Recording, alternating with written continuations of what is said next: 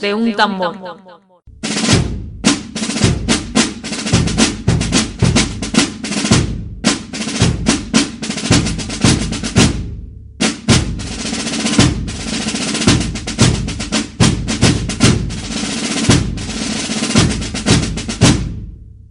Bueno, pues ya estamos aquí. Eh, tema interesantísimo, las enfermedades mentales, la historia, todos estos personajes que vamos a analizar, bueno, y un montón de aspectos mm, que yo desconozco porque vamos a tener a un invitado de, bueno, un invitado, como siempre digo, es un oyente del podcast. Eh, se llama Fernando Espí. Fernando Espí, que es eh, hermano gemelo precisamente de Carlos Espí, el, bueno, la persona que nos acompañó en el audio de los, de los judíos. Es su hermano, ya en aquel audio comentábamos que que, bueno, que, se, que estuvieron juntos y fue el que, el que bueno, Dios compartía memoria de un tambor. Bueno, ahora, nos lo, contará él. Entonces, qué mejor que un oyente, como siempre digo, qué mejor que un oyente, alguien que entiende de qué va esta historia, de qué va este proyecto, de qué van de los objetivos que tenemos aquí para, para colaborar. Evidentemente lo hace pues, por amor al arte, como, como estoy yo, y con ganas de compartir con vosotros. Entonces, bueno, sin más, eh, os lo voy a, lo voy a presentar. Se llama Fernando Spiforcen eh, bueno, es murciano, estudia medicina en la Universidad de Murcia y allí, bueno, realizó un doctorado eh, muy interesante eh, llamado La salud mental en la Edad Media. Es decir, ya estamos, estamos relacionados, va a relacionar la ciencia y la historia de una manera clara y esto es un poco lo que, bueno, lo que me ha llamado a, bueno, a pedirle la colaboración. Fue galardonado con el premio extraordinario de, tesis doctorales.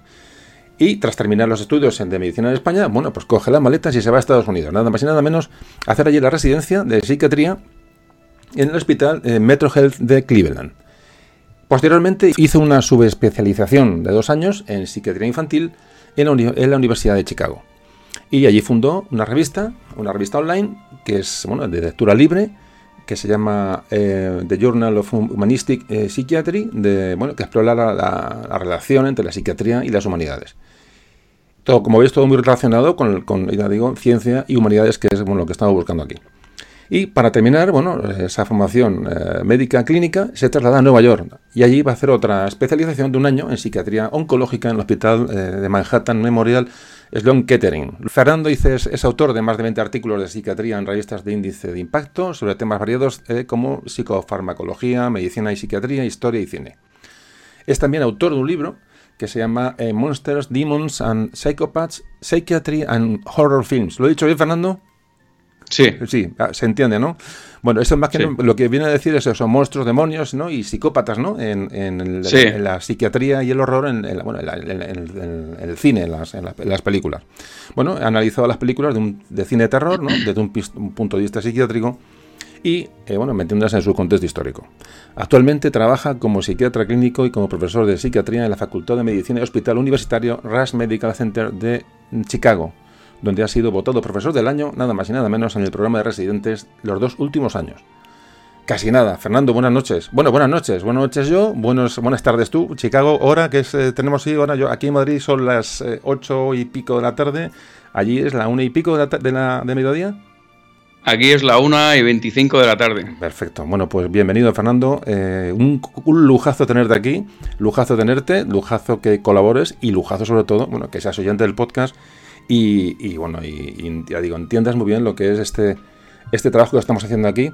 Yo digo que por eso eres la persona ideal y te has ofrecido y fenomenal. Vamos a, vamos a meternos hoy con la historia de la, de la psiquiatría, de las enfermedades mentales, todo adaptado un poco a la historia. Y nada, bueno, cuéntame eso, cómo, conociste el, el podcast y así una, una, una pequeña entrada para ir, para ir calentando motores. Bueno, antes que nada, yo darte las gracias por invitarme a, hablar aquí. Para mí es, todo, todo un sueño poder estar aquí hablando hoy, porque yo hace dos años conocí el podcast precisamente a través de mi, hermano gemelo que estaba visitando y me dijo un día, oye, escucha el podcast este de, eh, me acuerdo que era el de la primera vuelta al mundo. Y yo dije, bueno, es que yo no soy muy de podcast. Y me dijo, no, escucha este, escucha este y ya verás como, como este por lo menos te merece la pena escucharlo. Y desde entonces me aficioné al podcast, me he aficionado a los podcasts podcast a través de, este podcast y, me los escucho, me los he escuchado todos varias veces. Entonces, para mí, la verdad es que me, encanta cómo habla, cómo explicar la historia, eh, me encanta la música de Ignacio Núñez, yo creo que hace una, diferencia tremenda. Y a mí, pues, eh, desde entonces este podcast, yo vivo aquí en Estados Unidos y todos los días, pues, sale en conversación, oye, ¿de dónde eres con este acento? ¿Eres? Eh, y yo, pues, de España, y siempre hay un comentario, ¿no? Un comentario positivo, generalmente, porque en Estados Unidos, pues, a la gente le gusta mucho España. Y, entonces, claro, yo a través de este podcast, poco a poco voy comprendiendo eh, lo que significa eh, decir que eres de España y lo que significa ser español. Y yo, pues, por las mañanas, a mí me gusta salir a correr y escucho el podcast eh, corriendo muchas veces por el lago Michigan. Y, entonces, pues, me ayuda a veces viendo el amanecer, me ayuda un poco a, trascender, ¿no? A sentirme y decir, bueno, si es que antes que llegar yo aquí con, con estos sueños y estas ilusiones, pues había, había otra gente que llegó muchos años antes y hace siglos, ¿no? Que está llegando gente de España, América, con estos, con estos sueños. Y eso a mí me ayuda un poco a, trascender y a sentirme conectado con, mi pasado. Joder, pues qué, bonito la... Es que realmente es la misión de ese trabajo, ¿no? Eh, estamos haciendo el, eso, el que lo tengáis como una, como una herramienta, ¿no? Realmente, ¿no? Y incluso os deis cuenta, bueno, de que, de que uno no está solo en estas aficiones, ni siquiera en la historia, porque antes, antes de nosotros hubo otros que hicieron cosas parecidas, que viajaron, que se buscaron la vida por ahí, ¿no? Y, y en eso somos, somos especialistas. Pues nada, Fernando, pues fenomenal. Y bueno, ahí iremos hablando tranquilamente de, todas, estas, todas estas cuestiones. Y bueno, pues vamos a abordar el tema. Tú ya te digo, vamos a ir hablando con eso, como una charla de, amigos, que lo, todos los que estamos aquí juntos escuchando Memoria de un tambor somos. Eh, antes lo comentaba en la introducción, ¿no? Con el tema de los viajes que estamos realizando el conocer a la gente de cerca pues, es una gozada. Y lo mismo que hablar contigo ahora mismo, ver la ilusión de la gente por conocer y gente mejor que pone por su temática de estudios, como la tuya, a lo mejor no, se acerca mucho a las humanidades, ¿no? Eh, entonces, claro, todo esto mismo te viene, te viene de, de golpe, pues, bueno, por, por, los podcasts o por la, bueno, o leyendo, me da igual cómo. Claro, y la gente pues se, da cuenta de lo que se ha perdido, ¿no? Si no lo, si no lo conocía. La verdad es que es, una, es, es un gusto saber, ver eh, cómo uno con ese trabajo está abriendo abriendo puertas cerradas ¿no? a gente que, no ha tocado nunca la historia. Y veo que a mí me, me encanta lo que haces con los, con, los viajes y lo, que me da rabia es no poder estar allí, pero bueno, ya, sabes que... Ya habrá tiempo, no te preocupes. Cuando siempre que hago algún viaje aprovecho para visitar las, las, los sitios que salen en memoria de un tambor y a veces te mando alguna foto. ¿Por dónde empezamos? Yo te voy a empezar lo que dijo tu hermano. Yo voy a ser un oyente más, es decir, pero claro, yo voy a hacer de oyente, de oyente que no sabe, es decir, además en términos psiquiátricos y tal, que tú vas a tocar, pues te pararé cada vez que crea oportuno, porque yo, cosa que no entienda, te voy a, te voy a preguntar, ¿vale? Voy a hacer un poco de, defensor, de defensor del oyente ante tantas cosas que imagino que nos vas a contar hoy. Eh, bueno, voy a empezar. Por ejemplo, una pregunta que se me ocurre, por ejemplo, bueno, eh, Claro, la enfermedad mental, la locura.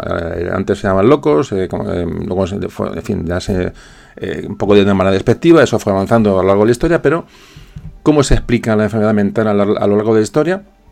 Es decir, a, lo largo de las civilizaciones, este concepto de locura, de enfermedad mental, ¿cómo se empieza a tratar? ¿Dónde empieza uno a detectarse estas enfermedades? ¿Se empiezan a tratar o a catalogar? cuéntanos un poco históricamente dónde, dónde arranca todo esto. Pues eh, claro, decir que la enfermedad mental lo más probable es que haya existido siempre desde la aparición, desde la aparición del, ser humano. Eh, nuestro lóbulo frontal se desarrolla y empiezan por los, síntomas psiquiátricos que conocemos hoy en día, como la depresión, eh, la ansiedad, la, paranoia, los, problemas que puede tener una persona desde un punto de vista psiquiátrico. No obstante, la enfermedad mental, la, que hemos heredado y como se ha entendido prácticamente a lo largo de los siglos, para eso nos tenemos que remontar al pensamiento griego. O sea, los mismos griegos hablaban de la enfermedad mental y, esa y eso influyó mucho en cómo pensamos en la enfermedad mental a lo largo de, los años posteriores. Y para eso pues es importante yo creo que empezar hablando de Hipócrates. Hipócrates es un, médico griego de, la isla de Kos, de la antigua Grecia, eh, nació en el siglo V de Cristo y, Hipócrates, pues allí trabajó, era hijo de un médico, se piensa que era, que era hijo de un médico, no se tienen muchos datos de, su biografía, pero él pues ha sido el médico prácticamente el que se considera el, padre de la medicina. De, hecho, los médicos cuando se gradúan eh, hacen el juramento hipocrático. Entonces él fundó la escuela de, medicina y esa escuela de medicina siguió durante muchos siglos. De Hipócrates sabemos que, por ejemplo, en un comentario de, Platón, en el Protágoras, eh, pues menciona la existencia de Hipócrates. O sea, que eso se puede tomar como prueba de que la, que la figura de Hipócrates sí que existió. Entonces, en la medicina hipocrática se entendía eh, la, enfermedad en general y, como enfermedad la locura, porque la locura se entendía como una enfermedad también, se entendía como un desequilibrio entre cuatro tipos de humores. O sea, se, asumía que, dentro del cuerpo teníamos cuatro humores y estos cuatro humores estaban en un equilibrio. Estos humores se, se llamaba tradicionalmente la sangre, la bilis negra, la bilis amarilla y la flema. Entonces, cuando había un equilibrio en estos humores, en principio no podría haber enfermedad. Es lo que se llama la, la eucrasia. Pero cuando se producía un desequilibrio en estos, en estos humores, se producía la enfermedad y lo que llamamos la discrasia. La discrasia es un, es un término que se sigue utilizando hoy en día para eh, problemas de la sangre, que se llama discrasia sanguínea. Entonces, Hipócrates pensaba, pues, eh, o la escuela hipocrática, porque claro, esta escuela hipocrática sigue durante muchos años y es difícil diferenciar lo que dijo Hipócrates de, lo que dijeron sus discípulos. Decía, decía, bueno, cuando una persona tiene una enfermedad mental, eh, una, una, locura, una enfermedad del, alma, como, como hablarían ellos en aquella época, claro. pues eh, se podía producir la, la manía, la melancolía o la frenesis o, frenitis. Entonces, eh, manía es un término que hoy en día utilizamos en psiquiatría en el contexto de lo que llamaríamos un trastorno bipolar, que sería una persona que tiene dificultad para una persona que tiene un cuadro maníaco en un trastorno bipolar. Bipolar quiere decir porque a veces tiene manía y en otros periodos tiene depresión. Entonces, hoy en día una persona con manía sería una persona que, tiene, pues, eh, tiene, puede tener el humor elevado, como eh, tener demasiada excitación, expansibilidad, disminución de la necesidad para dormir, más energía, hacer más actividades, hipersexualidad, hablar muy rápido. Eso es lo que hablamos, un cuadro eh, maníaco. Pero la manía... hablar rápido? ¿Me tengo, ¿Me tengo que sentir afectado por eso? ¿Puedo ser, ¿puedo ser considerado un maníaco? Eh, Fernando, no me fastidies. Hay gente, hay gente como tú que, que, funciona en un estado hipomaníaco y eso nos hace más, te puede hacer más funcional y más productivo. Entonces, siempre que no sea disfuncional, una hipomanía nos puede venir muy bien alguno para, para el trabajo. Así, ya me ha dejado tranquilo. sí, sí.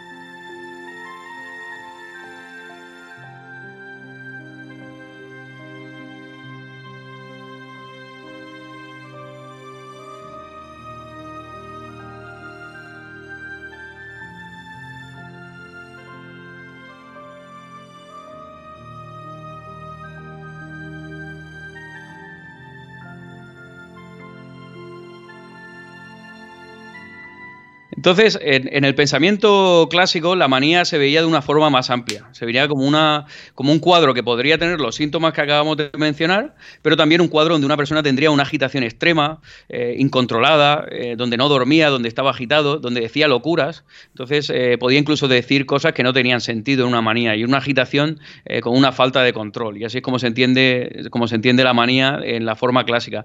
Y también lo que se llamarían hoy en día los síntomas psicóticos, cuando una persona tiene paranoia, ideas de persecución o cualquier otro tipo de idea delirante. Una idea delirante, delirante es un pensamiento que una persona tiene que no sería compartida por los demás. O sea, no, se, no sería pues explicado por, por una creencia religiosa o no sería explicado por un, otro tipo de creencias. Entonces, por ejemplo, una persona que dice, yo creo que yo soy el presidente de los Estados Unidos y, y nadie lo cree. Entonces se puede decir que tú tienes una idea delirante de grandeza. Esas ideas delirantes, eh, con alucinaciones, eh, a veces presenta así, y es lo que hoy en día es una enfermedad que hoy en día podríamos llamar la esquizofrenia, con, alteraciones del pensamiento, con, con, alucinaciones, con ideas delirantes y con otros síntomas eh, llamados negativos, donde una persona tendría pues como falta de espontaneidad motora o falta de espontaneidad a la hora de comunicarse.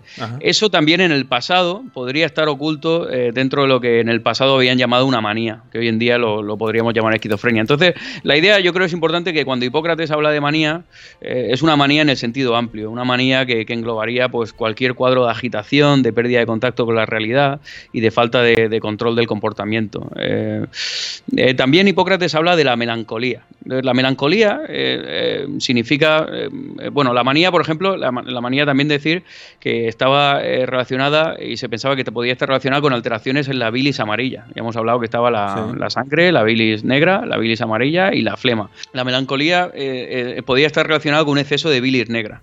La melancolía es lo que hemos entendido a lo largo de la historia como, como depresión, ¿no? que es una enfermedad muy, muy frecuente y hoy en día de hecho utilizamos la, la expresión que una persona puede tener depresión con eh, características melancólicas, que querría decir una persona que, que, tiene falta de espontaneidad, retraso psicomotor, que el afecto no, mm, no, no, se le puede mover el afecto, ¿no? Le cuentas el mejor chiste del mundo y no, y no consigues que esa persona se ría. Entonces eso sería lo que hoy en día se llama una depresión melancólica. Pero antiguamente melancolía se utilizaba, pues, en principio para cualquier tipo de, depresión. También a veces podríamos decir que, en la esquizofrenia, cuando una persona eh, tiene esos síntomas que llamamos negativos, como una falta de espontaneidad total, como que no, se, no expresa nada, eso en el pasado se podría haber confundido con, melancolía. Y luego tienes la frenesis o, frenitis. Y esta frenesis era como una manía con agitación, pero con fiebre. Hoy en día, pues eso lo podríamos interpretar como una persona que tenga una encefalitis, una, infección eh, de un virus y que tenga una fiebre y que eso presente con agitación. Entonces, por una persona que tenga cualquier enfermedad cerebral, eh, podría ser una frenitis. Pero claro, estos, eh, los, médicos observaban muy bien lo que pasaba en la enfermedad y estas observaciones y descripciones pues son equivalentes. Lo que pasa es que las explicaciones que, se buscaban en, aquella época pues era pues, pues, lo, que se, lo que se podía, como con lo que había, pues hacían lo que podían para, para entender el origen de, la enfermedad. No obstante, los, los la escuela hipocrática hacía mucho énfasis en el diagnóstico y en el pronóstico. O sea, sabemos que cuando una persona presenta con estos síntomas, el pronóstico puede ser leve, eh, moderado o severo, o puede ser más severo o más grave o menos grave. Y con eso se educa a la gente.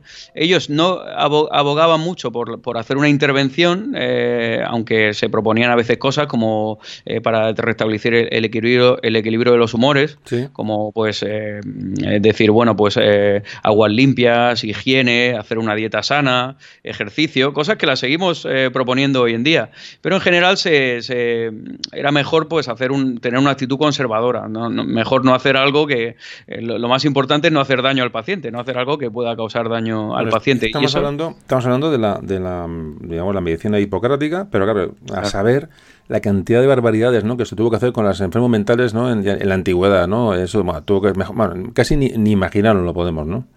Claro, incluso yo creo que en el futuro hay, gente que siempre mira en el pasado y dice, pero ¿cómo podían hacer esto con lo que tenemos ahora? Sin embargo, ahora, por ejemplo, eh, tenemos un modelo médico donde utilizamos psicofármacos que a veces producen efectos secundarios y no comprendemos muy bien las neurociencias que hay detrás de una enfermedad mental. Entonces yo creo que en el futuro pues se dirá lo mismo de nosotros, se dirá, pero ¿cómo podían dar una enfermedad que produce eh, cuadros motores o Parkinson o una enfermedad que te hace ganar peso y te produce diabetes? ¿Cómo pueden utilizar esos fármacos en el pasado? Y decimos, bueno, pues hacemos lo que podemos con lo que sabemos. Y en el futuro seguro que habrá gente que hará lo mismo. Y se cometen errores, siempre hemos cometido errores a lo largo de la historia. Pero pues yo quiero creer que los médicos siempre han hecho pues lo, mejor que han podido con, lo que se sabía en aquel momento y, lo que, y con lo que la sociedad pedía, porque la psiquiatría se presta mucho a cómo la sociedad entiende la, enfermedad mental. Dentro de la medicina hipocrática, eh, cuando uno empieza, eh, entiende los equilibrios de, el desequilibrio entre los humores, esto influye en cómo pensamos en la medicina posteriormente, porque hoy en día pues también la gente habla de homeostasis, que es un equilibrio dentro de un equilibrio pues a nivel eh, químico, ¿no? dentro del cerebro, o en psiquiatría hablamos de un equilibrio equilibrio de neurotransmisores a veces, ¿no? que son teorías que no están de todo, del todo claro demostradas. Entonces este pensamiento se sigue heredando incluso hoy en día, forma de pensar para algunas cosas. Me gustaría mencionar que hay dos médicos que, que ya en, época ya romana, que son médicos griegos, pero en época ya romana, hay dos médicos que marcan también el pensamiento y el tratamiento de la enfermedad mental a lo largo de la historia. Uno de ellos es Dioscórides, que es un médico que vive en el siglo I en Asia Menor y, y, escribe un manual llamado de materia médica, donde habla de 600 plantas plantas, 30 minerales y 90 sustancias eh, procedentes de animales que se pueden utilizar para, tratar las enfermedades en general, incluyendo las enfermedades mentales. Y eso es la farmacopeya, que, que, bueno, muchos de los medicamentos que tenemos hoy se, vienen de, estas plantas, ¿no? Eh, plantas que había, pues en los hospitales había jardines y había y, estas plantas pues se utilizaban para tratar a los enfermos en los jardines de los hospitales. Y luego hay un médico que se llama Galeno, que hoy en día en España, por ejemplo, se dice mucho un galeno, ¿no? Para decir un médico. Es un médico de, de gran popularidad que se sabe que vivió entre el siglo I y el siglo II después de Cristo, él cree, eh, acoge la teoría hipocrática, pero él aboga por ser un poco más intervencionista. Y él ya utiliza eh, intervenciones que sí que se utilizan luego mucho en, en psiquiatría para tratar la locura eh, posteriormente.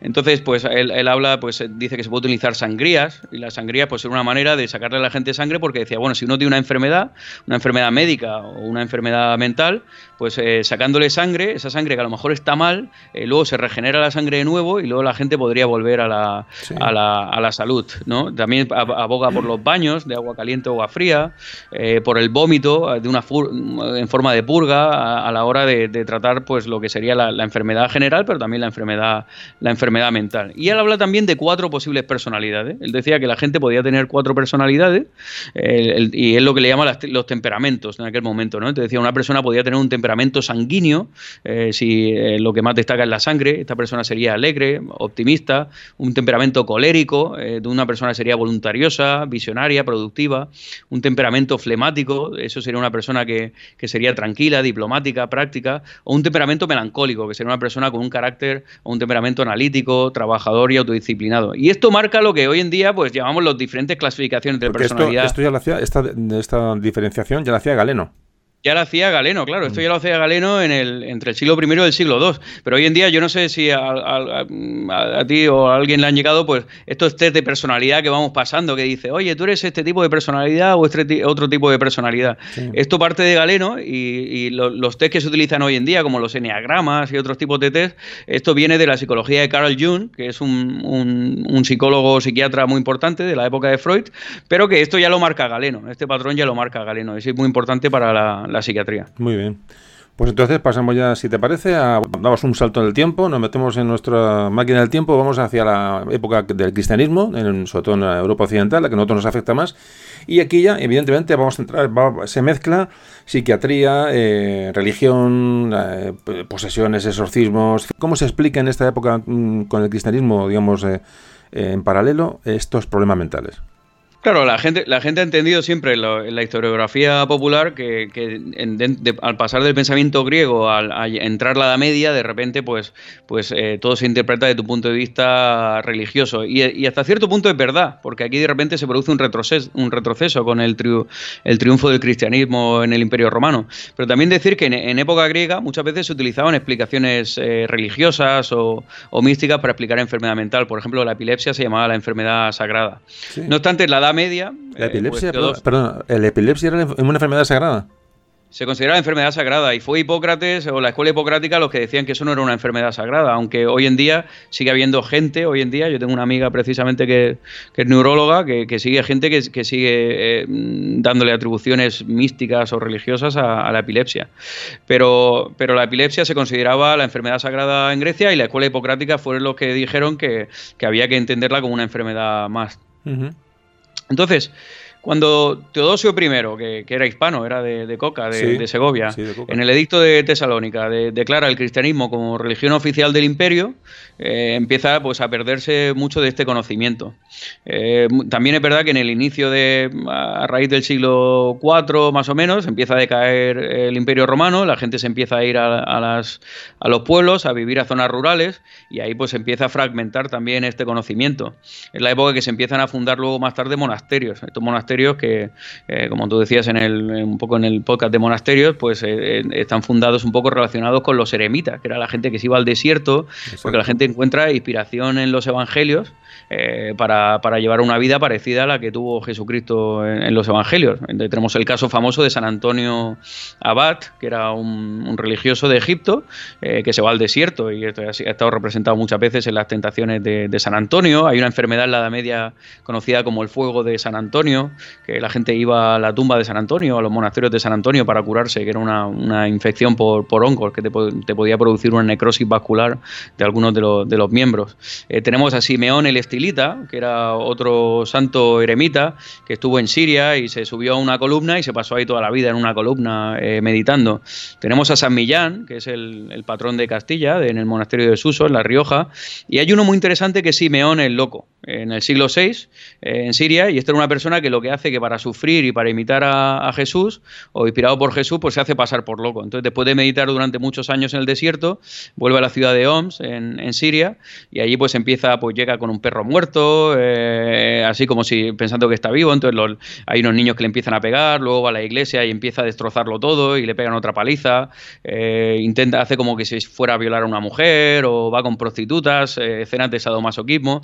Todo esto está contado en la, en la geografía de, de Simeón el Loco que se escribe más tarde. Pero es curioso, ¿no? Porque, bueno, tener uno de estos Simeones que se hace pasar por loco específicamente en esta época. y luego tenemos a, San Benito, que es el que funda el monasterio de Monte Casino, y, a raíz de ahí, por lo que vemos en, muchas zonas rurales, la fundación de, monasterios, monasterios en zonas rurales a lo largo de, toda Europa. ¿Y eh, qué interpretación tú das a este, este, comportamiento? Porque aquí ya entramos en una parte importante de, nuestra historia, realmente, ¿no? De estos, estos ermitaños o eremitas ¿Tiene algún tipo de, interpretación eh, psiquiátrica o, como, ya te digo, es una pregunta que yo te hago porque muchas veces este tipo de, comportamientos no son normales, gente que se, que se aísla, gente que, bueno, que busca la, trascendencia, busca la meditación, pero estos realmente son, son gente normal, gente, ¿cómo, cómo se explica estos, cómo se aplican estos, estos comportamientos? Sí, es una, es una buena pregunta porque es, es muy complicado diagnosticar a una persona de forma retrospectiva, sobre todo porque la, la información nos llega eh, muy sesgada muchas veces.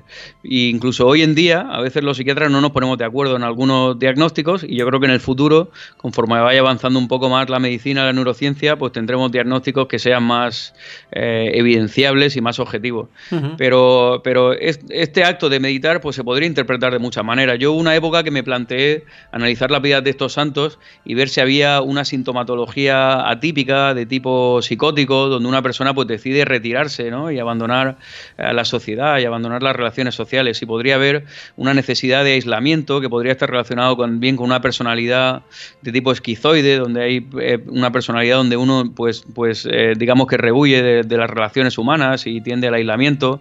Entonces se podría interpretar de muchas maneras. Lo que pasa, como tú, antes decías, como tú antes decías, meternos en el pellejo de la gente del, del, eso, del siglo I pues es casi, es casi imposible, ¿no? Las motivaciones que llevan a estas personas a, aislarse y a, veces hasta auto, autolesionarse o esas vidas tan duras, ¿no? Que se buscaban, claro, hoy es que yo que sé, es, imposible buscar una explicación con nuestra mente de hoy. La verdad es que es, complicado, tienes, tienes toda la razón. Es complicado, a ver, probablemente la, la, personalidad es la misma, el ser humano es el mismo, y entonces pues a lo mejor una manera de tener éxito en esa sociedad sería a través de, del retiro. Entonces eso eh, provocaría a lo mejor la admiración de, de los demás, ¿no? Hoy en día sería justo al revés. Claro. Entonces también hay que intentar eh, comprender las cosas en su, en su contexto histórico. Bueno, pues, pues vamos avanzando y vamos al tema, al tema que, bueno, que además que todo el mundo puede tener en, la, en, la, cabeza. ¿Cómo se, se, interpretan el tema de posesiones, exorcismos? Porque eso estamos muy acostumbrados, ¿no? En la, en la alta edad media ya empieza, arrancan de aquí, tenemos las imágenes, ¿no? De de estas posesiones, de estas que evidentemente se relacionan muchas con enfermedades mentales y cómo, cómo los asimila la Iglesia, cómo los asimila la sociedad cristiana de, esta, de esta época.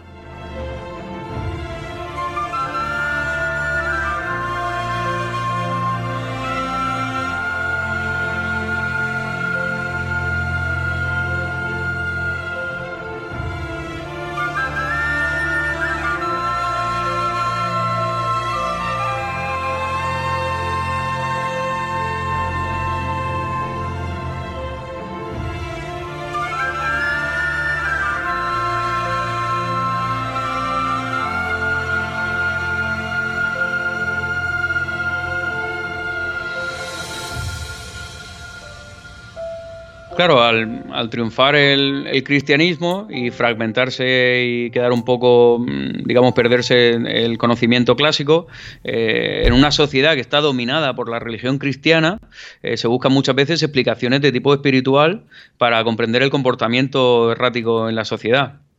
Entonces, el, concepto de posesión demoníaca, que es algo que la gente lo, relaciona directamente con el cristianismo, en realidad es un concepto que viene del pensamiento griego también. O sea, que siempre ha coexistido, eh, yo creo, el tratamiento médico con el tratamiento espiritual. De hecho, por ejemplo, en los monasterios había hospitales para acoger a los peregrinos y ahí pues había también eh, eh, jardines con, plantas y medicinas curativas para tratar a los peregrinos, ¿no? Pero es verdad que el tratamiento espiritual coexiste, coexiste al mismo tiempo. Entonces, el el, concepto de demonio viene del griego daimona, es un concepto griego, y, eso se extiende por todo el Medio Oriente, eh, pues después de, la, de Alejandro Magno, pues la influencia helenística en todo el Medio Oriente, incluyendo en las eh, culturas semíticas, eh, es clara. Entonces eso se va asimilando, el que un demonio, que en principio podría ser bueno o malo, pues ese demonio que podría ser bueno o malo, pues podía tomar posesión de una persona. Oye, me viene a la memoria mismo estos cuadros de que hemos, he visto muchos cuadros que representan las famosas eh, piedras, eh, las piedras del, del, demonio, ¿no? Piedra del diablo que intentaba sacar a la gente de la cabeza en la Edad Media.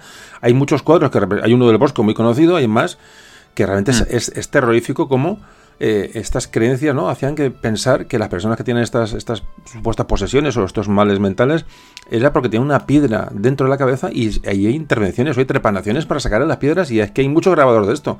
Esto es, esto es terrible, ¿no? Esto sabrás tú, me imagino, de esto. Cuéntanos de esto, que es una cosa que yo tengo siempre... He visto siempre el cuadro del bosco, que es el que más he visto, pero mm, buscando más he visto multitud de, de grabados y de cuadros en el que representan una, una trepanación para sacarle a una pobre persona, un pobre, al pobre mm, que le, que le, tocaba aquello, para sacarle una supuesta piedra de la cabeza para eliminar todos estos, males. ¿Esto qué, qué nos puedes contar? Sí, esto en realidad es distinto, porque sí que hay cuadros de, exorcismos donde sí que se ve a la persona que le hace el exorcismo y se ve como un demonio sale por la boca, ¿no? Entonces eso podría en principio decir, bueno, sería parecido a lo de la piedra, pero concretamente el cuadro de la extracción de la piedra de la locura del Bosco, y bueno, hay otros cuadros de extracción de la piedra de la locura, es, es algo del norte de Europa. en la sociedad se pensaba y se decía popularmente que cuando una persona tenía un problema de locura, eh, esta persona pues probablemente tenía una piedra en la cabeza que había que sacarle. Entonces, de forma popular, pues se hacían representaciones en los teatros sobre eso y se decía, bueno, pues eh, hay que sacarte la piedra. Como hoy en día diríamos, te falta un tornillo, ¿no? Pues, eh, hay no son trepanaciones reales, no... No, no, no, no, se cree, no, o no, se, no está comprobado. Hay gente que ha propuesto que, que sí que podrían ser trepanaciones. Es verdad que trepanaciones se han hecho desde, desde la antigüedad y, se, y, se, han hecho en la medicina a lo largo de toda la historia. se han hecho trepanaciones y muchas veces esas trepanaciones han sido curativas para gente que tenía hipertensión intracraneal, como un aumento de la tensión dentro del cerebro o un sangrado. Eh, aunque se hiciera de forma intuitiva, en algunos casos la gente sobrevivió y, pudo ser curativa. Pero la extracción de la piedra de la locura, concretamente, eh, la teoría más aceptada es que era un pensamiento popular de que la gente decía que si, estaba, si estabas loco eh, te, tenías eh, una piedra en la cabeza y se representaba de forma popular y satírica, se representaba la extracción de la piedra de la locura. Es una, es, una, especie de, una, metáfora, ¿no? Para, bueno, que se va a utilizar. Hoy, hoy, por ejemplo, decimos tienes, tienes una, una pedrada, ¿no? tienes una pedrada o te falta un tornillo, ¿no? a lo mejor yo hago un cuadro ahora de una persona, eh, un cirujano poniéndole un tornillo a una persona que está loca y entonces todo el mundo dice, ah, fíjate, le, le pendían tornillos a la gente, ¿no? O sea que... Entonces, eh, bueno, la, la, posesión demoníaca sí que, sí que influye mucho y esto precisamente está muy representado. Eh, por ejemplo, los sacerdotes van buscando inspiración en los evangelios a la hora de, tratar a la gente que tenía problemas. Eh, y eso está directamente en los evangelios. tenemos cuadros en miniaturas medievales de Jesús. Por ejemplo, Jesús adopta esta creencia de que una persona podía ser invadida por un demonio. de hecho, en esta época ya, a partir del siglo I, lo vemos un demonio con una persona que ejerce principalmente una influencia negativa, entonces vemos cómo Jesús, pues él creía eso y él practicaba exorcismo. Pues, ¿Qué va a ser mejor tratamiento en una sociedad dominada por la religión cristiana que el tratamiento propuesto por Jesucristo en los evangelios? Pues obviamente la gente cree en eso y, muchas veces probablemente pudo ser incluso curativo. Por ejemplo, si quieres, te puedo contar un caso concretamente en el Evangelio de, de San Marcos. Sí donde eh, Jesús llega a una zona al otro lado del mar y le aparece una región que se llama la región de Gadarenos. Entonces dice concretamente, y cuando salió él de la barca, enseguida vino a su encuentro de los sepulcros un hombre con un espíritu inmundo que tenía su morada en los sepulcros, o sea, él vivía ahí en los sepulcros, y nadie podía atarle ni aún con cadenas, porque muchas veces había sido atado con grillos y cadenas, mas las cadenas habían sido hechas pedazos por él, y desmenuzados los grillos, y nadie le podía dominar. Y siempre de día y de noche andaba dando voces en los montes y en los sepulcros e hiriéndose con piedras. O sea, vemos una persona que, había roto todas las cadenas, que tenía una agitación incontrolada. Este es el concepto clásico de manía, ¿no? Que veníamos hablando anteriormente. Eh, que nadie podía sujetarlo, que vivía en los sepulcros, que no dormía por las noches, que, tenía muchísima energía. Eh, y, dice, y se iría con piedras, además se automutilaba. Y dice, y cuando vio pues a Jesús de lejos, corrió y se arrodilló ante él. Y clamando a gran voz dijo, ¿qué tienes conmigo, Jesús, Hijo del Dios Altísimo? Te conjuro por Dios que no me atormentes, porque le decía, sal de este hombre, espíritu inmundo. O sea, que tenemos el momento que Jesús le está haciendo el exorcismo y él se acerca a él en cuanto ve a Jesús y le preguntó, ¿cómo te llamas? Y respondió diciendo, Legión me llamo, porque somos muchos. Bueno, Legión, esto es una clara referencia, probablemente esta es una parte legendaria más del Evangelio, porque Legión es una clara referencia a la dominación romana, ¿no? Como el demonio se llamaba Legión. Dice, y le rogaba mucho que no los enviase fuera de aquella región. Estaba allí cerca del monte un granato de cerdos paciendo, y le rogaron todos los demonios diciendo, envíanos a los cerdos para que entremos en ellos. Y luego Jesús les dio permiso, y saliendo aquellos espíritus inmundos, entraron en los cerdos, los cuales eran como dos mil, o sea, dos mil demonios tenía legión. Y el hato se precipitó en el mar por un despeñadero y en el mar se ahogaron. ¿no? Entonces aquí vemos un, ejemplo de un exorcismo. Entonces eh, tenemos muchos exorcismos practicados por Jesús en el Evangelio. Pues es lógico que cuando veían una persona que sufría con comportamiento errático, con un comportamiento normal, gente con epilepsia o gente con a veces problemas médicos, otras veces con problemas psicológicos, pues la gente fuera a los monasterios y fueran peregrinos allí a los monasterios y, los, y los sacerdotes le hicieran eh, exorcismos, como hacía Jesús y mucha gente pues podría llegar a, la curación. Sí, sí. Claro, uno pregunta, ¿y, podía ser curativo el, exorcismo? Y yo decía, bueno, pues qué mejor tratamiento iba a haber para una persona que estaba sufriendo psicológicamente que llegara un sacerdote y que le haga el mismo tratamiento el sacerdote que le había hecho Jesús en los evangelios para una persona creyente. Una persona pues podría tener eh, ese estado de eh, tranquilidad, relajación, calma de síntomas depresivos y de síntomas eh, ansiosos. San Francisco de Asís hacía exorcismos. Si vamos, por ejemplo, ya no solo las miniaturas de, que vemos de, Jesús haciendo exorcismos, pero si vas a la gente que ha estado en Florencia, en, la Santa Croce, en la Capilla Bardi, ahí tenemos el altar de San Francisco, y en una de las escenas se ve a San Francisco practicándole un, exorcismo a una mujer y sacándole eh, tres demonios. Y luego, pues San Millán de, la Cogolla, pues en, las, en, la, biografía se cuenta que también hacía exorcismo, o sea, cualquier santo imitaba a Jesús para tratar a gente que podía estar endemoniada y practicando exorcismo. Y de eso tenemos el ejemplo, por ejemplo, de, de Berceo. Berceo eh, Gonzalo de Berceo, en, en, 1220, escribe la, vida de San Millán y cuenta un ejemplo, por ejemplo. Él, era monje también del Evangelio de, San Millán, del Evangelio del, monasterio, de San Millán de la del monasterio de San Millán de la Cogolla. Entonces, pues se puede asumir de aquí que él había visto cómo se hacían exorcismos y que él mismo probablemente podía haber hecho exorcismos. Entonces dice, y faciel el demonio decir grandes locuras a vueltas de los dichos facié otras horruras. O sea, aquí utiliza la palabra locura la utiliza. La palabra loco no, viene del latín, se piensa que puede ser una palabra prerromana, una palabra íbera, que solo tiene análogo eh, dentro de. en el portugués. Lo escuchamos en el castellano y, en el portugués. Eh, porque la palabra latina sería folía, o sería, eh, como dice en inglés, full, o folía, que también se utilizaba en el castellano antiguo. Entonces decía, facía el demonio decir grandes locuras. ya decía locuras. A vueltas de los dichos facié otras horruras. Había la malatía, malatía significa enfermedad, muchas malas naturas, o sea, una locura y, y habla de una enfermedad. Onfaciel enfermo muchas malas figuras, ya hacía muchos malos gestos.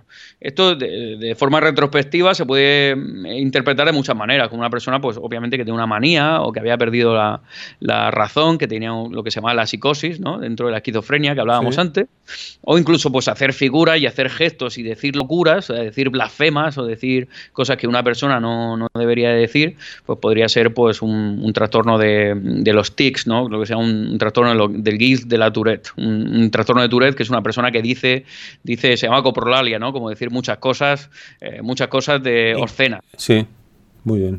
Pero se puede interpretar de muchas maneras. Pero bueno, por ejemplo, en, el Museo del Prado tienes el retablo de San Cristóbal y ahí vemos a San Millán en el retablo de San Cristóbal practicando un triple exorcismo. Vemos a San Millán cómo está con, eh, la Biblia y en ese momento tiene a tres personas arrodilladas y, vemos el momento justo en el que le está sacando tres demonios que le están saliendo el demonio físicamente, le está saliendo los demonios por la boca a las personas en el momento en que le está ordenando San Millán que salgan del cuerpo. ¿no? Entonces existe este concepto. Este concepto de posesión demoníaca eh, pues eh, a lo largo de la historia se ha interpretado de muchas maneras, pero el mismo Freud, por ejemplo, él decía que la teoría de la conciencia eh, que tenía él, de que la conciencia a veces se podía dividir en dos, que hoy en día se hablaría de una, un trastorno disociativo, ¿no? una doble personalidad o un concepto de posesión, que eso estaba claro, esa teoría era la teoría de la posesión demoníaca. Y hoy en día pues seguimos viendo casos de posesión demoníaca porque la gente que, que sufre muchas veces cree estar poseída por el demonio y a veces pues recurre a, los eh, religiosos. De hecho, hasta hace poco en Madrid se publicó un caso de una persona que le habían hecho muchos exorcismos y luego fue diagnosticada con, esquizofrenia. Entonces la gente cuando sufre muchas veces va al sacerdote y el sacerdote pues le da una explicación espiritual. Busca, soluciones, donde, donde puede.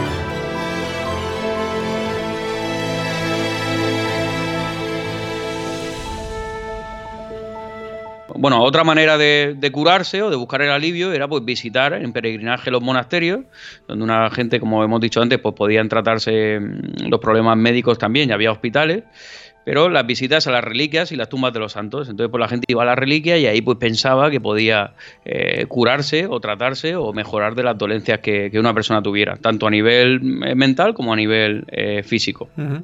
Bueno, pues visto un poco así el tratamiento que se le da a la, bueno, a la enfermedad mental durante la, Edad Media, que mucha información no hay, y de luego hay mucha, mucha parte de interpretación de los, bueno, de vosotros, ¿no? Que habéis estudiado esto y de esa interpretación por los documentos y, bueno, y, restos que podéis, habéis podido encontrar, pero realmente la información es un poco también mucha, mucho interpretativo. Llega, mm, bueno, llega el Islam, llega la invasión musulmana de la península y cambian algo la visión de la enfermedad mental. Eh, ¿Qué sabemos de esto? Sí, sí que sabemos, claro. En España, el caso de España es muy concreto, porque tras la batalla de Guadalete eh, entra el Islam dentro de España, y lo que sí que sabemos es que entre el siglo IX y aproximadamente el siglo XIV es la etapa dorada del Islam. se piensa que en el siglo IX y X Bagdad era, no era Londres o París, era Bagdad la ciudad más importante del mundo. Entonces eh, ellos heredan este pensamiento clásico y ellos lo siguen manteniendo el, pensamiento clásico. Eh, se fundan lo que se llaman los, los maristanes. Eh, los bimaristanes o maristanes son los hospitales donde la gente se la atendía y se la atendía recogiendo este pensamiento clásico, las teorías que hemos dicho antes de Hipócrates, eh, hipocráticas, de, Galeno, de Dioscórides, y todo eso se sigue manteniendo. Entonces, por ejemplo, en Bagdad llega un médico eh, persa llamado Racis que ayuda a fundar el, bimaristán de, de Bagdad, pero sobre todo luego hay un médico llamado Avicena, y Avicena en torno al año 1025 escribe el canon de la medicina. Este canon de la medicina lo que hace es eh, tomar todos los textos eh, clásicos de Hipócrates y de Galeno y además incorpora el pensamiento aristotélico y hace una clasificación. Entonces clasifica las enfermedades, además, eh, desde el punto de vista de enfermedades de diferentes órganos, enfermedades del corazón, enfermedades del hígado, enfermedades de las piernas y luego otras enfermedades sistémicas, que, podría ser una fiebre que afecta a diferentes órganos. Esta forma de entender la medicina es la forma de entender la medicina incluso hoy en día día, que clasificamos las especialidades por órganos, por ejemplo. Pero este libro, El Canon de la Medicina, que va a ser más traducido, va a ser traducido luego más tarde en, el mundo latino, eh, marca el pensamiento médico hasta bien entrado el siglo XVII. Incluso me atrevería a decir. hasta el siglo XVII. Sí, hasta el siglo XVII era el texto que se utilizaba en las escuelas de medicina. ¿Y, los tratamientos? cuando, se cuando, pasa, digamos, este, esta, esta medicina bueno, árabe, ¿no? Pasa al, mundo, al mundo cristiano, al mundo occidental. ¿Cuándo, ¿cuándo pasa? Claro, esto, esto pasa más tarde, pero pasa sobre todo a través de España. Están las escuelas de tradición de, traducción de Sicilia, pero sobre todo en España, conforme va avanzando la reconquista, eh, pues llega un momento que estos eh, textos eh, se van traduciendo porque se va accediendo a las bibliotecas. Pero eh, me gustaría eh, comentar un poco, eh, antes de pasar al tema de la Reconquista, comentar un poco qué pasaba en España, en, el caso de España, ¿no? O sea, España era parte de adelante, este adelante. Tú eres libre de contarnos lo que, lo que te apetezca. bueno, Avicena, pues eso, entiende este, esto, las La enfermedad mental igual, él habla de la melancolía, de la manía y de otras cosas, como la histeria, que eran problemas del útero, de la mm. flema y la sangre en el útero, ¿no? La histeria que, que, eso ha llegado hasta el siglo XIX, también esos conceptos, ¿no? Eh, habla de las pasiones, de la inteligencia y de otras cosas. Pero en el, en el mundo... ¿Qué relacionaba la, em, temas psiquiátricos o, psíquicos con la, con la menstruación, por ejemplo? Con la menstruación, claro. Eh, mm. Por ejemplo, eh, la histeria pues era un exceso de flema y sangre dentro del útero. Y la histeria, tal y como la hemos heredado, que también se ha llamado furor uterino, pues era pues problemas de, em, emociones excesivas, lo que se llama la somatización, manifestar síntomas físicos que no son consistentes con ninguna enfermedad y otro tipo de, variantes. Hoy en día se clasifica en psiquiatría de otra manera. Se habla de trastorno somático, trastorno pseudoneurológico, que se le llama trastorno conversivo. Pero bueno, el concepto de histeria ha llegado hasta el siglo XX, o sea, y esto ya se está hablando eh, con Avicena. También habla, él habla, interpreta los sueños también, que se le daba mucha importancia. O sea, la, palabra histérico viene de útero. Sí, la palabra histérico viene de útero. Luego se cambió pues, porque no se consideraba políticamente correcto y se cambió por histriónico, que histriónico quiere decir teatralidad. Una persona pues, muy teatrera, ¿no? Es lo que se, antiguamente se hablaría como la histeria, pues ahora se llama histriónico. Eh, también se utiliza también para hablar de personalidad. Una personalidad. Qué interesante es todo esto, ¿eh? Además que, nos, que esto nos afecta a nuestro lenguaje diario. Claro, eso venía de la, de la medicina hipocrática. Y este va incorporando todo y, afecta, en efecto, como tú dices, a nuestro lenguaje diario. Entonces, en, en, el caso de España se fundan estos hospitales. El primer hospital islámico, ellos atendían a los pacientes mentales en los hospitales eh, como una enfermedad más. El primero se funda en Irán, en Gondesapur, que era por eh, Justiniano, había cerrado la, la escuela de Atenas y se van ahí eh, médicos griegos que, que, que fundan el hospital. Y ese concepto de Maristán, que significa hospital en persa, se, se, expande por todo el mundo islámico y se funda luego en Bagdad, en Damasco, en el Cairo, en Fez y en, y en Granada, en Granada en el siglo XIV. ¿no? Entonces tenemos este, este concepto de tratamiento del enfermo mental dentro de, un hospital también, como un enfermo más en el mundo islámico.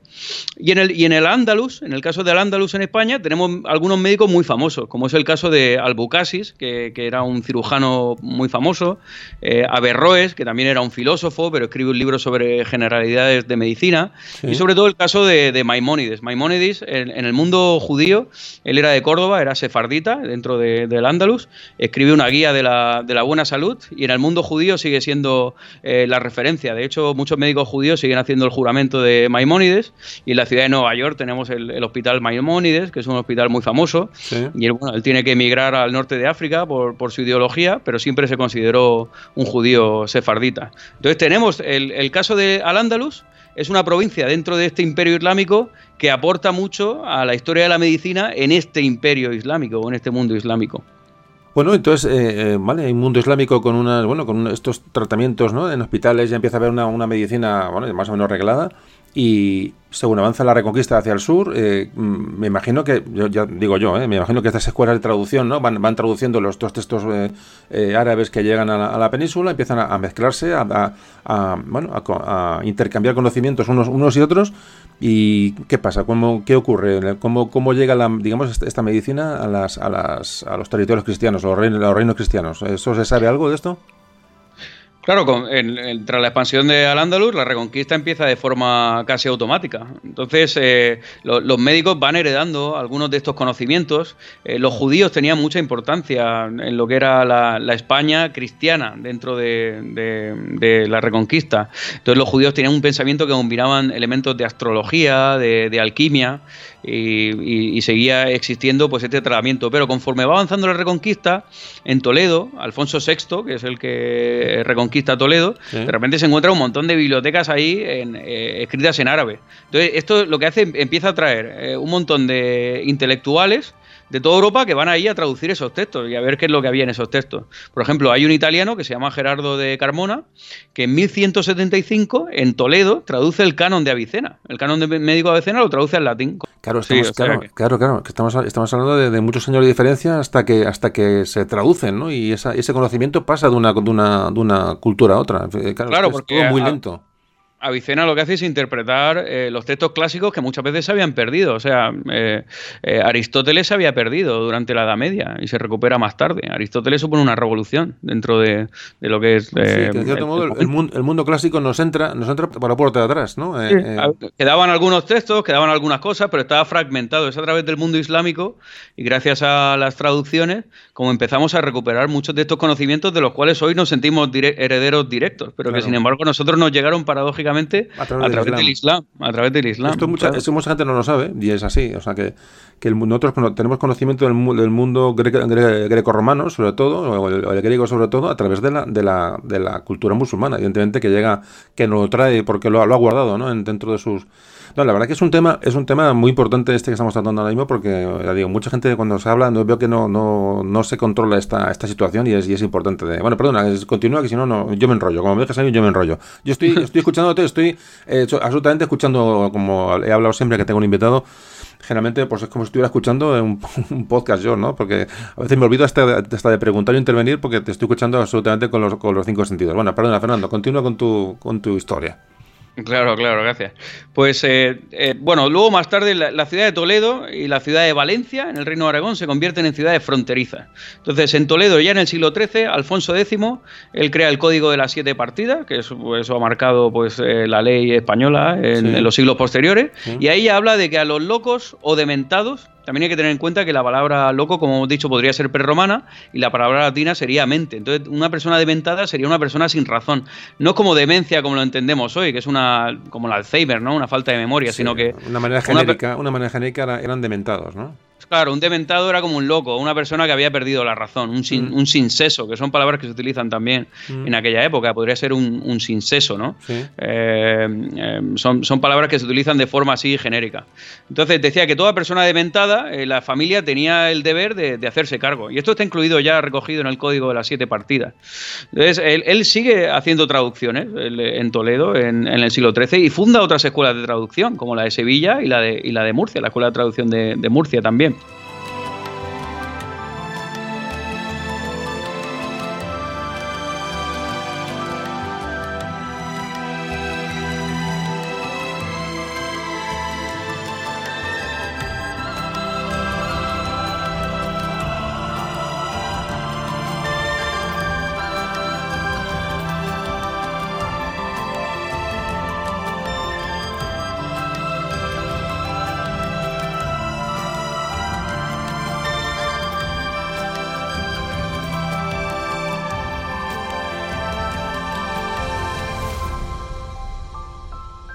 tenemos en el Reino de Valencia, hay un médico que es fundamental, un personaje clave que, es importante conocer, que es, la figura de Arnaldo de Villanova, que él se llamaba, en valenciano se diría Arnao de Villanova.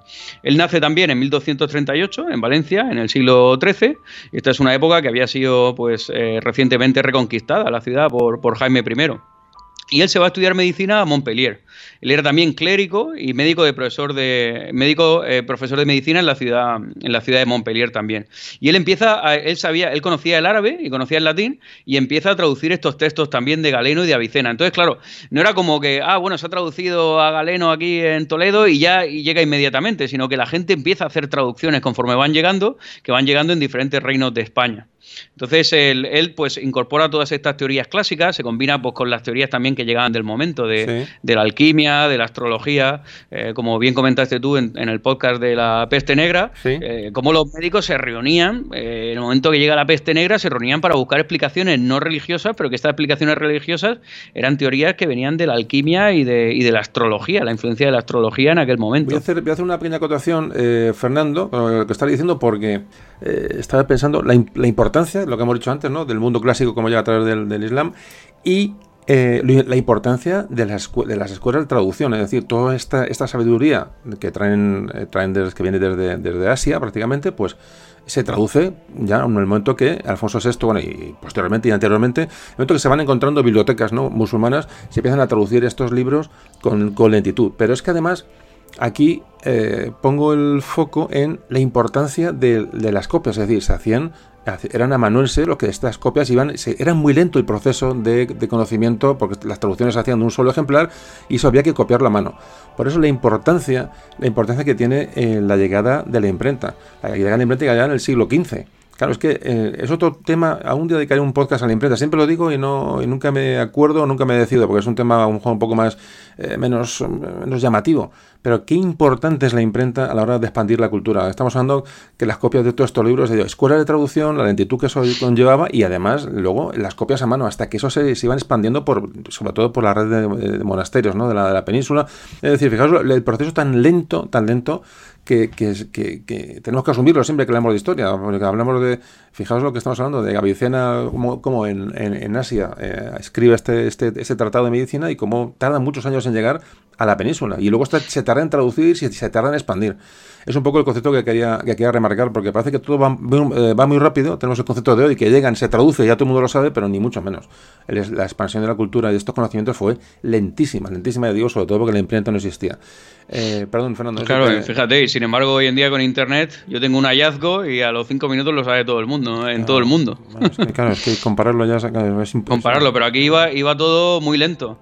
Eh, pero lo que pasa es que en España, al ir traduciéndose todos estos textos, pues España poco a poco empieza a estar eh, a la cabeza de todo este conocimiento que se va heredando a través del mundo islámico, que el mundo islámico, pues a lo largo de toda la alta edad media, estaba más avanzado claro, esto también coexistía con las explicaciones espirituales eh, que daba la gente, porque uno podría decir, oye, ¿cómo encajaba la gente eh, los problemas a, nivel popular? Por ejemplo, una cosa como la peste negra. Por ejemplo. ¿Cómo encajaría la gente una cosa como la peste negra? Esto queda reflejado en el arte, ¿no? Eh, que vemos los cuadros de la danza de la muerte, la muerte, el memento mori, es, un, es algo que vuelve como muy recurrente. Y como también comentabas tú, pues aparecen las procesiones de los flagelantes, que la gente lo que hace a lo largo de la alta edad media, pues se van fundando las, los hospitales eh, eh, se van fundando las universidades, el conocimiento se empieza cada vez a compartir más, empieza a mezclarse todo, pero claro, todo ese hacinamiento de gente en las ciudades, pues hace que una epidemia se pueda expandir a veces de forma más, más rápido, como podría haber pasado antiguamente en, cuando la gente vivía en zonas rurales. Entonces, pues aparecen los flagelantes, es una manera de imitar a Cristo y a través del sufrimiento, pues, pues conseguir buscar ese perdón, ese perdón de Dios que cuando pasaba algo tan, tan grave. Y el concepto este de imitar a Cristo va, apareciendo en, en la población y en lo religioso. Entonces, pues por ejemplo, las mujeres hacían más el, ayuno, una manera de, a través del ayuno, eh, conseguían pues imitar a Cristo y ese fue el caso famoso de Santa Catalina de, Siena, que ella pues ayunaba y acaba muriendo y, es algo que se ha llamado tradicionalmente como una anorexia milagrosa y hoy en día pues se ven muchos paralelos con lo que llamamos la anorexia nerviosa de hoy en día, donde una persona pierde la menstruación, se obsesiona con la comida y esto se va expandiendo en el mundo católico, porque en Perú, por ejemplo, tenemos el caso de Santa Rosa de, Lima, que es la, patrona de allí eh, y patrona de Latinoamérica, América, que también tenía anorexia, inspirada por el caso de Santa Catalina. O sea, entonces vemos cómo la patología, o, como se quiera llamar, o el entendimiento este espiritual, se va esparciendo por todo el mundo. Entonces, una cosa como la muerte, que es tan presente en una sociedad medieval, sabes que te puede pasar cualquier, en cualquier momento, y así queda reflejado en el arte. Eh, hay un dominico en 1415 que escribe un manual llamado El Ars Moriendi, que es el arte de morir. Y él lo que hace es intentar eh, que los frailes puedan ir a los hospitales a ayudar a la gente a tener una buena muerte. Y una buena muerte sería salvar el alma. Y para salvar el alma hay que evitar tentaciones, tentaciones que te pueden llegar al momento de la muerte, como eh, por ejemplo pues la envidia o el, murmurar contra Dios o perder la fe, porque la muerte es dolorosa. Entonces una persona podría decir, bueno, pues yo ya no creo en nada, ¿no? Entonces decía, bueno, pues si, si tú consigues superar todas estas tentaciones, entonces salvas tu alma. Y eso desde el punto de vista psicológico ayudaba al moribundo en los hospitales a, procesar todo eso. Hoy en día utilizaríamos otras terapias más de tipo existencial, pero, pero tenía una función. Muy interesante lo que acabas de decir, me, parece súper interesante cómo la, religión ayudó, ayudó, a la gente a aceptar dramas, eh, bueno, que, hoy probablemente te, lo, te, lo, que te ayuden dos pastillas, ¿no? Eh, efectivamente, es que, es, es, que es, claro, estamos metiéndonos en el pellejo, como siempre digo, de la gente de cada época y en la alta o baja edad media, de luego, esto tiene que ser, ser tremendo.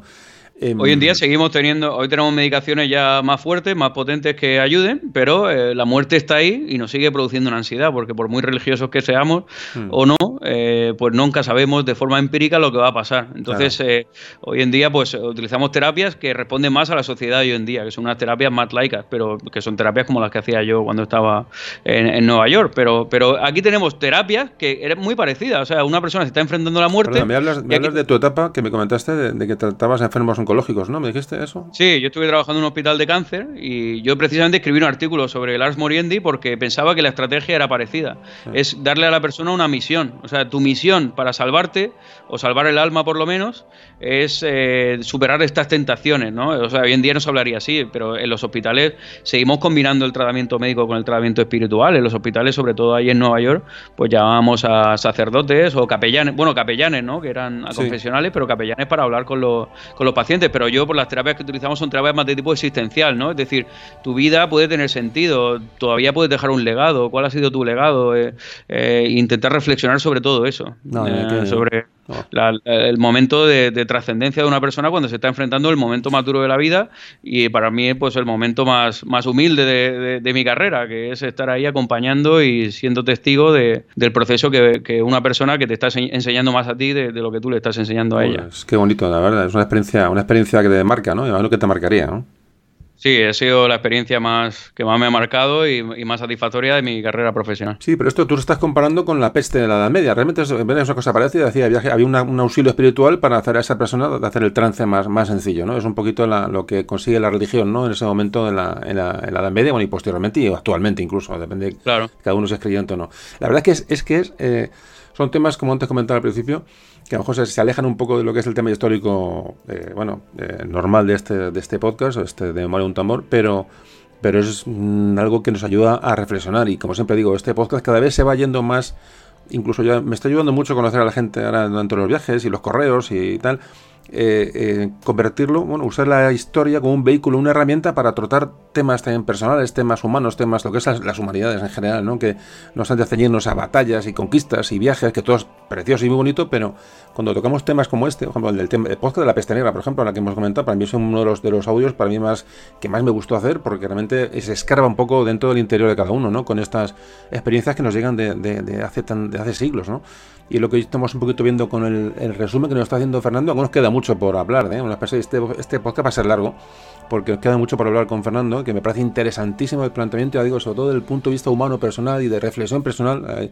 Eh, vosotros que estáis escuchando esto, pues yo que sé, estáis en el coche o estáis ahora mismo acostados en la cama antes de dormir o estáis o en un hospital, por ejemplo, o eh, mil sitios, ¿no? Que podéis escuchar estos audios, bueno, que sirvan un poquito más aparte de aprender historia y, aprender datos, también, bueno, reflexionar y meternos un poquito dentro de nosotros mismos, que también es importante porque el ritmo que llevamos de vida no, no nos deja tiempo para, para ello. Entonces, bueno, si esto nos ayuda a eso también a, a reflexionar a pensar, pues bienvenido sea. Eh, Fernando, nos, estamos, nos, hemos quedado en la, Bueno, estamos en la Edad Media, estamos hablando de la peste, del tratamiento de las enfermedades, de Castilla, de las escuelas de traducción tan importantes para eh, asimilar esa, esa, cultura islámica que nos deja esa medicina, bueno, más avanzada, evidentemente. Castilla, bueno, y en Aragón, eh, porque siempre la gente dice, bueno, solo habla de Castilla, ¿y en Aragón hay algún tipo de, bueno, de diferenciación de, con este tratamiento desde mm. salud mental? O, bueno, precisamente en Aragón es donde se funda el primer hospital específico de tratamiento psiquiátrico de España, de Europa y bueno, eso se puede siempre discutir, pero se podría decir que podría ser el, primero fundado con estas características del mundo. O sea, un hospital eh, exclusivamente para enfermos mentales para enfermos mentales. sabemos que la ciudad de Valencia, pues una vez que reconquistada, eh, la ciudad de Valencia em, empieza a, experimentar un, esplendor, sobre todo a lo largo del siglo XIV. Entonces, en el siglo XIII en Valencia, esto fue la ciudad de Valencia, la ciudad obviamente fronteriza, donde se hacía comercio eh, con Italia, eh, aparece la burguesía ahí, numerosas cofradías. En el siglo XIII ya se fundan cuatro hospitales. En el siglo XIV se fundan nueve hospitales, hospitales generales. Y luego ya, en el, no es de extrañar, en el siglo XIV-XV ya empieza a superar a Barcelona, que había tenido unas epidemias. Y, en el siglo XV, a principios del siglo XV, eh, concretamente en 1409, pues un padre llamado el padre eh, Joan Gilabert Joffre, o en, castellano Juan Gilaberto Joffre, eh, pues funda lo que sería el, el primer hospital mental de España y probablemente de Europa, de tratamiento específico. ¿Y eso, es, hoy queda resto de, ese hospital? ¿Es un edificio que se puede ver hoy o...? Sí, sí, los restos se pueden visitar. Entonces, el, padre eh, Joan Gilabert Joffre era una persona que, estudió Derecho en, Lérida, eh, nació en Valencia, pero estudió Derecho en Lérida, era un clérigo de la Orden Mercedaria. Eh, la Orden Mercedaria había sido una orden fundada por Pedro de Nolasco para rescatar, rescatar cristianos cautivos. Entonces, él, era un predicador y un día pues iba hacia la catedral a, preparar su sermón y vio como unas personas en la calle le estaban maltratando a, a un enfermo mental, uno unos jóvenes ahí están maltratando. Entonces él protege a esta persona. Este cuadro, eh, esto se representa en un cuadro más tarde por Joaquín Sorolla, eh, ya en el siglo XIX, donde el padre Jofre está protegiendo a la persona. Entonces él, él, protege a esta persona y ese mismo domingo él da un sermón en la catedral donde predica contra el abuso que la gente con enfermedad mental sufre en las calles. Él dice, oye, a las personas se les abusa físicamente, a las mujeres a veces se les abusa sexualmente y necesitamos, es importante que se cree un hospital.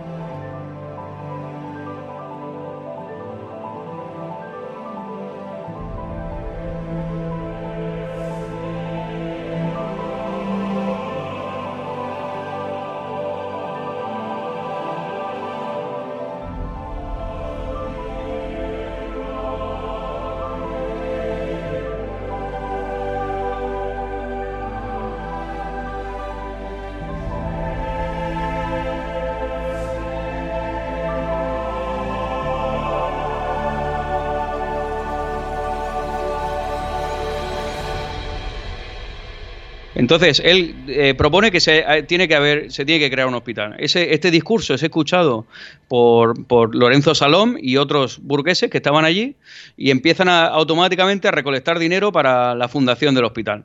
Perdona, Entonces, eh, perdona que te, interrumpo constantemente, pero que si no me pierdo. ¿Qué año has dicho que estamos hablando? ¿Qué, qué año se funda esto, este? Esto pasa en 1409 y ahí es donde empiezan a recolectar dinero este hospital es aprobado por Martín I el Humano, que era el, rey del momento, y, se termina de construir en febrero de 1410 aproximadamente. Y esto es un hospital que se llama así, se llama Santa María, se dedica a María, Santa María de, los inocentes, los locos y los dementes, se podría decir. En, valenciano sería Santa María de los Inocentes, Falls, eh, Llorats.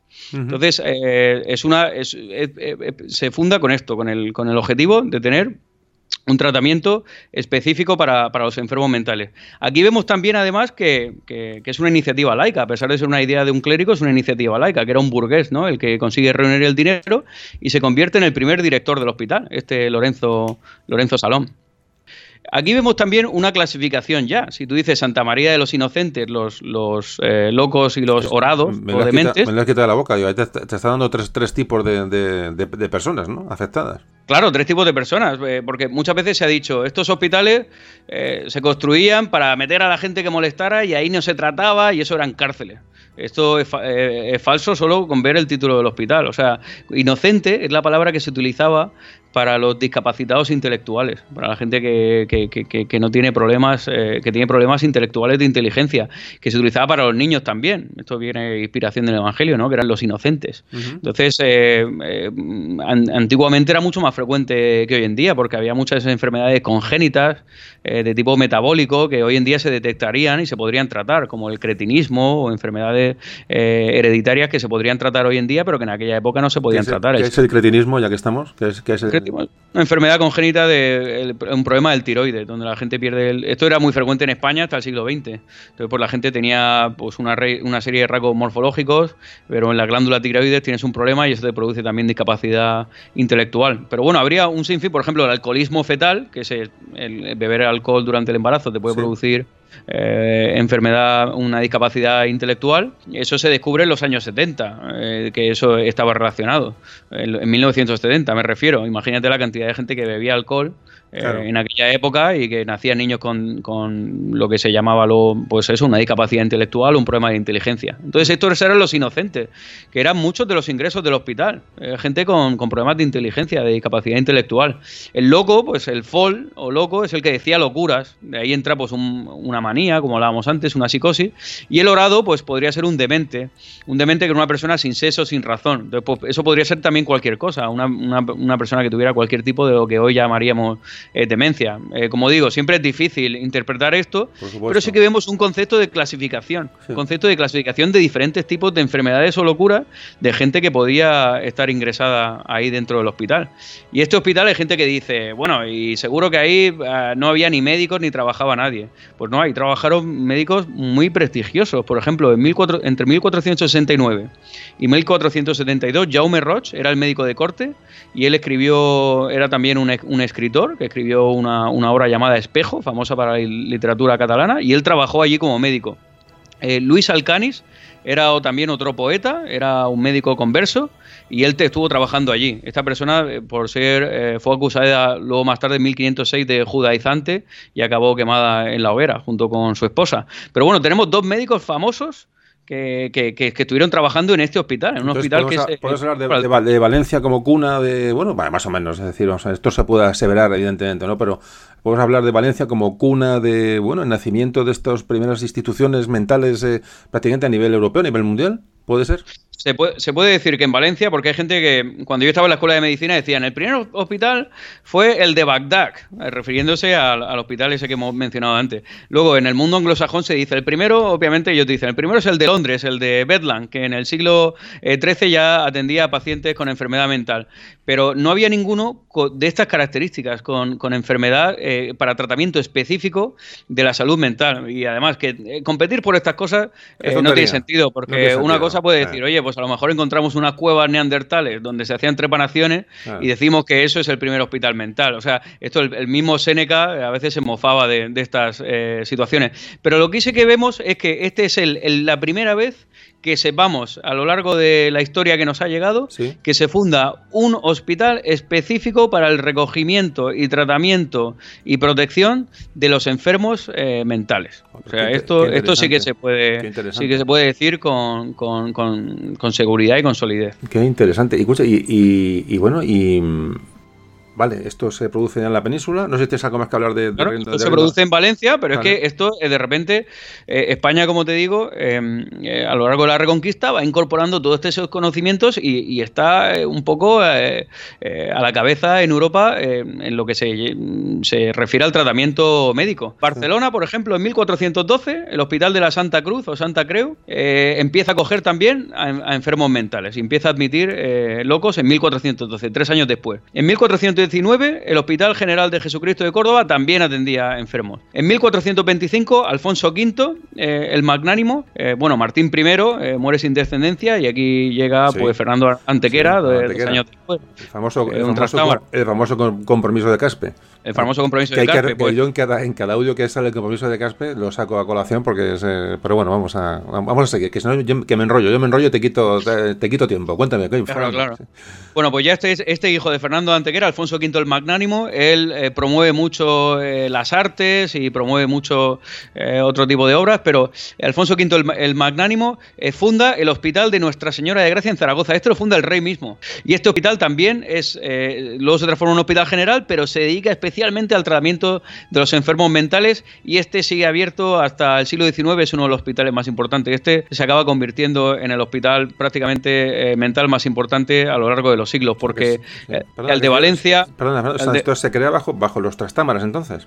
Se crea bajo los trastámaras, sí, sí, el hospital de, Zaragoza. Eh, este se mantiene abierto hasta la época, hasta la invasión de Napoleón, pero luego más tarde eh, eh, se vuelve a abrir. este hospital, por ejemplo, aquí tenemos a un fraile que se llama Fray Murillo que decía, este hospital alberga pacientes de todas las naciones y en 1616 tenía ingresados ya 120 hombres y 180 mujeres que sufrían enfermedades mentales. y la gente se dedicaba ahí a trabajar, lavando paños, tenían talleres y tenían un poco de todo. Esto sí que esto sí que es desconocido completamente.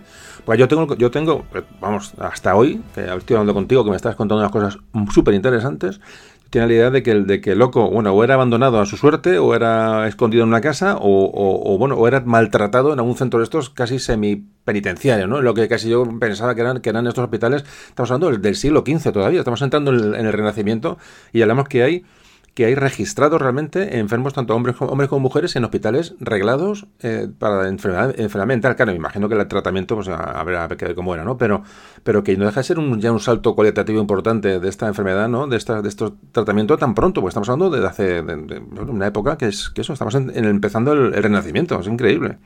Estamos, este es un momento eh, en España eh, absolutamente extraordinario. Eh, además, tenemos tendemos a pensar en el pasado como, oh, probablemente lo hacían mal o probablemente ahí no se hacía nada. Y sin embargo, miramos en el pasado y vemos que hay tratamientos que son superiores a, los que tenemos hoy en día. por ejemplo. Pienso, perdón, Fernando, te he interrumpido constantemente. Es que no, quiero dejar cabos sueltos Yo imagino, claro, que esta, me imagino que esta mm, gran, cantidad de gente que se mete en estos hospitales, evidentemente, egoístamente, la gente con dinero trataría a su gente, a, sus hijos, a su familia, de una manera lo mejor posible, me imagino, ¿no? Puede ser, también puede ser así. O sea, es el motivo de buscar un refugio eh, eh, digno a estos, a estos, a estos enfermos. Claro, como hoy en día. Hoy, yo trabajé en, España en un psiquiátrico de los, de los antiguos, de los que todavía quedan abiertos, y pues la gente pues intentaba pagando en, privado pues darle el, mejor tratamiento posible a, un familiar.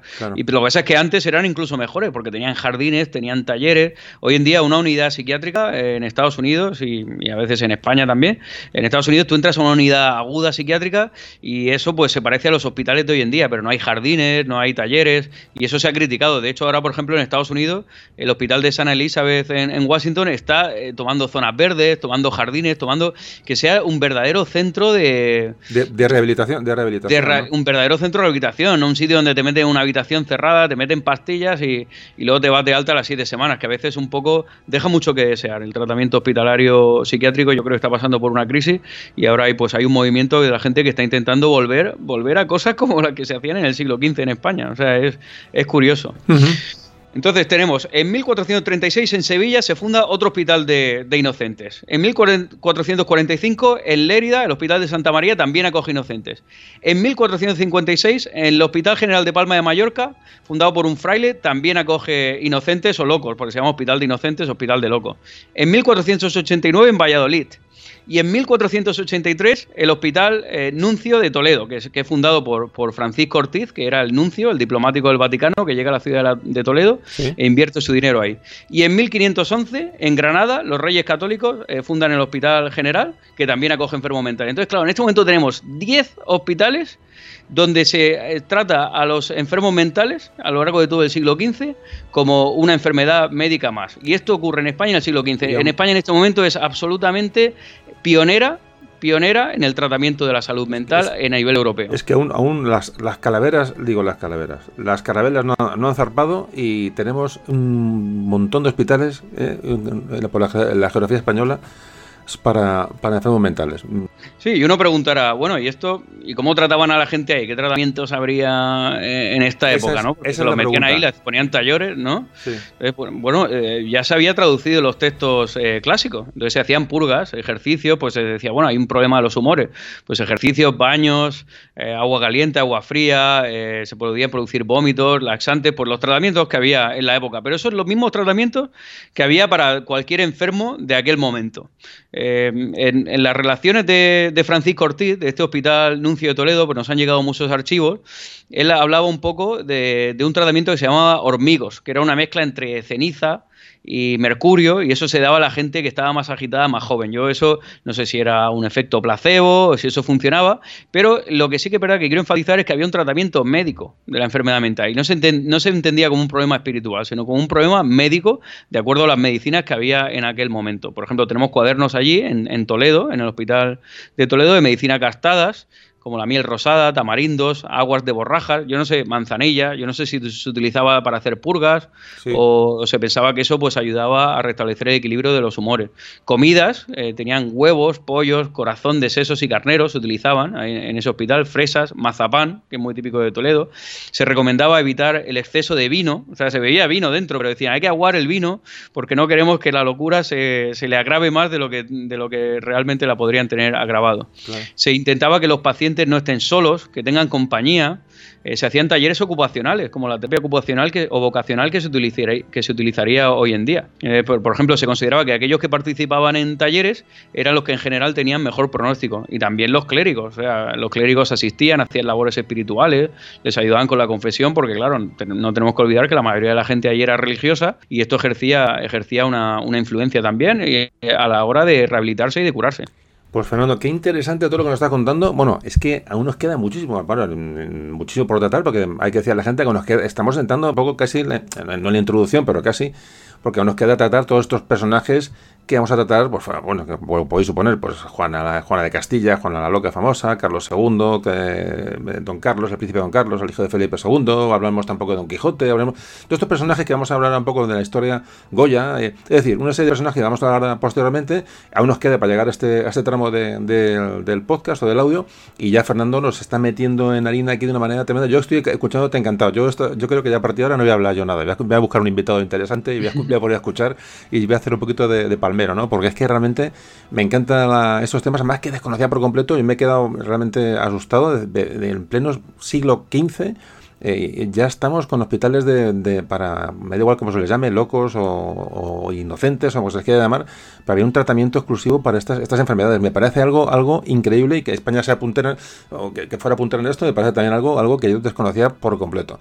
Pues Fernando, seguimos en un momentito y hablando ya de, bueno, ahora de la, la siguiente pregunta, vamos a hablar un poco que eh, bueno, como hemos visto ya un poco la península, ahora se, da el salto a América y, en América también hay una historia de esto, ¿no? Que, no pasa con tan enseguida, ¿no? O la historia de los, de los hospitales en, en América, ¿no? Después de la... Venga, pues enseguida nos vamos a ello.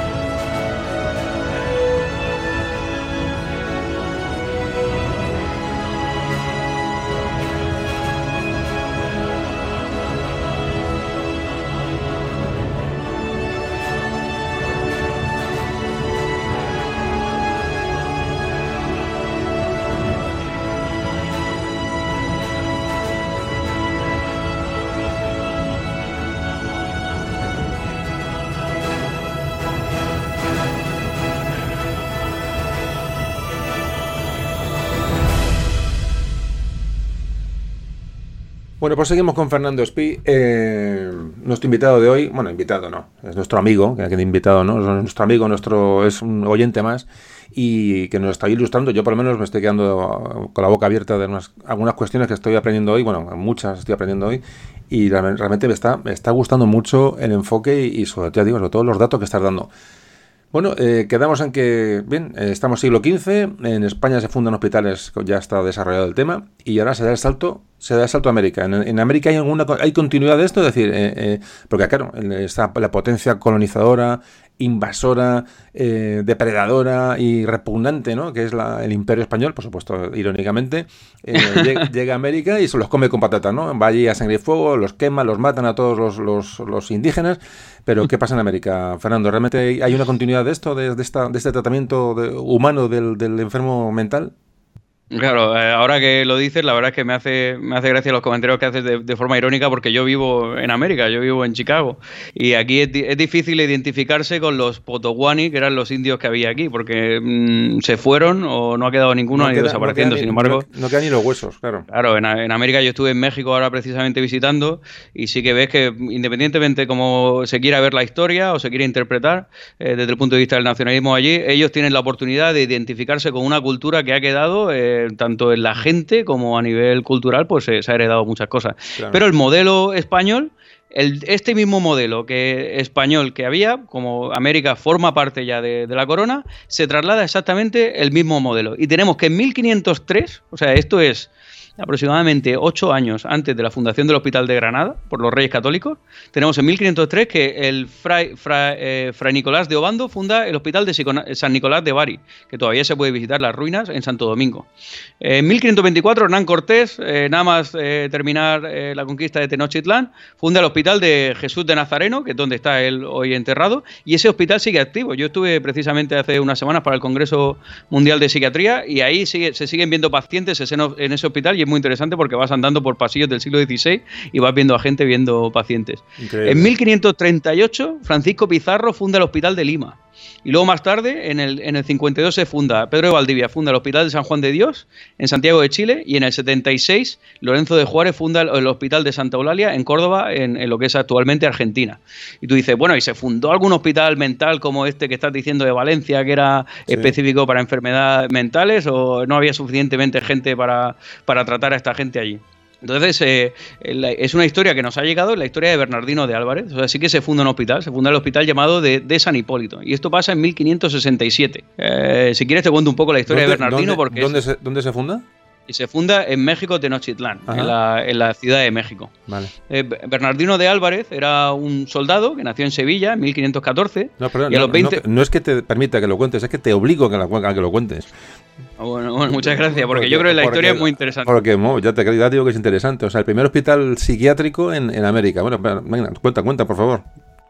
Eh, eh, fue fundado por Bernardino eh, Álvarez. Entonces, Bernardino Álvarez fue un sevillano que nació en 1514 y con 20 años se fue al Nuevo Mundo, pues ahí llegaban las historias que llegaban de, todas las posibilidades que veis, se fue como soldado, tras de recibir instrucción militar, se fue como soldado. Como la Ciudad de México se había ya pacificado, pues se van al norte. Hay unos conflictos con los indios chimichecas. Entonces participa ahí en, los conflictos con los indios chimichecas en la zona que se llama hoy de, Zacatecas, donde ahí luego más tarde se encontraron unas, unas minas y siguió el conflicto hasta 1590 con, Cristóbal de Oñate y Juan de Oñate, que es su hijo, el que va luego a Nuevo México.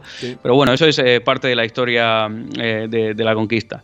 Entonces, esta persona, eh, cuando termina el servicio militar, empieza a meterse en unos problemas de, juego, de, se, era aficionado a los naipes y se ve medio en vuelto con 12 amigos en, un posible homicidio y es encarcelado.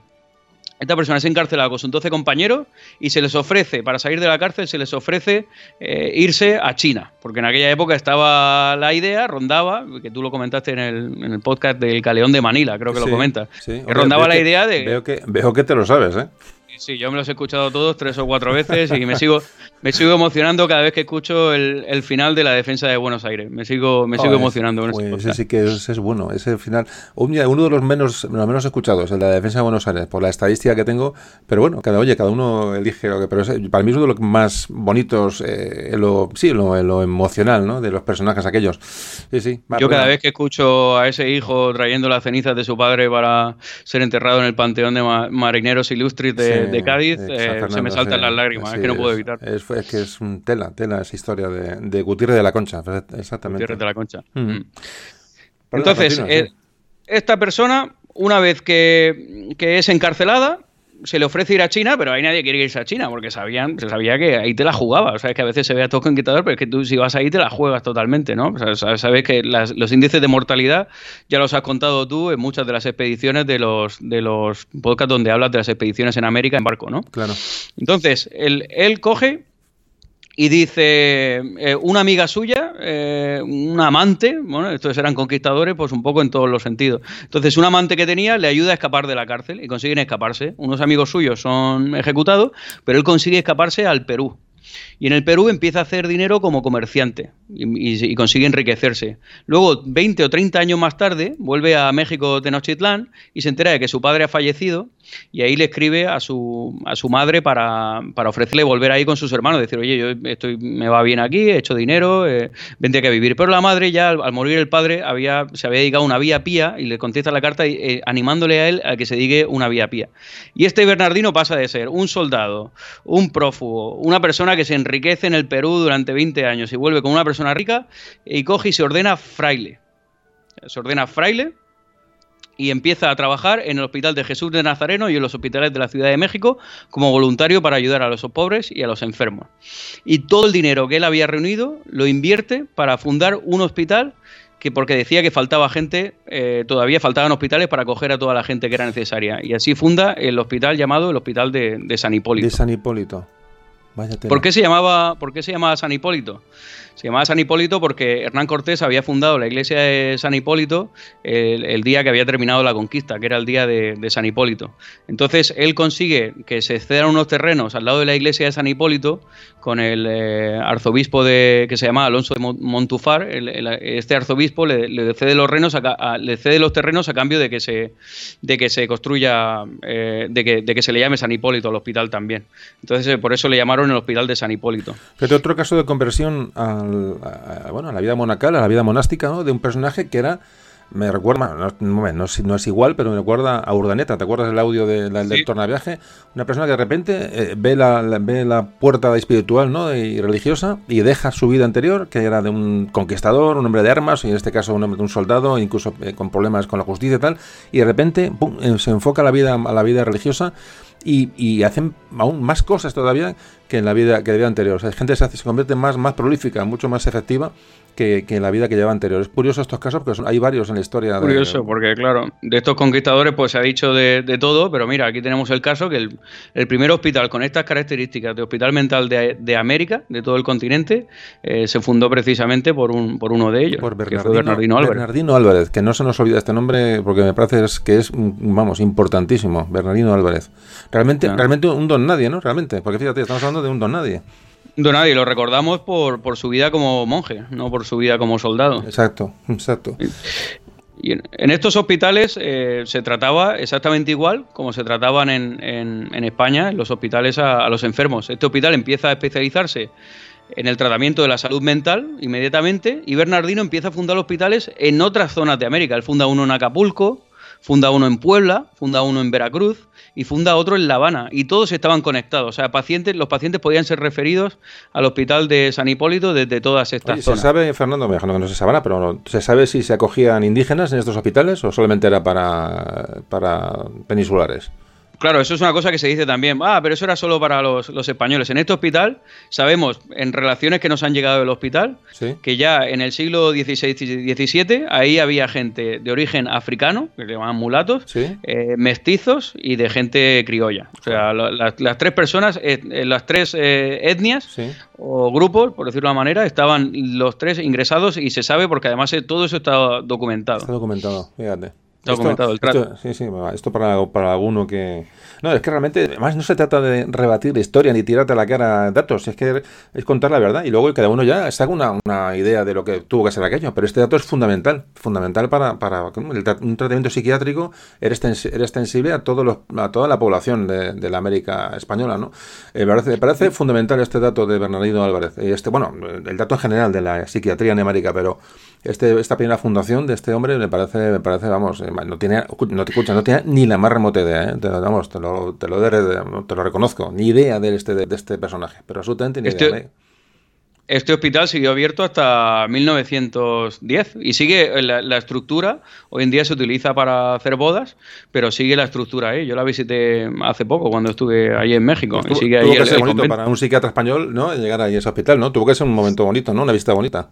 Sí, yo me acuerdo que llegué y lo habían cerrado porque tenía una boda en ese momento y yo le pedí por favor que había hablado con el director, que había, yo había escrito un artículo que, que, lo habían rechazado en la, en la, revista americana de psiquiatría, pero sin embargo en la, en la, revista inglesa de psiquiatría ha sido aceptado y se va a publicar recientemente. Entonces hablé con ellos, que me habían mandado la foto y al final me dejaron entrar los, los de seguridad que estaban allí y para mí fue una experiencia muy bonita poder estar ahí y, y sentir un poco pues pues lo que, lo que habría sentido pues mucha gente que había estado ahí tratando y tratado. Esto, no, esto nos gusta, yo imagino todos los que están escuchando el audio, esto les, o sea, lo siente una cosa parecida, pero el que no sienta esto, qué pena, ¿no? Porque no tener esa relación con la historia, ¿no? Con lo, con lo, con revivir, ¿no? Con rememorar cosas en los lugares, es que esto es básico, además se, disfruta muchísimo, esto no tiene, no tiene precio, esto no se compra con dinero, o sea, estas sensaciones no, las puedes comprar, ¿no? Esto que tú tuviste en, San Hipólito, por ejemplo, ¿no? Eh, digo tu caso como cualquier persona que haya una visita a un lugar que, que conozca su, su pasado y conozca su trascendencia, es una afición preciosa la de la historia y la de, y la de ya digo, las visitas, el rememorar, el, no sé, a mí me parece, me parece fantástico todo esto y tu caso ahí en San, como decimos, en San Hipólito tuvo que ser, tuvo que ser la bomba, como me gusta decir. Yo fui, fui allí, me quedé meditando un poco, pues a veces piensas que las piedras te, transmiten algo y ahí pues te transmite. Ni lo dudes, vamos, que las piedras te transmiten. Un rato, un rato de meditación, no meditación, de, estar contigo mismo, de verdad, de pensar, de disfrutar del momento, eso, eso es, vamos, el momento más bonito de la vida. Y esto, digo, de eso se trata esta, este trabajo, ¿no? De, que, de contagiar a la gente esto. Es la, es, para eso estamos aquí, tú y yo, ahora mismo dándonos aquí. Aquí en Madrid son, las, son ya las 10 de la noche y allí, ¿qué, son? ¿Qué, hora tienes en Chicago? En Chicago, Lago Michigan, ¿qué, qué hora tienes allí? Aquí tengo las tres. Estoy aquí mirando el skyline de Chicago al tiempo que hablo contigo. Ah, qué maravilla. ¿Y ya, has comido o no, Fernando? Sí, me tomo un sándwich antes de empezar a hablar. aquí, come, aquí comemos a las 12. Ahí coméis a las 12, madre mía. Sí, sí.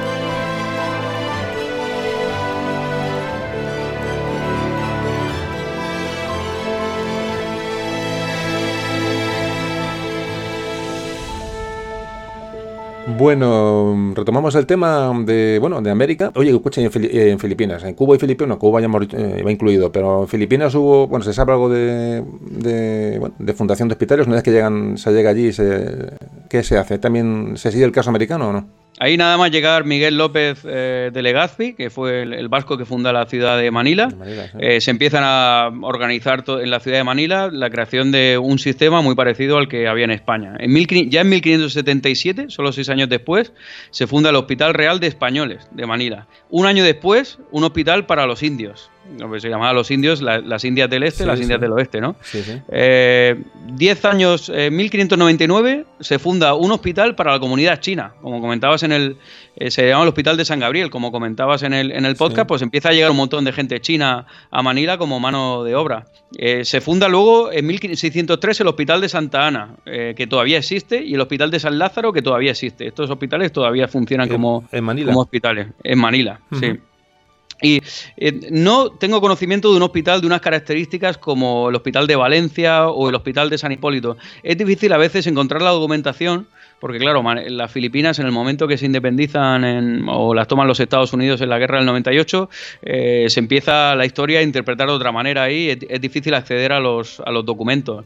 Pero eh, busqué en revistas a pares a ver si había algún hospital, pero no he encontrado. Pero sí que es verdad que lo que se produce en Filipinas, que es, un, es algo eh, que para mí me parece absolutamente extraordinario en este proceso de colonización o conquista o como lo queramos llamar, mm. es que a través de los frailes que van llegando a Filipinas se produce un sincretismo entre la medicina tradicional europea, que parte de la medicina clásica, y la medicina local de los nativos que vivían allí.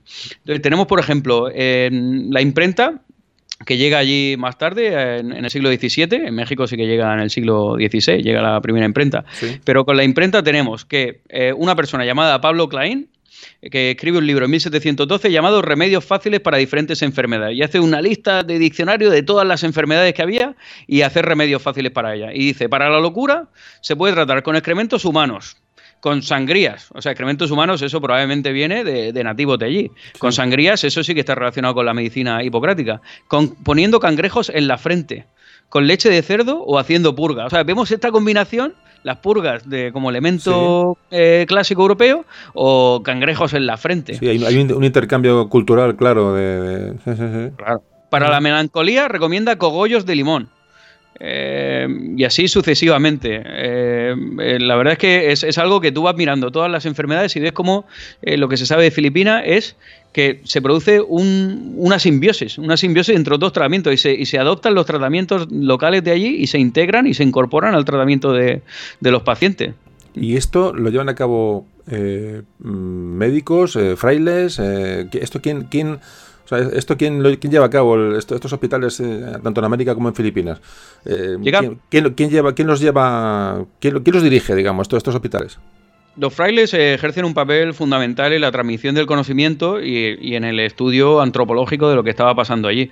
Pero los hospitales se van importando, eh, en los hospitales van importando médicos eh, automáticamente. Médicos, pues algunos vendrían de España y otros se van formando en, medicina allí. Por ejemplo, el Hospital de San Hipólito, eh, sabemos que tras la muerte de Bernardino, eh, eh, hay ah, se contrata ya al primer médico que se conozca. No sabemos si habría otro médico antes que se llamaba Don José de Cabas. No se sabe mucho de él, pero había un médico ahí que se llamaba Don José de Cabas, que, era el médico que trataba a la gente allí en el hospital. Bernardino también intentaba tratamientos. Él, por ejemplo, en, el Hospital de México intentaba mm, juntar a las personas que tenían el juicio normal, la gente que no tenía problemas mentales, con eh, personas que tuvieran una enfermedad mental, porque él pensaba que la virtud era algo que se podía aprender, que eso es algo que los que que, se ha puesto de moda ahora, por ejemplo, en psiquiatría, es lo que se llama la psiquiatría eh, positiva, que es pensar que las virtudes son también importantes y hay que trabajar las virtudes de las personas.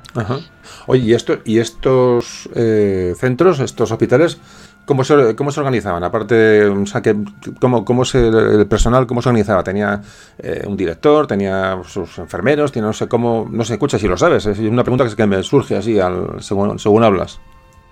Sí, el, director del hospital, eh, como hemos dicho en Valencia, era Lorenzo Salón. También decir que el Hospital de Valencia, para quien le apetezca eh, visitarlo, se puede visitar, se conserva la puerta original, se conserva todavía. Yo fui hace poco y me hice una foto allí, que es la puerta, una puerta eh, gótica, pero eh, vemos la, planta, que la planta que tenemos ahora, hoy en día es la Biblioteca Pública de Valencia, pero es la planta que copia la planta original que había, porque luego hubo un incendio en 1545 y hubo que reestructurarlo. En esa planta es una planta de cruz, de cruz griega, que era un concepto de hospital que se había incorporado de, importado desde Italia, y vemos un piso de abajo y un piso de arriba. En el piso de abajo es donde estaban las mujeres, y en el piso de arriba es donde estaban los hombres. Y esa planta de cruz, de cruz, eh, cruz griega, en el, en el centro tenía una torre, y de la torre se podía vigilar todo. Esa es la estructura que, se refería para poder vigilar a todos los pacientes. Entonces, los pacientes eran ingresados por el director del hospital, que se llamaba el hospitaler, muchas veces, y eh, también los veía un sacerdote a la entrada que les podía facilitar la conversión y los médicos eran obligados a visitar eh, al paciente eh, una o dos veces al día. En muchos casos tenían que visitar. Sin embargo, hoy, por ejemplo, los visitamos una vez al día. Sin embargo, allí podía ver que el médico podía ir hasta dos veces al día o por lo menos tienen la obligación de ir dos veces al día a ver al paciente los referimientos, pues vendría, había gente que, tenía dinero para pagar el hospital y con su dinero pues se podía ingresar o la familia podía pagarlo y si no pues se ingresaban de una forma eh, puramente como, caridad. En la procedencia, la procedencia, pues eh, a veces se le llamaba por su nombre normal o de la ciudad donde venían. Por ejemplo, Juan Serrano eh, en, el Nuncio de Toledo tenemos eh, una relación de los pacientes que estaban ingresados allí, que eso nos ha llegado. En el Nuncio de Toledo teníamos una persona, por ejemplo, llamada Juan Serrano de Madrid, una persona llamada eh, Francisco Ramos, un clérigo de Segovia, una persona llamada Isabel de Jesús de Ávila, que se sabe que era una monja. También allí ingresaban eh, soldados eh, muchas veces, porque en los tercios la gente luchaba y ahí había muertes, eh, había mucha violencia. Ahora, hoy en día le llamamos a eso trastorno por estrés postraumático, es como se le llama ahora, pero te produce un trauma el poder estar en una guerra.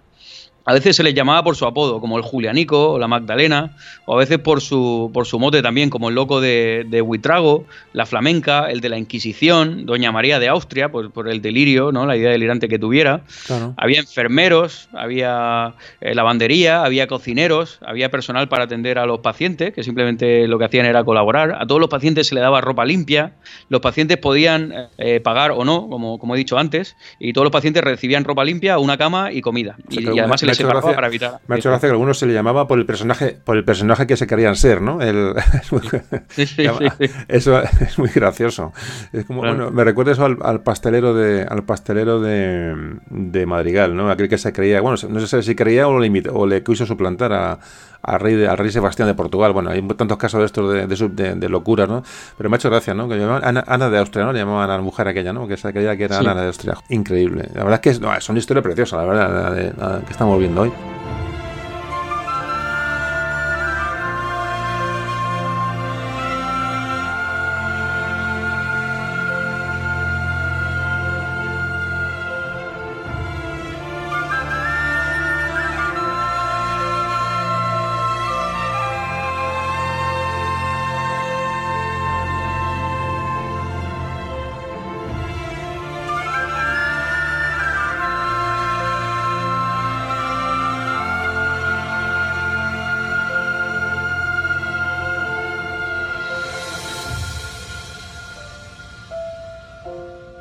Bueno, seguimos con Fernando Espi. Eh, Fernando, vamos a meternos ya en, bueno, en la parte, ah, no final, pero bueno, ya vamos avanzando y ya llegamos a, estos personajes históricos que, bueno, gusta mucho analizar, ¿no? De un punto, punto de vista psiquiátrico. Además tenemos aquí un psiquiatra que le gusta la historia y que, y que los ha estudiado.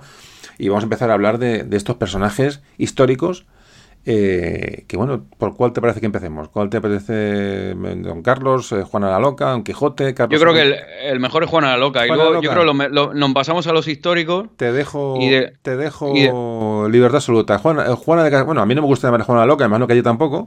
Juana de Castilla. Juana, Juana I de Castilla, pero bueno, ha pasado la historia con Juana la Loca y, y bueno, ¿qué, nos, ¿qué interpretación se puede dar de este, de este sobrenombre por el que pasó la historia? ¿Qué sabemos? ¿Qué has estudiado? Que, en fin, es un personaje realmente, bueno, es, es llamativo. ¿Qué se te ocurre contar de, Juana? Juana, como, como decimos, y bueno, tú comentas un poco también la historia en el, en el podcast de los comuneros, como, como, te puedes ver, he hecho mis deberes y me, he escuchado tu podcast. No, te voy a poner, te voy a poner oyente, oyente del año, te voy a poner oyente del año, que es este, pero sabes, ubicas todos los personajes en cada audio. Escucha, algunos, tú lo comentas y digo, ah, pues sí, creo que fue en ese. A mí se me ha olvidado ya, y tú, tú te lo sabes, o imagínate, me estás, me, estás, dejando hasta mal. A mí a veces se me olvida dónde trato cada uno, pero tú veo, veo que te lo sabes. Juana, sí, sí, yo me lo, tengo bien estudiado. Ah, fenómeno. Eh, eh, Juana es, un personaje que yo creo es importante discutir porque ha pasado a la historia como, como Juana la Loca, es el apodo que se le ha dado muchas veces. Ella, bueno, pues revisando un poco la historia, sabemos que es la hija de Fernando y, de Isabel. Ella fue una. Se ha cuestionado mucho a lo largo de la historia. ¿Tenía ella una enfermedad mental? ¿No tenía una enfermedad mental? Y los historiadores muchas veces se no, no se ponen de acuerdo. Dicen, ah, probablemente se utilizó como una especie de mm, intentar hacer un poco de digamos, de bloquearla o, de, o, de, o, porque estaba la, corona de por medio, ¿no? Entonces, bueno, voy a revisar un poco la historia de, de Juana. Juana, eh, pues eh, era una estudiante, sabemos que era una estudiante, una buena estudiante, hablaba varios idiomas, hablaba castellano, catalán, eh, portugués, hablaba francés, hablaba latín. A los 16 años se casa con Felipe y se tiene que ir a vivir a Flandes y, una vez que, muere Carlos, pues a ella se le considera un poco, al, ir muriendo sus hermanos, ella va teniendo todas estas pérdidas, se le considera la, heredera del trono en potencia. esto es un problema porque a Juana ya desde pequeña, eh, Isabel y Fernando habían notado que había problemas con Juana, que a veces tenía algunos problemas que, que no se especifican de forma clara. En 1504, cuando Juana tenía ya 24 años, eh, Isabel enferma y ella tiene que volver a Castilla para, estar con su madre. Y ya sabemos que en aquella época está documentado que ella comía muy poco y dormía muy poco. Esto podrían ser síntomas de, una enfermedad mental. Muchas veces eh, evaluamos la enfermedad mental como por cómo la persona está durmiendo y comiendo, ¿no? que son unos marcadores más, más objetivos de, que la persona estar bien o, no, o tener algún proceso eh, mental que, esté sucediendo en el momento. Entonces, eh, Juana en aquel momento eh, intenta ir a Castilla, pero quería volver por Francia, pero era peligroso porque había una guerra. Pero ella se empeña y el obispo que iba con ella, el obispo Fonseca, tiene que guardar los caballos en el establo para que no pueda salir. Y ella pues monta ahí un, número, ¿no? Empieza a gritar, a, un cuadro de agitación, decide dormir toda la noche allí sin recibir ningún tipo de ayuda, sin ningún tipo de, apoyo, duerme allí en el mismo establo. Una vez que muere la hermana, eh, ella es nombrada en, posible, posiblemente la, heredera y es donde se produce aquí este problema de, de quién iba a heredar el trono, si ella tenía un problema, porque se decía en la corte y a lo largo de todo el reino que ella tenía una enfermedad mental. Entonces llega un momento que ya defendiéndose escribió una carta al señor Bere diciendo que ella no tenía ninguna enfermedad mental y que lo que tenía era un problema de celos como el mismo que tenía su madre. Y eso lo hace para defenderse. No obstante, esto no se puede tomar como evidencia de que no tuviera una enfermedad mental, porque sabemos que hoy en día en, psiquiatría mucha gente que tiene una enfermedad mental severa eh, niega tener la enfermedad mental, ¿no? que es la falta de introspección. Entonces Felipe y Fernando deciden que, ella no, no, está mentalmente, no es capaz de gobernar. Con lo cual al final acaba eh, gobernando Felipe, ¿no? que muere pronto. Y una vez que muere Felipe, eh, se produce el fenómeno este de que iban viajando por toda Castilla, que en el fondo tenían que evitar la plaga, iban evitando la plaga. Pero hay comentarios de que ella pues eh, tenía un comportamiento también ahí de, estar demasiado, querer pasar demasiado tiempo con, el ataúd de, su marido, de no querer separada por, del ataúd. En aquellos tiempos ella no empieza a dejar de, bañarse, dormía siempre en, el suelo, no, no dormía en cama y al final pues va perdiendo la razón hasta el punto que Fernando, su padre, su propio padre, pues decide encerrarla en el monasterio de Santa Clara en Tordesillas. Allí su salud, su salud se va deteriorando y una vez que Carlos hereda la corona, la sigue manteniendo ahí en el, en el monasterio de, Tordesillas. Ahí empieza a pensar que a, desarrollar ideas paranoides, piensa que las, que las monjas de allí la estaban envenenando eh, y al final pues acaba muriendo en unas condiciones un poco lamentables. Claro, aquí, aquí se mezcla bueno, las dos teorías. Es decir, Juana puede tener algún tipo de problema, pero Juana estaba loca o la volvieron loca, ¿no? Realmente, o, aceleraron su proceso, porque realmente su vida tuvo que ser muy complicada, ¿no? Verse en, ese, en esa tesitura, ¿no? De, política. Realmente era un personaje clave en la historia de España y en la política del momento, y yo creo que fue un, un objeto de, de una, de una manipulación seguramente, ¿no? Que también pudo, pudo acelerar evidentemente, ¿no? Sus su problemas mentales, ¿o tú cómo lo ves? Claro, yo creo que el problema es que se, mezclan dos preguntas que en principio no tienen por qué estar directamente relacionadas. O sea, eh, la pregunta clave es, ¿tenía Juana una enfermedad mental? yo diría, lo más probable es que con la información que nos ha llegado, Juana tuviera una enfermedad mental. O sea, lo más probable es que sí. Entonces, la pregunta es, ¿se aprovecharon de ella?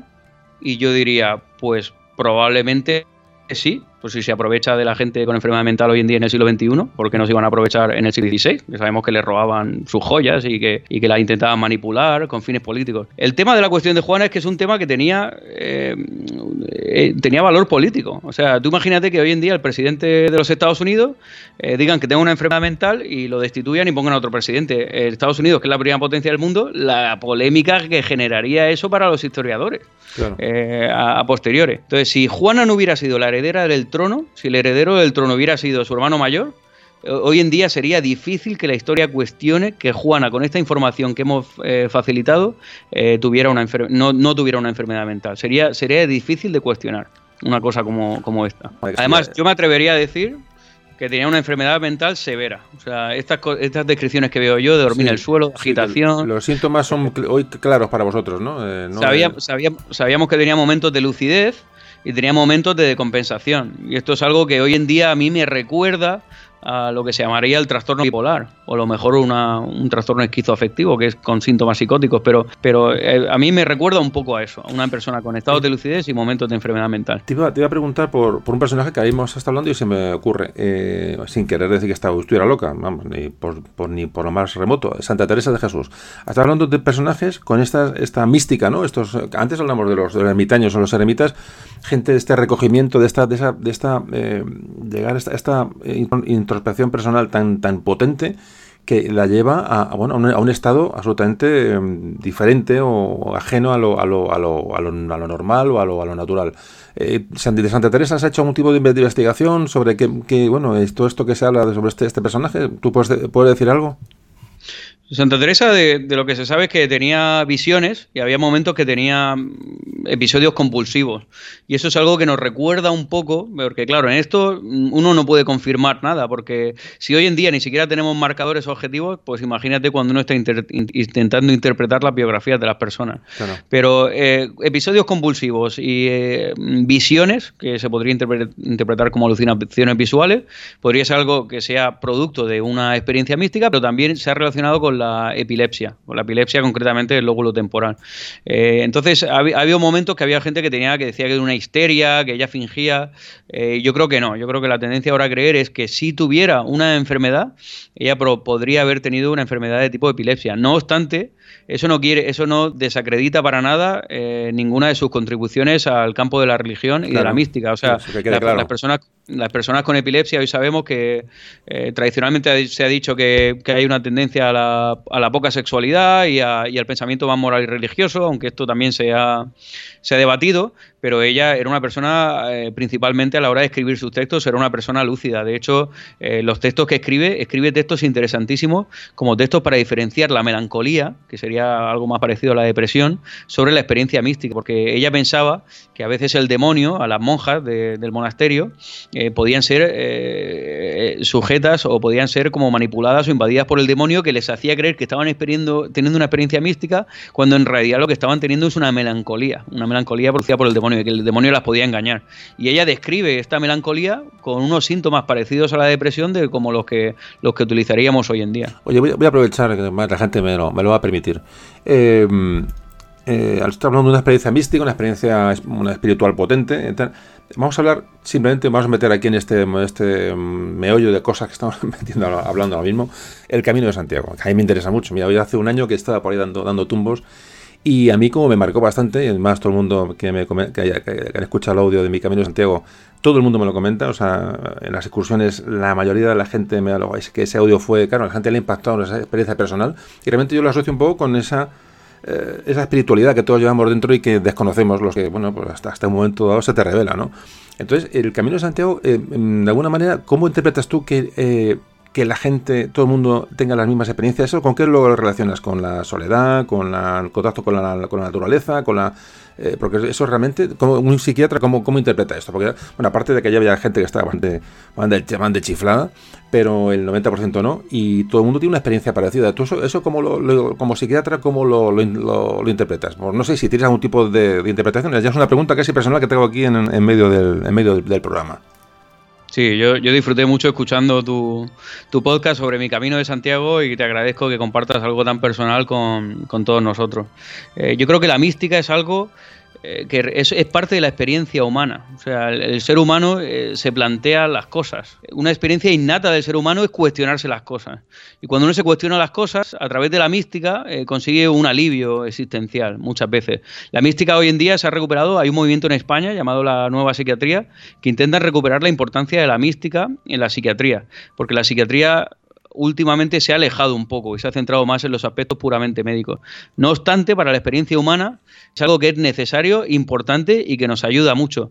Y esto vuelve un poco también a mi experiencia personal cuando trabajaba en un hospital de cáncer con gente que estaba en, en una fase de cuidados paliativos. Sí. Es decir, si yo a esta persona le digo, tómate una pastilla para la depresión y ya está, y, y vengo dentro de dos semanas a ver cómo está, eh, ¿tú crees que eso a la persona le va a resolver esta experiencia que está viviendo con estas ansiedades existenciales que está viviendo, que es enfrentarse a la propia muerte? Sí. Pues sería algo muy complicado que solo dando Prozac eh, esa persona se fuera, se fuera a resolver eso, ¿no? O sea, entonces tenemos que acompañar y ayudar a la gente a elicitar esas, esas experiencias. Yo sí, creo que a través de no la todo el mundo se implica como, como tú o le das importancia a ese, a ese trabajo. O tal. Me imagino que no todo el mundo está preparado para las experiencias. Ah, yo estoy convencido, que decir, no. O sea, que sí, que la mística es humana, va, nace del ser humano, pero no todo el mundo la, la desarrolla ni siquiera la busca. ¿no? O la espiritualidad, ¿no? ya no la mística, sino un poco el contacto con uno mismo. O sea, que lo que tú cuentas de tu trabajo ahí en el, este, este tramo, ¿no? Tan difícil, ¿no? De tratar a, a, enfermos por casi terminales, eso, eso, bueno, pues eso lo llevas tú dentro, es decir, el, y que lo, que lo disfrutes o que, o que lo trabajes, ¿no? O sea, que Yo creo no... que como seres humanos es importante que exploremos qué significa para nosotros trascender, qué, qué, significa la trascendencia. Y la trascendencia la entendemos como sentirnos que, que, estamos conectados a algo más grande que nosotros mismos y que nosotros ya formamos parte de eso. Y a través de la meditación, eh, antiguamente en el siglo XVI, XVII, pues era importante porque la, la religión y la espiritualidad eh, tenía una labor fundamental en la sociedad y el mismo Ignacio de Loyola pues propone los ejercicios espirituales. Pero hoy en día está, están viniendo muchas de estas teorías a través del yoga, de la meditación, eh, están llegando muchas teorías que se las está incorporando la propia psiquiatría, que es eh, a través de la meditación y a través de, de, una experiencia personal, individual, de la introspección hacia adentro, cómo podemos llegar a, a trascender. Y yo creo que es algo muy parecido. Yo cuando estabas contando la historia de, de mi camino de Santiago, sí. pues yo, yo, a mí me daba la sensación de que tú estabas teniendo una experiencia mística. ¿eh? Y es una experiencia que para ti, a nivel subjetivo, ha significado muchísimo. Sí. Y, no, y no hay que ponerle nombre. Es que a veces Exacto. esos sentimientos no se pueden explicar con Correcto, palabras. sí, yo creo sí, significa mucho y, y te, te, marca, pero no hay que ponerle nombre, efectivamente. Yo, yo ah, me acuerdo que ponía el, el bueno, un poco la, la, similitud, ¿no? Con que la vida es una, una, o la existencia es una, tiene, es una, una, una ecuación, ¿no? En que hay una X, una, incógnita que resolver y se puede resolver de muchas maneras, ¿no? Con religión, con, con espiritualidad, con, me da igual, con, con, meditación o con, me da igual con qué, ¿no? Es un poquito, pero creo que es un poco el resumen de esta, bueno, ves, ya nos hemos ido por los cerros de Úbeda. Pero no, pero sí, va todo, va toda colación realmente, lo que estamos hablando con un poco la experiencia humana, ¿no? Que es lo que aquí nos trae, ¿no? A, disfrutar un poco también de nosotros mismos, ¿no? Y a pensar un poquito, aparte de de hablar, eh, claro. de hablar, de hablar, de historia. Yo creo que eso hoy pero esto sirve, hablamos de historia, pero intentamos también pues eh, compartir una experiencia que a nosotros nos ha ayudado. Exactamente, esa, esa es la cuestión.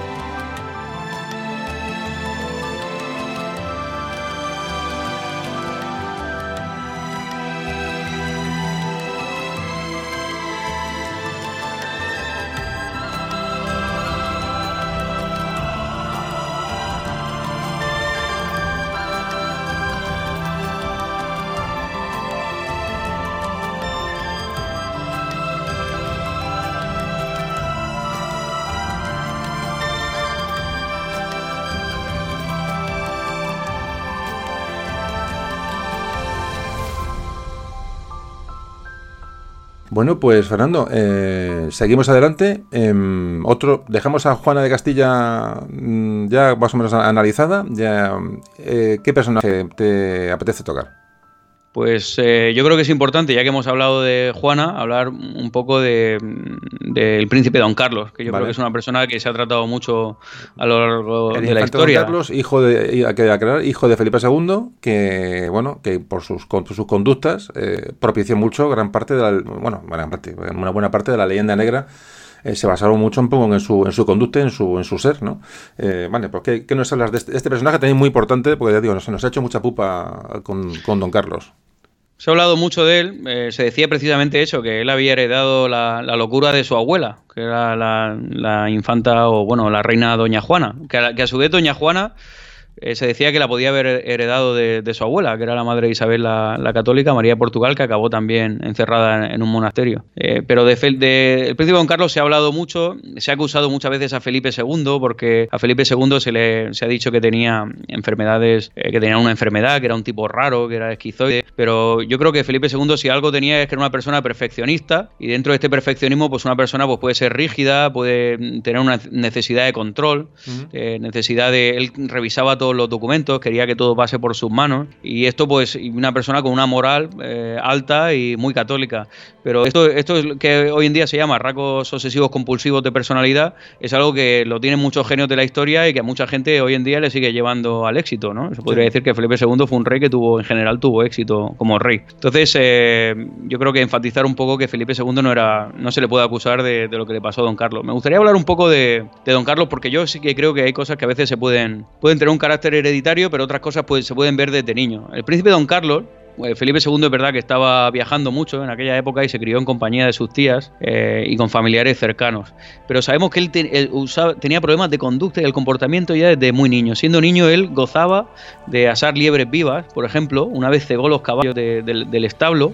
A los 11 años, con solo 11 años, hizo azotar una muchacha solo por sádica diversión solo por eso. Entonces, eh, llegó un momento que una vez estaba persiguiendo a una criada y se cayó por las escaleras y tuvo una caída y se puso muy enfermo. Y, esto fue, pues, eh, cuando era también bastante joven, era todavía un adolescente. Entonces se enfermó mucho y pensaban que iba a morir. Eh, esto nos sirve de ilustración en este caso porque sabemos cómo lo trataron. Sabemos que se llamó un curandero, un curandero morisco que se llamaba Pinterete y le puso unos ungüentos y unas cosas. Los curanderos era algo que en la cultura popular se seguía utilizando. Como hoy en día la gente va al médico y luego busca tratamientos homeopáticos y, otros tratamientos alternativos y los combina. Entonces se llamó un curandero.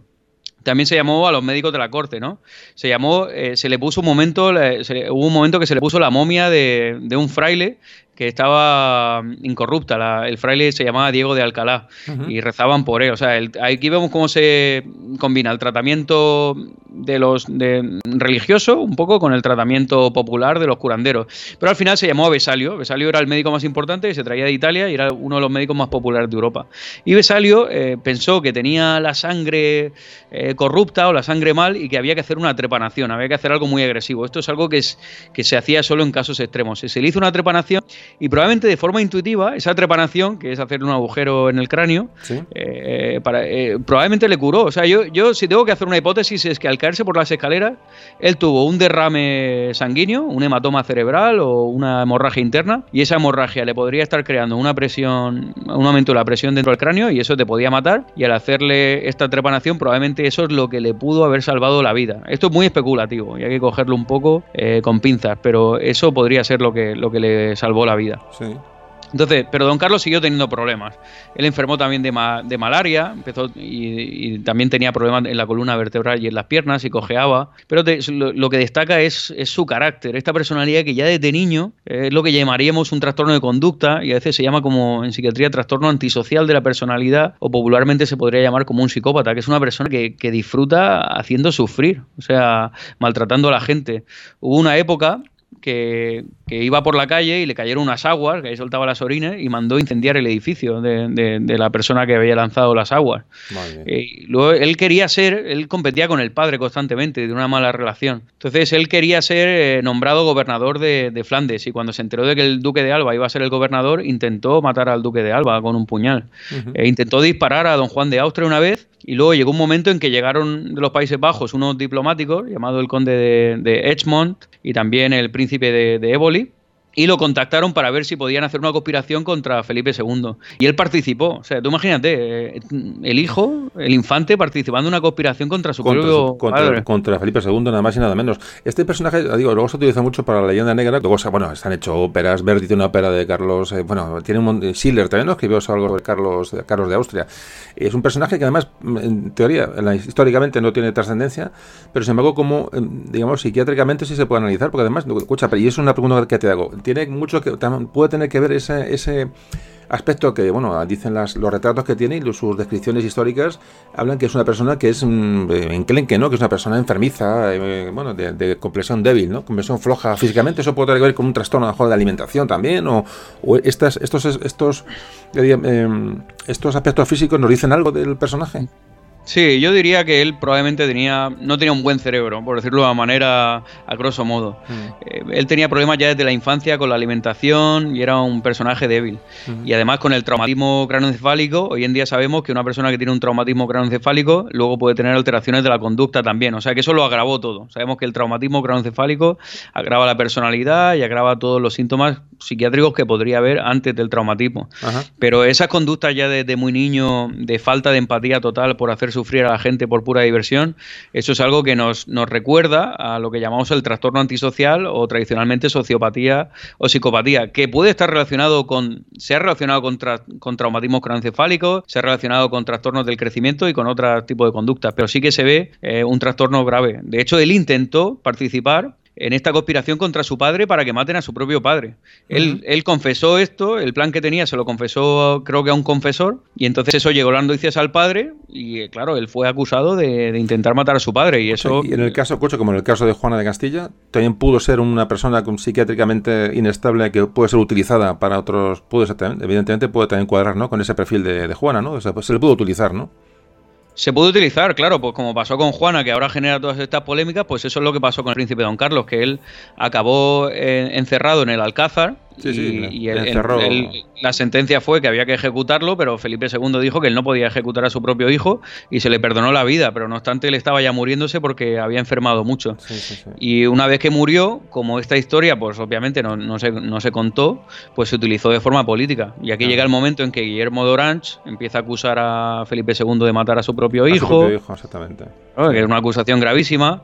Eh, y luego más tarde, en el siglo XVIII, como, como decías tú, pues Schiller escribe la obra de Don Carlos donde es una historia romántica en la cual el príncipe Don Carlos, en teoría, estaba enamorado de Isabel de Valois, que era la segunda mujer de Felipe II, y que ellos tenían un romance en contra de su padre y que su intención era salvar a los Países Bajos de la opresión eh, hispana. O sea que esta leyenda negra fue creciendo a lo largo de los siglos y esto pues es luego una obra, una obra de Verdi, la adapta también. Sí, de Verdi, claro, claro, sí, que es un personaje que, prácticamente intrascendente como pasó a la historia, ¿no? También quizás por esa, esas conductas, ¿no? Que tuvo.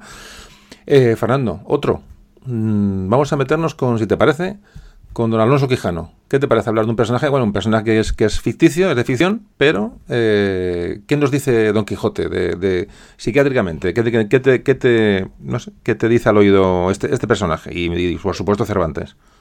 Claro, esto entra ya de cómo se entendía, ya que nos metemos en, bueno, esto ya es un poco más tarde, después de Felipe II, pero cómo se entendía la locura de forma popular. Entonces, eh, eh, Cervantes, bueno, el genio obviamente de, la literatura universal, eh, Cervantes entendía perfectamente lo que era una enfermedad mental. O sea, era una persona documentada, leída. Yo hace poco me estuve escuchando en podcast también la primera parte del Quijote y dije, pero ¿cómo esta persona podía tener tanta cultura? O sea, es, impresionante. Entonces, él, era hijo de un médico, era soldado también. Y, y, como hijo de un médico, pues comprendía la enfermedad mental. Entonces, si vemos en la primera parte del Quijote, decía que una persona que no dormía y que de, tanto leer y de tan poco dormir acaba perdiendo la razón y, además dice literalmente se le secó el cerebro. Vemos otro caso de una cerebrización de la enfermedad mental, donde se le atribuye a un problema del cerebro. Entonces, eh, eh, Don Quijote hoy en día, ¿cómo se interpretaría? ¿no? Que es la pregunta que se dice, oye, ¿cuál es la enfermedad de Don Quijote? ¿Qué mal le puede aquejar al personaje? Eh, Don Quijote es una persona que hoy en día se le podría llamar que tiene un trastorno bipolar. Un trastorno bipolar quiere decir una persona que hay un momento que deja de dormir, deja de comer, empieza a tener energía, más energía de lo normal, como puede ver en la novela, que tiene una energía, pues más, más energía de lo normal por una persona de la edad que tenía ya, y con unas ideas delirantes. A veces la manía en el trastorno bipolar presenta con ideas delirantes que son congruentes con su estado de ánimo. O sea, si tú piensas que, piensas que eres un caballero, el que piensa que es un caballero piensa que ve gigantes, o piensa que está en un castillo, cuando lo que está es, en una posada. Y además característicamente del trastorno bipolar es que la persona eventualmente vuelve a la razón, que es lo que pasa en el Quijote, que eventualmente vuelve a la razón y vemos como el personaje de Don Quijote, además eh, en la locura vemos que a veces hay una sabiduría dentro de eso, ¿no? El personaje de Don Quijote a veces tiene una sabiduría que no tienen las personas normales de la calle, porque la locura muchas veces se ha relacionado con la creatividad y con la sabiduría, es decir, eh, tú ves las cosas de otra manera, ves el mundo de otra manera. Y no, y no te dejas llevar por estas, eh, digamos, obstáculos o barreras que nos ponemos a nivel psicológico por la sociedad. Esta sabiduría queda muy bien reflejada en Don Quijote. En Don Quijote, qué interesante. Y otro personaje que no podemos dejar, bueno, eh, sí, también tiene problemas eh, psicofísicos realmente. otro Carlos, Carlos II. Carlos II, que fue el último Austria, como todo el mundo sabe, el último monarca de los Austrias, que dio paso, bueno, debido a esa, a esa, enfermedad y a esos problemas físicos y falta de descendencia, dio paso a los Borbones, eh, ya digo, que, bueno, tras su muerte. De Carlos II, ¿qué, ¿qué, nos puedes decir? Porque aquí entran ya un tema de la consanguinidad, enfermedades ya físicas que afectan a... Bueno, ¿qué, qué, qué has estudiado tú de Carlos II o qué interpretas de Carlos II?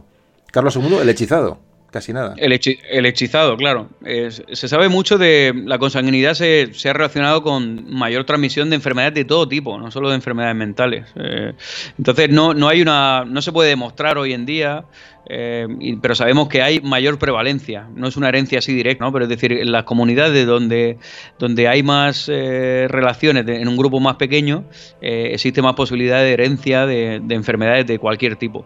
El caso de Carlos II se ha interpretado de muchas maneras. yo creo que las dos hipótesis más probables es lo que llamamos una enfermedad de, de Klinefelter. sabíamos que él tenía problemas ya desde pequeño, problemas de crecimiento, tenía problemas de inteligencia, decían que le, le, costaba comprender las cosas, o sea, que ya desde pequeño se veía que había un problema con él y que tenía algún tipo de enfermedad, probablemente. Esta enfermedad de Klinefelter es un trastorno hereditario caracterizado por que un hombre tiene un cromosoma, un cromosoma sexual de más, sería el cromosoma XXY. Sí. Y esto se caracteriza por tener atrofia muscular, los testículos pequeños, obesidad y, un poco de lentitud y apatía y, infertilidad. Entonces, por la infertilidad, porque como el caso de la infertilidad de él fue un caso bastante importante a lo largo de su vida, se ha relacionado con el síndrome de Klinefelter.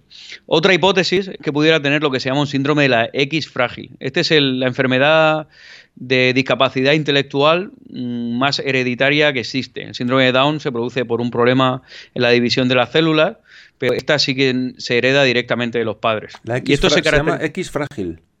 El síndrome de la X frágil, que le produce una discapacidad intelectual, un problema de la inteligencia. Entonces, eh, los rasgos eh, también tienen rasgos físicos, que es tener la cara alargada, la frente prominente, el mentón pronunciado y las orejas grandes. Esto cualquier persona que coja un cuadro de Carlos II puede mirar y ver si esos rasgos se pueden ver en los cuadros de Carlos II. A mí me parece que, que se parece bastante tener deficiencia mental, problemas de atención, contacto visual escaso, habla reiterativa, problemas con las articulaciones, tener los testículos más grandes eh, y un bajo tono muscular. A mí, a ver, yo con seguridad no se puede decir nada. No, claro, pero yo sí tengo, yo, yo entre todas las enfermedades congénitas que yo conozco, yo he estudiado medicina y las he estudiado todas, a mí a la que más se parece es a esta, al síndrome de la X frágil. Ajá.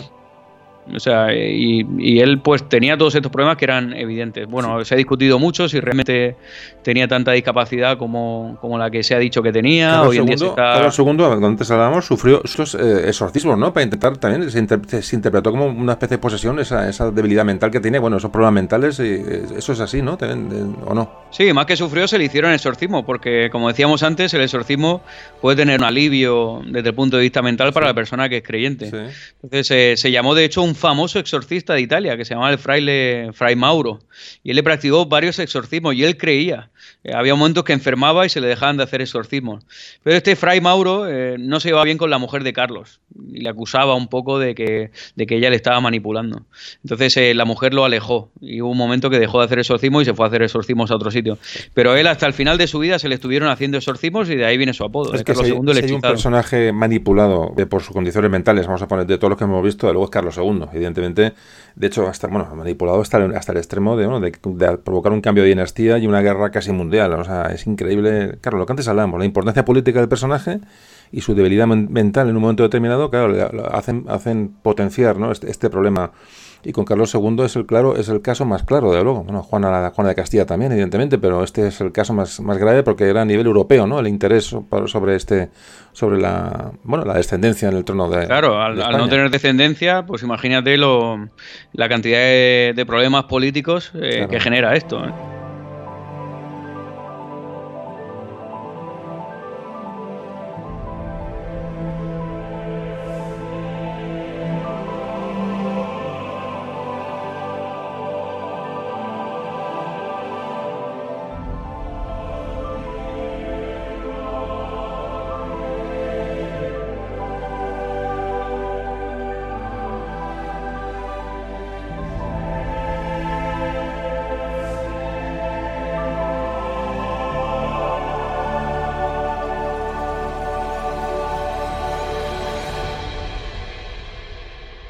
Entonces, claro, lo que, va, a pasar después es la llegada de, los Borbones. ¿Y con los Borbones y la posterior ilustración hay algún tipo de cambio en el tratamiento de la enfermedad mental en la península, en España? Eh, eh, bueno, y en América, evidentemente. Eh, ¿Hay algún cambio con la llegada de, la ilustración y los, y los Borbones o no?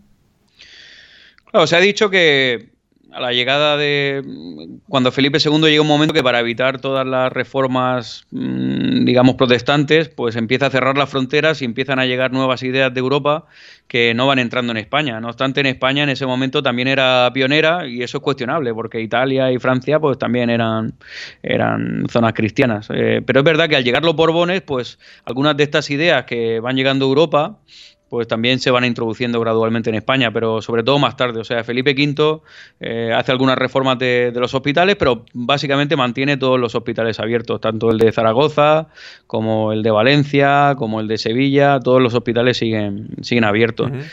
una, una cosa que pasa en la ilustración es que empieza un poco a verse la enfermedad mental se empieza a estudiar desde el punto de vista médica, con, médico con todas las ideas que llegaban de la ilustración. Hay una creencia que nos ha llegado a través de la historiografía que, que, al enfermo mental no se le trataba, que él formaba parte de la comunidad y que llega una persona que se llamaba Philippe Pinel, que era un psiquiatra francés al cual se le ha considerado clásicamente como el padre de la psiquiatría moderna. ¿Cómo no? claro, cómo no, al francés, pues eh, que, funda eh, lo que se llama la psiquiatría moderna y el tratamiento moral. Entonces cuenta la historia que él estaba en, el hospital de la Salpetrier y un día se llegó ahí, estaban los locos encadenados y nadie los trataba y no había médicos. Y esto estamos hablando en 1798. 1798. Cuando en Valencia ya, ya, están aburridos, ¿no? Aburrido de pasar siglos tratando a los, a los enfermos mentales. Sí, sí.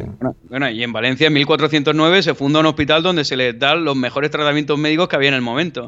Aquí la tradición dice que a lo mejor está intentando desprestigiar al tratamiento que había antes de Pinel en París para engrandecer la figura de Pinel, pero la tradición, y así es como me la contaron a mí cuando estaba estudiando historia de la psiquiatría en la escuela de medicina, la tradición cuenta que Pinel eh, llega al hospital y ahí están encadenados y ahí no tienen ningún tipo de tratamiento y que a los locos no se les consideraba enfermos mentales, eh, no se les considera enfermos médicos, sino que se les consideraba pues cualquier otra cosa. Así es como lo cuenta la, historiografía popular. Entonces él pues liberó a los locos de las cadenas pensando que, que le iban a atacar y cuando todo el mundo pensaba que iban a atacar pues se pusieron a besarle las manos. Así es como se cuenta. Entonces funda el eh, es muy bonito, esto está inmortalizado en un cuadro de, de Tony Robert Flurry que, que, se puede encontrar por internet, donde aparece una loca besándole las manos en el momento en que los libera de las cadenas, en 1798. Y él funda el tratamiento moral, que lo que hace es lo que hace es intentar eh, decir, bueno, lo que hay que hacer es reinsertar a, la reinsertar a la persona en la sociedad. Entonces crea el manicomio, tal y como se ha entendido hasta el siglo XX, donde hay una iglesia, hay talleres, hay centros de trabajo, y la gente intenta vivir en sociedad allí para luego reinsertarse en la, en la sociedad y, poder funcionar en la sociedad. Entonces, él, crea este tratamiento llamado el tratamiento moral, que se pone el tratamiento imponente en Europa, luego más tarde en Estados Unidos, se fundan todos los manicomios también, y estas ideas van llegando a España. Y uno puede pensar, bueno, ¿cómo puede ser esto tan innovador? Si esto era algo que se hacía en España desde hacía cientos de años, ¿cómo puede ser esto tan innovador? ¿De dónde sacó Pinel estas ideas? Entonces, ¿me oye? Sí, sí, sí, dime, sí, sí, estoy. Ah, vale. yo estoy absorto, tú, estoy escuchando, vamos. ¿Cómo puede ser esto innovador? Entonces, lo que, lo que sabemos ahora es que eh, con Pinel llega este cambio, llega luego más tarde en la ciudad de York, en Inglaterra, y en Alemania también se producen los cambios, y esto se expande por Estados Unidos, eh, con todos los manicomios, y por toda Europa, y esto, este concepto de, manicomio se, traslada a todo el mundo hasta bien entrado, hasta la segunda mitad del siglo XX, hasta que llega la nueva era de, del tratamiento ambulatorio, con psicofarmacología, etcétera. Entonces, uno piensa, pero ¿de dónde viene esta idea de, de, Philippe Pinel de, tratar? Si esto en España se hacía desde hace 300 años, ¿sabía Pinel algo al respecto? Pues lo que sabemos es que antes de, en 1791, que esto es siete años, siete años antes, de, antes de la supuesta liberación de los locos por Philippe Pinel, siete años antes había un, un médico que vivía en París, en el Comité de Medicidad de París, que fue encomendado ir al hospital de Zaragoza a visitar este hospital para hacer un informe. Y este hace un informe que es conocido por todos los médicos de la zona en la ciudad de París. Y este Iberti hace un informe del, hospital de Zaragoza muy positivo. El informe de, de Iberti proporciona información muy valiosa que dice, en cuanto al tratamiento se emplean los baños de agua dulce, los refrescantes. Eh, también se ha demostrado que en este hospital es, muy importante y muy eficaz la ocupación en un trabajo que ejercite sus miembros, la persona, que haga actividad física y que tenga un trabajo. La mayor parte de los locos, dice el informe, que se emplean en los talleres, o, talleres u oficios, curan en general. Los empleos que se dan a los locos en este hospital son los de limpiar la casa, a excepción de las salas de los enfermos, llevar agua, el carbón, la leña. Se les emplea en la cosecha, en la trilla, en la vendimia, en la recolección de oliva arrancar las malas hierbas del campo y se les encarga también de llevar los enfermos y los heridos en las camillas, siempre bajo la, inspección de uno de los guardianes al que le llaman padre. Y continúa Iberti más abajo. Para que puedan admitir un loco en este hospital hace falta que se presente un certificado firmado por los oficiales de justicia, el cura y el médico del lugar, con la declaración de indigencia del enfermo y de sus familiares. O sea, este informe lo hace Iberti en 1790. O sea, exactamente, que el padre de la psiquiatría eh, resulta que años antes ya hay un informe de un, hospital o sea, donde parece ser que no, están atados con cadenas, ¿no? O sea, están, eh, es, tela, tela marinera. Es que este, este yo, claro, porque la historiografía no lo ha contado así, pero Giuseppe Iberti es un médico que se va a Zaragoza en 1791 y esto es siete, siete años antes de que en 1798 Philippe Pinel libera los locos de las cadenas y funde la psiquiatría. ¿Y este, este hospital es el que pinta Goya en, su, en el cuadro de los locos, este de los locos? Eh, ¿o es, el, ¿Es el hospital de Zaragoza o no? No sé. Este, este, hospital de Zaragoza funcionó durante muchos años y recibía pacientes de todos sitios. Sabíamos que en aquel momento en estos informes recibía pacientes de Zaragoza, los ingresaban desde Madrid. Había gente que los mandaban desde Madrid, desde todas partes de España y desde todas las naciones. Eh, mandaban pacientes aquí. Y este es el que pinta Goya, porque Goya era Zaragoza. Ah, o sea, que es, es, que pinta Goya, ¿no? claro, es el que. O sea, que el padre, el padre de, la, de, la, psiquiatría se alimenta del hospital de, Zaragoza. Se alimenta, pero es que el propio Philippe Pinel se piensa, está prácticamente confirmado.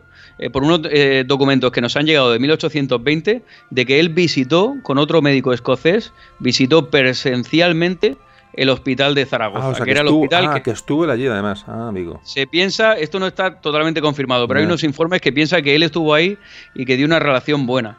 Eh, y se piensa que él estuvo ahí físicamente. Y además, es más, por si a alguno le queda alguna duda, el propio Pinel en 1809 escribe su Tratado de la Manía. Tratado de la Manía, como decimos, el Tratado de la Manía, la locura, que manía y locura se utilizaban de forma intercambiable. En el Tratado de la Manía el propio Pinel refiere en su Tratado de la Manía, que se escribe en 1809, dice literalmente, he mirado siempre como una señal de buen agüero y como la, como la esperanza más fundada de una sólida curación, el que los locos convalecientes vuelvan a manifestar afición a sus gustos primitivos y al ejercicio de su profesión, lo mismo que su celo y perseverancia en estos objetos. Pero todavía tenemos, nosotros los franceses, que envidiar a una nación vecina, un establecimiento que no sabría lavar debidamente y que es superior a todos los de Inglaterra y Alemania.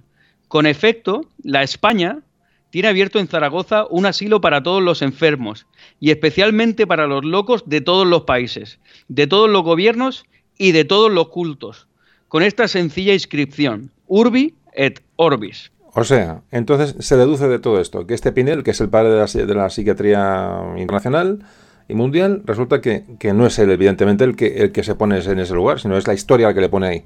Porque él reconoce en sus escritos que ha estado en Zaragoza un hospital que visita. Decir, él no se, no se apunta ningún tanto, es alguien que escribe luego sobre él y le pone como el personaje prominente de la, de la psiquiatría. Pero él, reconoce haber estado en Zaragoza, haber conocido estos, estos, este hospital y estos tratamientos en España, ¿no? Claro, y esto yo, yo, es algo que a mí, yo era fan de Pinel cuando estudié a Pinel. Dije, bueno, esta persona que tuvo esta valentía. Y yo me acuerdo cuando era estudiante de medicina que me fui a París ahí a hacerme a la Salpetriere, a hacerme la foto con, con la escultura de Pinel. Y también un poco esto le honra como persona, el que él en su momento hubiera reconocido, o sea, eh, que, que, esto ellos tenían que envidiar a la nación vecina, que es el Hospital de Zaragoza, que se había visitado y que se sabía que, que, que se hacían unos tratamientos allí que, estaban muy avanzados comparado con el resto de Europa. O sea, tenemos que envidiar, todas las naciones del mundo tienen que envidiar al tratamiento que se hacía en el hospital de Zaragoza en aquel momento. Ah, es que es, claro, es que es muy es que claro, bueno, estamos descubriendo cosas que, que bueno, que no es para decir, que, pues, que, que somos los primeros, ¿no? Como niños pequeños, no, no se, no se, trata de eso, se trata de poner cada uno en su sitio. No, la verdad es que es, claro. el, tema, el, tema, es apasionante. Ya entrado en el siglo XX, hay una cosa que me gustaría comentar porque sí, sí. mucha gente me pregunta. Sí. Hay un filósofo que, que, bueno, que todo el mundo conocerá más o menos, que se llama Michel Foucault, que escribió una tratado, de, le llama Tratado de la, de la locura en la época clásica, o Historia de la locura en la época clásica, le llama su libro. Y este libro, pues en el campo de la psiquiatría y de la psicología ha tenido mucha fuerza. Y Foucault, pues su campo de filosofía, estamos, estamos hablando de en torno a 1960, eh, pero su campo de, su campo de estudio es el, el poder. Entonces él habla de que antes de la ilustración, al loco eh, se le integraba en la sociedad, ¿no? que es como cuenta sí. la historiografía popular. Mm. Y que con la llegada de la ilustración, pues se le meten psiquiátricos eh, en asilos o manicomios, como se le quiera llamar, y se le eh, trata de una forma médica. Y este tratamiento médico eh, hace que la sociedad rechace la locura y acepte la razón, ¿no? que es típico de la ilustración, claro. y se utiliza en la psiquiatría o el tratamiento psiquiátrico como una herramienta más de poder para controlar la conducta de la población. Esto es algo que tiene sentido si tú aceptas la historiografía popular, pero uno coge y dice, bueno, pero si en España el tratamiento, independientemente de que la sociedad a nivel sociológico esté más integrado o menos integrado, cómo sí. se siente la sociedad, uh -huh. pero en España desde 1409 estamos tratando a los enfermos desde un punto de vista médico, ¿no? Entonces esta teoría aquí no se sujeta mucho, sería como un desajuste de esta teoría, que lo quería comentar porque todo el mundo lo, lo pregunta, que se haya interesado en la historia de la locura. Claro, claro, claro. Entonces, eh, bueno, pues entonces estamos ya, eh, nos hemos metido en el 19 con este Pinel, ¿no? El famoso el psiquiatra francés, y en pleno siglo XIX no podemos obviar ni olvidar dos hechos. Uno, preguntarte por nuestro último personaje que vamos a tratar histórico, que va a ser Francisco de Goya, eh, desde el punto de vista psiquiátrico, que es interesante, y luego Ajá. también preguntarte sobre qué pasó después de la invasión napoleónica, eh, bueno, ya en el siglo, en el siglo XIX, cómo evoluciona la cómo evoluciona la, la, psiquiatría en España. Entonces, si quieres, empezamos por Goya, por Napoleón o por, por, donde, por donde tú quieras. No, por Goya. Bueno, en general la locura queda reflejada en el arte, en los artistas, en los escritores. El mismo Lope de Vega escribe una comedia llamada Los locos de Valencia, que es la historia sí. de amor de dos personas que se hacen pasar por locos y son encarcelados en Valencia. Y él alaba mucho el hospital de Valencia en, en, es, en esa época. Eh, vemos en muchos cuadros, antes de Goya, vemos, por ejemplo, Velázquez, que representa a los bufones de la corte. Hay un bufón en cuadro que, que, se puede ver hoy en día, que se llama el bufón llamado Don Juan de Austria, que era en época de Velázquez una persona que tenía una idea delirante de que él creía, estaba convencido que era Don Juan de Austria y se le dejaba vestirse como Don Juan de Austria sí. y ir como bufón en la corte para entretener a la gente. Tiene otro cuadro del bufón llamado Calabacillas, que está representado en el Museo del Prado, hay otra obra en el Museo de Cleveland de arte en, en Ohio que el, el, el, el, Calabacilla se representaba una persona como el bizco, le llamaba, una persona que por, por, podía tener una discapacidad intelectual, pero que servía como, como bufón de la corte. Y además cobraba un sueldo bastante alto. O sea, estos bufones no era gente, la, la sí. gente se mofaba y los maltrataba, sí, sí, sino que cobraba un sueldo bastante alto. Entonces, eh, hay, los mismos reyes visitaban estos hospitales, y se sabe que los reyes visitaban, hay una fascinación por la locura, porque la locura es la pérdida de la razón, y eso a la gente le fascina a lo largo de la historia, y le sigue fascinando hoy en día. A mí, yo cuando trabajaba en un hospital psiquiátrico en Murcia, en el Raimundo Muñoz, que era uno de los clásicos, la gente me preguntaba, oye, cuéntame, cuéntame historias, o llévame un día ahí a ver, porque quiero ver. Claro. Eh, la gente le fascina, ¿no? Claro. Ese contacto con una persona que ha perdido la razón. Sí, sí. Entonces, hablando de Goya, que es el, eh, como en, esto es como el personaje de Van Gogh, que es la persona que refleja la locura, pinta la locura, pero que además sufre la, la locura en sus propias carnes. Él se piensa que tenía un tío y una tía ingresados en el hospital de Zaragoza, en este hospital de Santa María de Gracia, que como he dicho, era uno de los hospitales que más pacientes ingresaba a lo largo de, de la historia, que venían no solo de Zaragoza, sino de, sino de toda España y del extranjero. Sí. Entonces, eh, porque hay dos nombres Goya ahí en pacientes que estaban ingresados. Entonces, esa es una de las teorías que estaba ahí. Él pinta el patio de locos eh, y 20 años más tarde pinta La Casa de Locos, que son dos cuadros. Uno está en Dallas y el patio de Locos no, sé ahora mismo dónde está, pero tiene dos cuadros de ese mismo patio, que es este es el, manicomio o la, o la, casa o el hospital, el hospital que, está representado en los cuadros de Goya, porque él era, de allí, era de la zona de, Zaragoza. Eh, eh, Goya, ¿qué, enfermedad? Se, dice que sufrió una depresión en la última fase de su vida, que él tenía depresión, que acabó encerrado en la Quinta del Sordo, es el momento que pinta las la, las pinturas negras. Goya, yo si tengo que, como siempre, todo esto hay que llevar cuidado y hay que coger la información como ha llegado y hacer una interpretación. Exactamente, tú vas a interpretar eh, tu punto de vista profesional, no pasa nada. Tú vas a, vas a interpretar, no vas a sentar cátedra, decir, vas a dar tu opinión y ya está, ¿vale? Yo te digo, con lo que nos ha llegado, a lo que más se parece es a esto.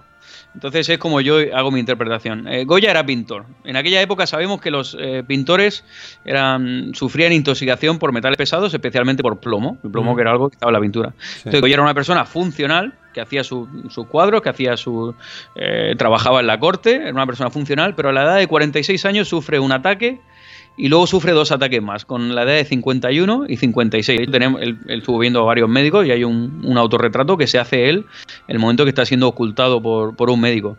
Empieza a sufrir sordera. Esto sabemos que es algo típico de la intoxicación por plomo empieza a sufrir parálisis, momentos de tener alucinaciones y un momento en que se recluye en, una quinta que se llama la Quinta del Sordo paradójicamente, pero no era porque él estaba sordo, se llamaba así la Quinta del Sordo. Y él, se queda sordo también y allí en su propia casa empieza a hacer lo que llamamos las pinturas negras, de las que él nunca comentó, él no se sabe si alguna de esas pinturas. Una persona puede intuir que ahí sufría eh, síntomas depresivos, eh, probablemente, pero esos síntomas depresivos o neuropsiquiátricos, como se quiera llamar, muy probablemente estuvieran relacionados con esta intoxicación por plomo, que se llamaba saturnismo. Por ejemplo, en su propio salón, él tenía el Saturno devorando a uno de sus hijos. Eh, en ese cuadro vemos cómo Saturno, que lo puede visitar en el Museo del Prado, le va a dar un bocado a uno de sus hijos y está el momento que le va a dar otro bocado a, su hijo con una, mirada trágica y de enajenación mental total. Mm. O sea, que tú ¿Qué, la, paradoja que la enfermedad, la, enfermedad se llama así por el, por el, por el cuadro de Goya o, al revés? No, es una, es una pura coincidencia, ah, coincidencia. Pero es una coincidencia interesante. Se llama Saturnimo porque el metal plomo en, la alquimia se llamaba, eh, se relacionaba con el, planeta de Saturno. Pues ya sabes que en la alquimia pues se relacionaban los, los minerales con la astrología. Sí. Entonces se llamaba saturnismo a la intoxicación por plomo porque el, Saturno y el plomo se relacionaban. Y, coincidencialmente, yo creo coincidencialmente, porque en aquella época yo creo que no se tenía conocimiento del saturnismo, eh, pero coincidencialmente él pinta a Saturno devorando a uno de sus hijos en su salón, en la zona de comer. Una persona que en donde comes pintas eso, pues yo creo que síntomas depresivos, síntomas, por lo menos seguro que muy probable los, los tendría. Bueno, Fernando, pues yo creo que aún nos queda parte de audio, aún no hemos acabado, nos queda un, personaje que tratar que creo que es fundamental y me gusta que tú lo trates desde tu punto de vista profesional porque creo que merece... Es un personaje que ahora os contaré cuál es. Eh, he pensado muchas veces en dedicar un podcast eh, particular, pero creo que con la ayuda de Fernando le podemos, podemos hablar de él. Ahora lo, dejo como sorpresa después de la, de la pausa. Y yo creo que hasta aquí hemos llegado un poco con los personajes históricos, con la descripción de la, de la, bueno, la, historia de la psiquiatría en, en España, que me ha parecido interesantísimo. Y bueno, ya luego, luego al final de la conversación ya hacemos los comentarios, los comentarios últimos. Pero ahora ya digo, una, una pausita y vamos a hablar de este personaje que Fernando nos va a desgranar en, en, un, en un minuto.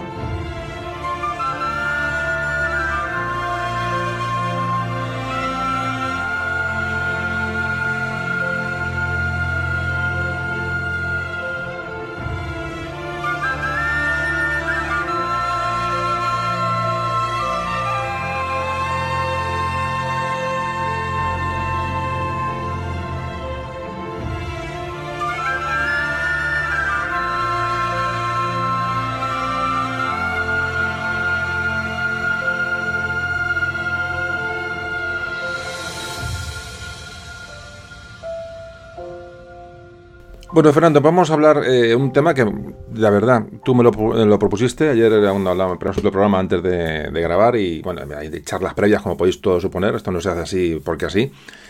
Pero me comentó un personaje que yo siempre había deseado tratar, siempre. Y creo que es lo suficientemente importante. Y además me alegro que él confirme la, importancia que yo le daba. Es, es eh, Ramón y Cajal. Ramón y Cajal, como, bueno, como científico, como neurocientífico, ¿no? Bueno, no, no voy a decir nada de Ramón Cajal. ¿Qué nos hablas de este personaje? Y vamos a ponerlo en su sitio, vamos a darle la importancia que, tiene y que tuvo porque mm, como investigador y como digo, como científico español, yo creo que es, es prácticamente incomparable. ¿Qué nos puedes eh, contar, Fernando, de, de Santiago Ramón y Cajal? Sí, precisamente en el siglo de Ramón y Cajal nace en Aragón, precisamente, ahí en el siglo XIX, y como estábamos hablando antes del hospital de Zaragoza, que es de donde, donde estaba precisamente el hospital, eh, pues eh, lo, lo, que podemos ver es que en el siglo XIX en España empieza a decaer un poco toda la ciencia y todo el tratamiento médico. Esto está relacionado con la invasión de, Napoleón. Al llegar Napoleón destruye el hospital de Zaragoza en el asedio de la ciudad, luego se vuelve a reconstruir más tarde, pero ya eh, de otra forma. Eh, las, eh, aparecen las desamortizaciones, luego más tarde, después de la independencia, la independencia de los países americanos y la ley de beneficencia para proteger, mantener estos hospitales. Pero estas leyes de beneficencia que aparece más tarde en 1820, donde forma parte de las juntas municipales, los hospitales, pues ya carecían de, de medios para mantener estos estos, hospitales. Entonces se ve pues una especie de, llega un poco el ocaso, un decaimiento de toda esta grandeza de la psiquiatría española que, que había durado ya prácticamente 400 años. Sí. Pero, pero, ¿qué tenemos en este momento de este siglo XIX que, del que no hace falta hablar porque ya hay un montón de podcasts del siglo XIX que la gente se puede meter perfectamente qué está pasando? Pues en toda esta, entre comillas, pues se produce muchas reformas y hay gente buena y hay ideas que van llegando eh, luego más tarde de Europa y, España intenta ir un poco como puede, pero aparece una figura fundamental que es Santiago Ramón y Cajal. Y mm, no me cansaré de explicar hasta qué punto esta persona tiene trascendencia en el modo en el que nosotros entendemos la psiquiatría y la neurología eh, hoy en día. Voy a hablar un poco de algunos aspectos de su vida, pero luego me gustaría eh, centrarme en cuáles son sus aportaciones desde un punto de vista ya más científico. Perfecto. Entonces, Santiago Ramón y Cajal nace en 1852 en un pueblo, era hijo de un médico que se llamaba Petilla. Eh, se decía que de niño era una persona traviesa, que le gustaba el dibujo, eh, eh, las artes plásticas y hay algunos eventos que le marcan mucho en su vida. Él ve un eclipse, una vez que su padre le iba a ver un eclipse, cuando era niño también ve un rayo que, que, mata a un párroco y entonces eso pues le marca su forma de entender la naturaleza, de entender el mundo, de intentar comprender. llega un momento que él también se hace un atleta, trabaja trabaja, eh, le, gusta hacer gimnasia y, se pone muy en forma y también tiene gusto por la filosofía eh, desde bien niño. Él estudia la carrera de medicina en Zaragoza y hace instrucción militar y lo mandan como médico a la guerra de Cuba. Tuvo la guerra de Cuba y llega un momento en el que él ahí, en esta guerra, cae enfermo de una enfermedad tropical y además cuenta, porque él cuenta su memoria, de que queda decepcionado de cómo veía pues que, en aquella época en España que estaba un poco en decaimiento pues había corrupción dentro del ejército que la gente vendía los alimentos eh, gente del ejército. Eh, después de esta experiencia eh, que deja un poco marcado en 1875 decide hacer un doctorado sobre la inflamación. La inflamación era algo que en, aquel momento se empezaba a conocer y que hoy en día es, es muy importante en la psiquiatría entender la inflamación del cerebro en las enfermedades mentales hoy en día tenemos marcadores y análisis de sangre donde podemos buscar marcadores inflamatorios cuando una persona tiene depresión o tiene cualquier eh, episodio de una enfermedad mental. Y él empieza ya a trabajar este tema. Pero luego va cambiando y se dedica a la histología que era el, campo que, se había puesto un poco de moda en aquella época con la aparición del microscopio. Es el análisis de los tejidos. Aparece el microscopio y al aparecer el microscopio eso crea una revolución dentro, de la medicina. Y bueno, él empieza a trabajar este tema. Hay un momento, también decir que él eh, enferma de tuberculosis y experimenta, digamos, una excepción de todo el movimiento romántico que había en la época y decía que ese, esa especie de romanticismo de la muerte, que eso no tiene ningún sentido, que hay que centrarse en la vida y en lo que hay aquí en intentar avanzar la ciencia, ¿no? Eso es un, momento que le marca a él a nivel personal. Y en 1882, cuando termina la tesis, eh, se va a Valencia y ahí hay una epidemia de, cólera. Y con esta epidemia de cólera le hace unos estudios y después de hacer estos estudios a él se le compensa pues dándole un microscopio. O sea, se le da el dinero para comprar un microscopio. Y cuando se mete él ahí en el campo de la, de la histología, que es el estudio de los tejidos, los tejidos celulares, el estudio de la célula. Él se traslada a Barcelona en 1887 y ahí trabaja en la Facultad de Medicina y en ese momento, en ese momento pasaban dos cosas, ¿no? Eh, la célula, más o menos, eh, entre Cajal y otro científico muy importante que se llamaba Camilo Golgi, que era italiano, se había hecho una descripción de lo que era la célula, que la célula estaba formada pues, por la membrana plasmática. Bueno, esto es un poco de octavo de GB o primero de BUP, pero te acuerdas que la célula pues tiene el núcleo y el citoplasma. Y que el núcleo tiene unas proyecciones que son en el retículo endoplasmático y hay unas vesículas que se liberan de ese retículo endoplasmático que se llama el aparato de Golgi. No sé si te suena el aparato de Golgi. Me, suena, de, aquellos tiempos, del primero de BUP más o menos. Claro, ese aparato de Golgi que son las vesículas. Tú no, has estudiado BUP, claro. Yo, yo sí, yo hice EGB, BUP y CO. Ah, ¿hiciste, en BUP? Ah, entonces Vale, vale. Claro, claro, es que hace, claro, que eso, eso llegó muy, muy adelante, vale, vale. Sí, sí, pues por ahí. Por, sí, por, pocos años, pero no me pilló, no me pilló la LOXE por pocos años. Por eso, vale. Y, y entonces, eh, Cajal lo que hace es que empiezan los dos a estudiar las neuronas, y en estas neuronas había dos teorías. Una teoría era que el cerebro está formado por una sustancia reticular, una sustancia amorfa reticular, eso es lo que era el cerebro en sí, donde había células, se sabía que había células, y esa es la teoría que había propuesto eh, Golgi.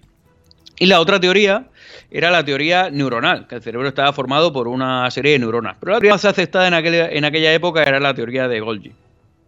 Gajal lo que hace es mejorar esta técnica de Golgi y al mejorarla ve que se ven una serie de prolongaciones del cuerpo de las neuronas, que es lo que hoy en día conocemos como las dendritas o las espinas nerviosas, y los axones. Una neurona está formada por el cuerpo celular y luego tiene unas prolongaciones que son axones y neuronas. Entonces, Golgi pensaba, había visto eso también, pero él no, pensaba que eso formaba parte de la neurona. Entonces él seguía defendiendo su teoría, su teoría de reticular. Pero bueno, independientemente de eso, volvemos a la situación. Tenemos dos teorías principalmente en Europa. Una es la teoría reticular del sistema nervioso, que está formado por una sustancia amorfa formada por neuronas, un retículo, y otra es la teoría de, de la neurona, que es la teoría que defendía Cajal. Entonces Cajal llega un momento que, describe que de, estas células pues salen axones y salen dendritas y que estas células eh, se comunican. Entonces claro, esto es un descubrimiento eh, para él, pues él, trabajaba en su casa ahí en el microscopio, eh, todos los días ahí, 10 horas o 12 horas en el microscopio y como en aquella época la fotografía todavía no estaba avanzado, lo que hacía era hacer dibujos. Entonces él publica en la revista trimestral de histología normal y patológica, él publica estos hallazgos, pero en principio eso no llega a ningún lado y en España no se entera nadie y coge y se marcha, se va al Congreso de la Sociedad Anatómica Alemana, celebrado en Berlín en 1889, y allí en principio nadie, nadie le hace ni caso, ¿no? Él llega ahí con su microscopio, con sus muestras del microscopio para que la gente lo vea y nadie le hace caso. Y personalmente se va a Rudolf Kolliker, Rudolf Kolliker era el histólogo más famoso del momento en Europa, lo coge del brazo y le dice, mire lo que tengo yo aquí, mire lo que yo he encontrado. Kolliker en aquel momento no puede creer lo que ha visto y dice, bueno, tú tienes un gran descubrimiento, pero yo tengo otro gran descubrimiento que eres, que eres tú. Entonces Colliker es el que lo proyecta a Cajal a nivel internacional. Eh, él, lo proyecta y todos estos eh, estudios de Cajal, él demuestra la teoría neuronal del sistema nervioso. O sea, él, lo que demuestra es que el cerebro está formado por neuronas, que es algo que hoy en día eh, todo el mundo lo da por hecho, pero eso no estaba demostrado hasta que llega Cajal. Él demuestra la neurona, él es el descubridor de la neurona vaya. Entonces, ¿cuáles son los otros aportes eh, de Cajal? Lo que decíamos, la doctrina neuronal. Otras cosas que hizo importante. Él describió los impulsos nerviosos. Él sabía que la neurona estaba formada, como he dicho antes, por dendritas, y de la dendrita eh, llega al cuerpo neuronal que se llama el soma y salen las proyecciones que son los, axones. Cajal empieza a ver que hay neuronas que van del ojo hacia la corteza cerebral y de esta corteza cerebral van hacia los músculos. Con lo cual él demuestra que las dendritas, que son las partes receptoras de las neuronas, son receptivas y que reciben estímulos, estímulos nerviosos, estímulos eléctricos. Y que el cuerpo neuronal es el que ejecuta esta señal y la transmite a través de un axón, que estas son estas proyecciones largas de la neurona a larga distancia, de manera que una neurona pues, podría proyectar un axón pues, del sistema nervioso, podría llegar hasta el músculo directamente a través de la médula espinal. La neurona a través de la médula espinal podría llegar podría llegar a larga distancia mucho más lejos. Bueno, la médula espinal pues se, conecta con otra neurona y de ahí podría llegar al músculo, pero que se proyecta a larga distancia. Esto lo describe Santiago Ramón y Cajal. Esto es una cosa que es eh, neurología eh, básica o neurociencia básica. Pero esto lo demuestra él. Demuestra también que los impulsos nerviosos, y esto está demostrado por los dibujos que él hacía, él eh, hace la hipótesis de que los impulsos nerviosos viajan en una dirección concreta. Esto es lo que se llama la ley de la polarización dinámica, que es cómo se transmite el impulso nervioso, el potencial de acción dentro de las neuronas, y que se transmite las dendritas hacia el cuerpo neuronal y de ahí, por los axones, se transmite al órgano al que esté dirigido, o a la otra neurona a la que está dirigida, porque así es como se comunican las neuronas. Es lo que demuestra que las neuronas se comunican entre ellas, y demuestra cómo se comunican estas neuronas entre ellas dentro de nuestro sistema nervioso. Él más allá describe el desarrollo embrionario de las neuronas, el cómo se forman las neuronas en el cerebro de, un feto.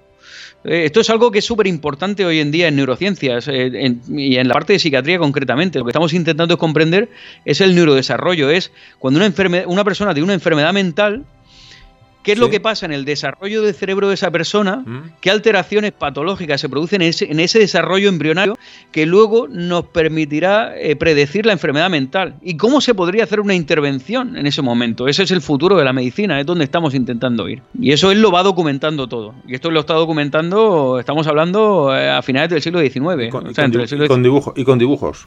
Y con dibujos en su casa, solo en Madrid, con un microscopio eh, haciendo dibujitos. Una persona solo haciendo dibujitos. Esto es, esto es impresionante. En, en 1894, eh, cinco años más tarde, él se va a la Sociedad Real de Londres, a la Royal Society de Londres, y ahí da un discurso y hace la hipótesis de cómo unas personas, las personas aprenden, cómo las personas forman las memorias. O sea, lo más importante desde el punto de vista psiquiátrico es entender la memoria. Una persona que no tiene memoria eh, no, la esencia del ser humano eres tú y circunstancias, eh, como decía Ortega y Gasset. O sea, eh, tú y tu memoria. Si yo ahora mismo te quito la capacidad de formar memorias y te borro todas tus memorias. Eres una, una piedra. Eres una piedra, eres una sustancia amorfa. Eh, a veces nos llegan gente con demencia avanzada y dicen, ¿está deprimido o no? Pues es difícil ya diagnosticar en aquellos momentos, porque una persona que ya ha perdido todas sus memorias del pasado y no puede formar nuevas memorias, es difícil. O sea, se pierde esta esencia de, la experiencia humana tal y como la entendemos hoy en día, del, yo, el yo y yo y mis circunstancias, ¿no? es como entendemos. Él es invitado a Clark University en Estados Unidos, que había sido la guerra con Estados Unidos recientemente, y se sorprende de cómo los americanos eh, son receptivos a todo lo que él dice. O sea, en España, él tardó en ser miembro de la academia. Fue cuando un miembro de la academia de España eh, va a una conferencia europea y le preguntan los científicos, ¿qué está haciendo Cajal? ¿Qué es lo nuevo que ha sacado Cajal?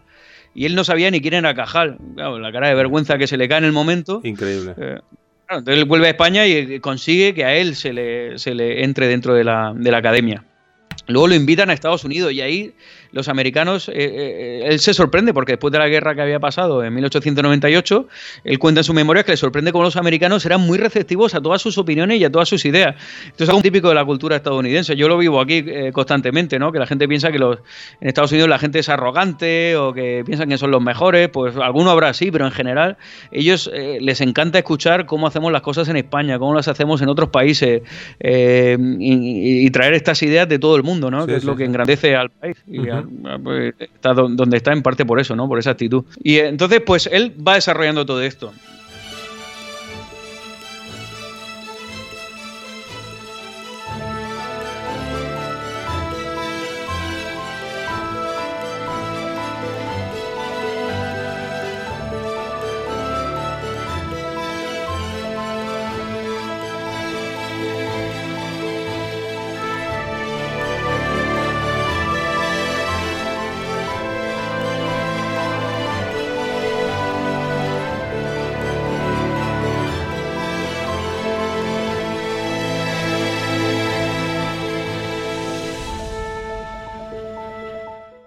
También me gustaría decir eh, cosas muy eh, importantes de su, de su vida personal, de lo que es lo, que nos ha llegado la, honestidad. O sea, se consideraba una persona que era muy honesta eh, y una persona honrada, además de sus virtudes como, como científico.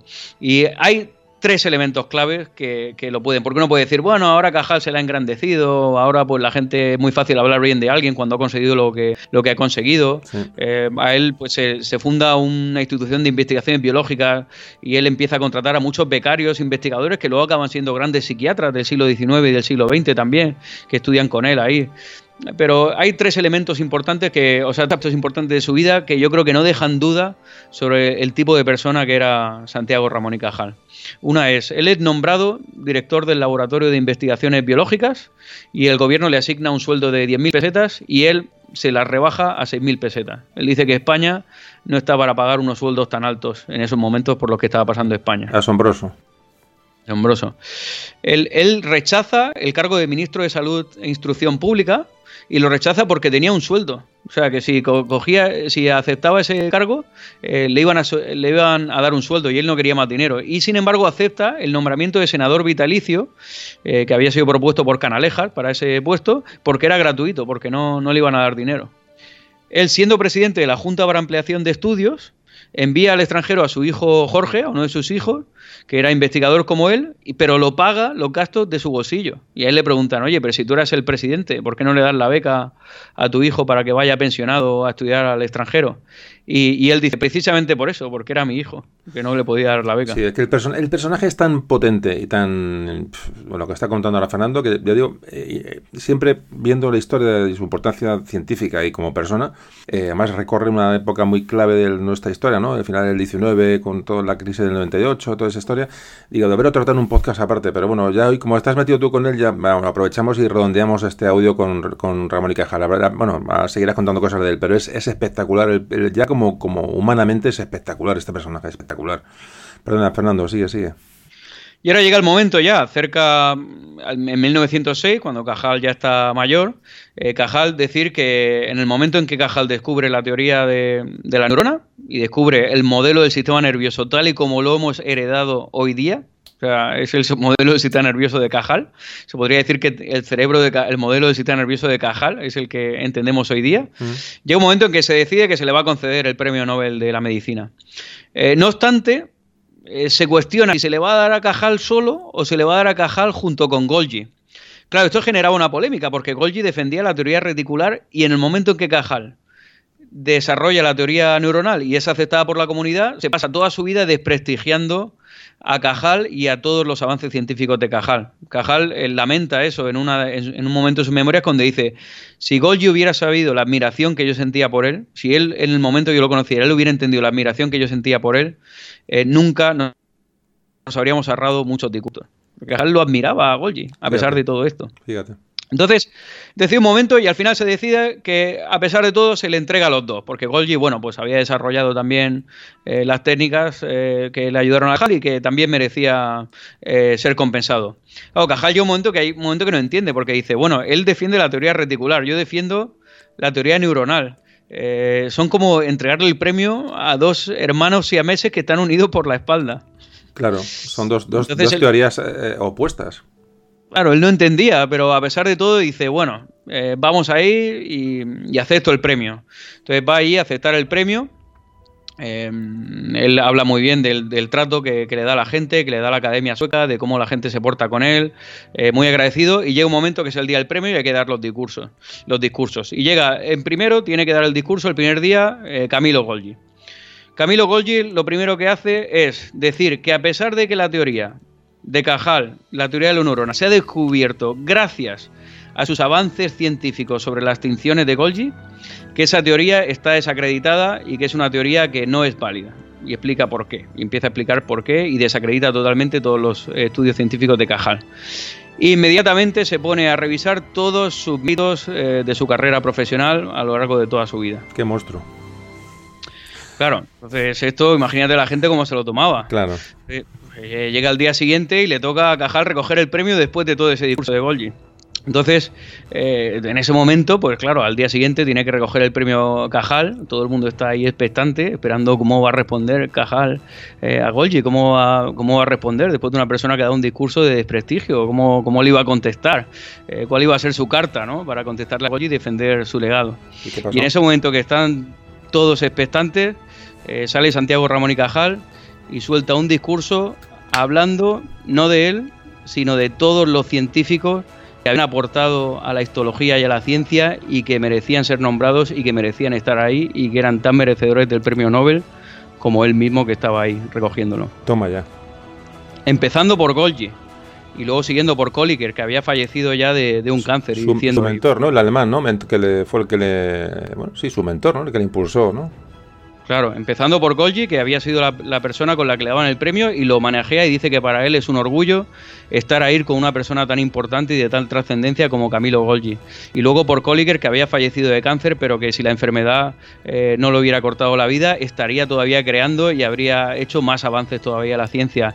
Y luego todos, empieza a dar toda la lista de todos los científicos de Europa y del mundo que merecían estar ahí eh, con él. Y así es como termina su discurso. Tremendo. Una persona que las personas que nos dedicamos a, la academia y a la ciencia, cuando escuchamos estas historias, eh, resulta muy difícil no, no emocionarse.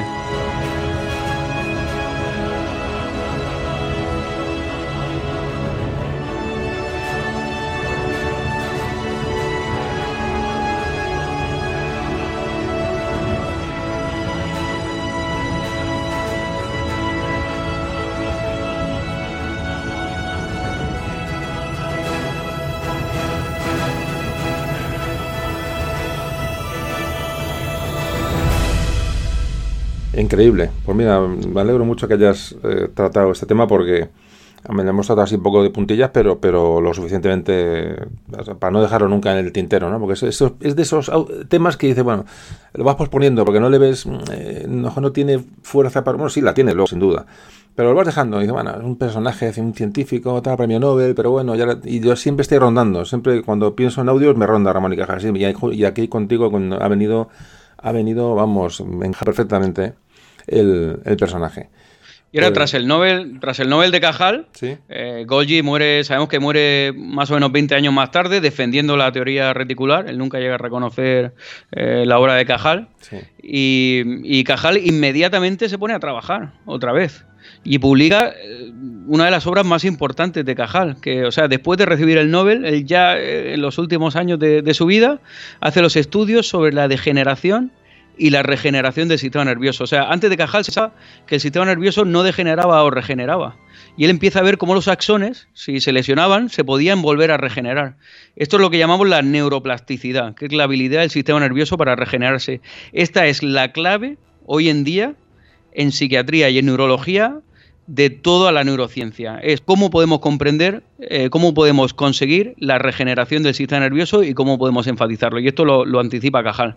En, la, enfermedad de Parkinson, en la esquizofrenia, en la degeneración que vemos en los trastornos de enfermedades mentales y neurológicas, cómo podemos entender cuáles son los mecanismos en los que podríamos facilitar a nivel químico la regeneración del sistema nervioso para potencialmente curar las enfermedades neurológicas y psiquiátricas. Y todo esto lo, desarrolla Cajal con un microscopio y un blog.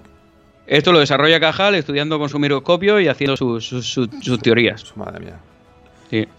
También decir que el, psiquiatra más famoso de hoy en día se llama Eric Kandel, era un psiquiatra de origen austriaco que ha desarrollado toda su carrera en Estados Unidos y que en el año 2000 fue premio Nobel. Él sigue vivo, tiene 88 años y ahora se ha dedicado a escribir libros de, arte y psiquiatría y de otras cosas como las que hacemos aquí eh, en este podcast. Pero este Eric Candel, este eh, Eric Candel, él lo que hace, o sea, la razón por la cual le dieron el premio Nobel es que él lee a Cajal. O sea, hoy en día todo el mundo en neurociencias lee a Cajal. Cualquier persona que quiera hacer un estudio de neurociencias aquí en Estados Unidos tiene que leer a Cajal. O sea, el reconocimiento que tiene aquí en Estados Unidos Cajal eh, es, impresionante. Por ejemplo, aquí en Chicago, sin ir más lejos, en el Museo de la Medicina de Chicago, el Museo de la Cirugía, precisamente es el Museo de la Cirugía, está en Chicago, tiene una sala independiente absolutamente dedicada a Cajal.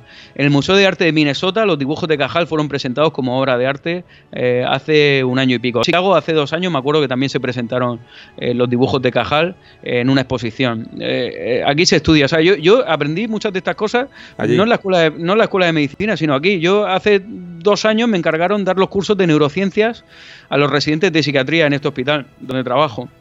Y preparándome los cursos de neurociencia, pues yo cojo un libro americano, libros americanos, para prepararme los cursos de neurociencia y empiezo a leer todas estas cosas sobre Cajal.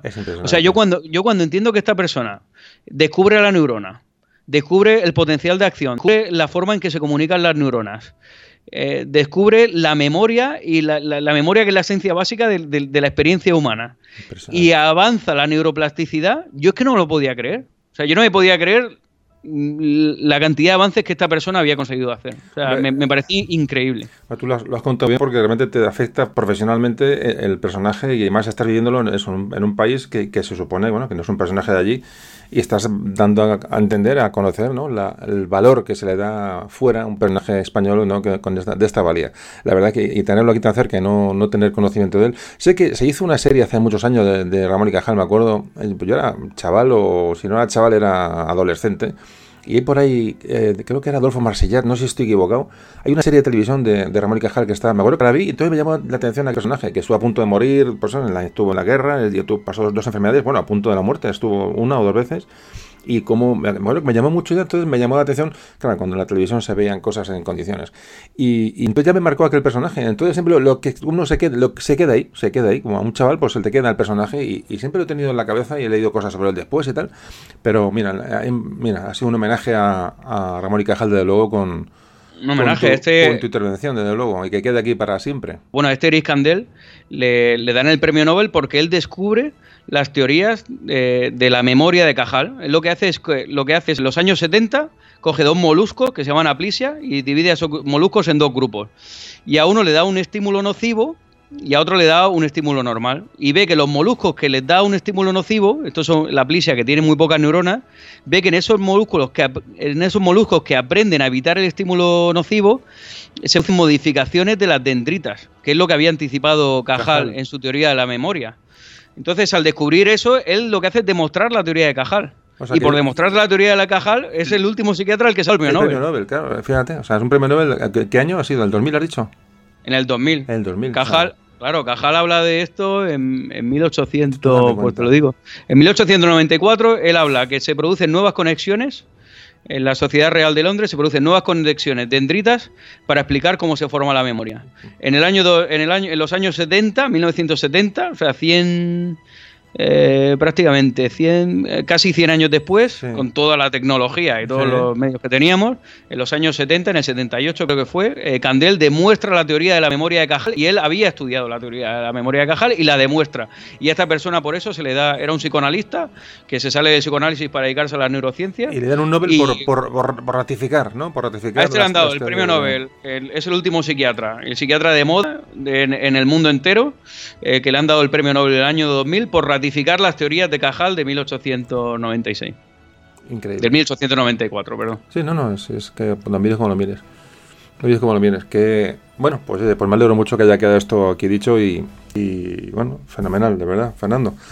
Eh, Fernando, vamos a ir acabando, ¿vale? Eh, bueno, más o menos, no sé, las horas que llevamos aquí hablando, da igual. Y, y vamos a, yo digo, una pequeña pausita y ya vamos a ir cerrando el audio contigo, unos comentarios ya, pues eso, de, despedida. Y ya digo, vamos a. Y te dejo ya que, vayas a merendar. Tú ahora, yo me voy a acostar y tú te vas, tú te vas a merendar. Venga, seguimos enseguida. Perfecto.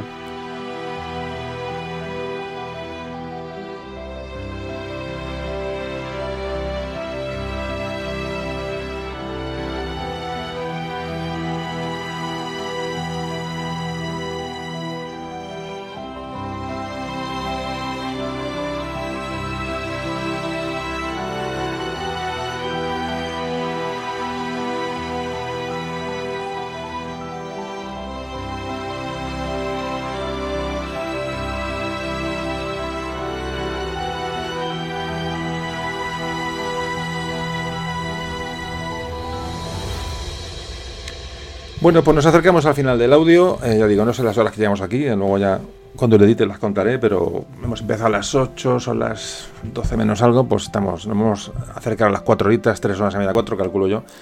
¿Qué tiempo tenéis en Chicago? ¿Llueve? ¿Hace sol? ¿Qué tiempo tenéis ahora mismo ahí? Hoy viento y fresco. Mm. Fresco que hay que ponerse chaqueta, abrigo ya. Y vives, me dijiste, en el centro, ¿no? ¿Tienes, ¿Tienes el hospital cerca o qué? Sí, lo tengo en bicicleta puedo ir, caminando dar una hora, pues, vivo el metro, son tres paradas, la verdad. Vivo en pleno centro, ahí cuando quieras, ya sabes que tienes tu casa. Sí, bueno, pues algún día abusaré de tu confianza, me pasaré por ahí a, eso, a, ver el, a ver el lago Michigan, aquí, aquí solo tengo el lago, el lago del Retiro. Fernando, que bueno, vamos a ir cerrando. Em, hemos hablado de tantas cosas. Yo tenía preguntas, preguntas fuera ya de fuera de concurso, como se suele decir. Una es mm, ido apuntando cosas así según ibas hablando y tal, y bueno, y las tenía ya un poco preparadas. Una es, eh, ¿Qué nos lleva históricamente, ¿vale? La historia, los pueblos de, a través de la historia. ¿Qué lleva un pueblo? Y concretamente, pues puedo no sé, hablar del pueblo alemán en los años 30 que lleva un pueblo a seguir una serie de doctrinas, como el nazismo o votar a un personaje como Hitler. Digo, por, un ejemplo, ¿no? Hay muchos más ejemplos. Tenemos aquí casos, bueno, ejemplos de, gente que se va hacia teorías terroristas y gente mata por, por ideales eh, es capaz de, poner bombas, de asesinar a una persona como él, ¿no? Por, por, por, ideas. Eh, ves como pueblos enteros o sociedades enteras en plena sociedad de información se dejan influir, engañar o, no sé cómo llamarlo, como está pasando en Cataluña en este momento, ¿no? hasta el punto de engendrar odio en una sociedad que no tiene ningún motivo, ¿no? Y, se engendra realmente, ¿no? Eh, se, siembra y, y crece ese odio eh, no lo entiendo, realmente no lo entiendo. sí, lo entiendo porque soy humano y soy parte, de, parte del problema, pero eso en psiquiatría, eso tiene algún tipo de, interpretación, eh, eh, no sé, escucha, esto es un poco ya fuera de, ya digo, fuera de concurso, fuera de historia, pero son, preguntas que siempre me apetece hacer a un, especialista, porque realmente cuando veo a veces unas noticias o veo determinados acontecimientos aquí en España, uno me dice, no lo entiende, ¿no? Cómo el ser humano puede llegar a esa deformación, a esa deformación y ese, a esa autocomplacencia en la deformación, porque realmente hoy hay información para, para enterarse de, de todo, pero hay gente como que no quiere mirar ¿no? A, la realidad y se deja llevar por estas corrientes. No sé, a lo mejor es mucho lo que te he metido en, la pregunta, pero ¿qué se te ocurre decir ante de, todo esto?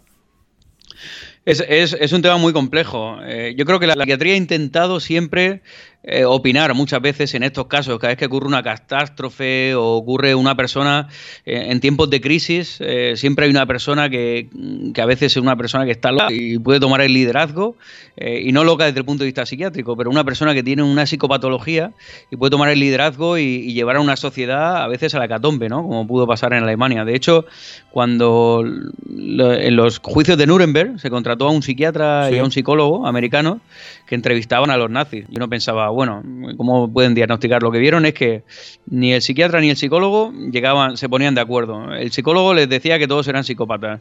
El psiquiatra decía que ninguno tenía una enfermedad psiquiátrica. Y es que no es necesariamente que una, una persona tiene que tener una enfermedad psiquiátrica para radicalizarse o para fanatizarse o para llevar mm, a un país o, tomar un liderazgo que puede llevar a un país a la catombe haciendo, haciéndoles creer una cosa que no es. Eso puede pasar a nivel de grupos pequeños o puede pasar a nivel de grupos muy grandes o a nivel de una nación.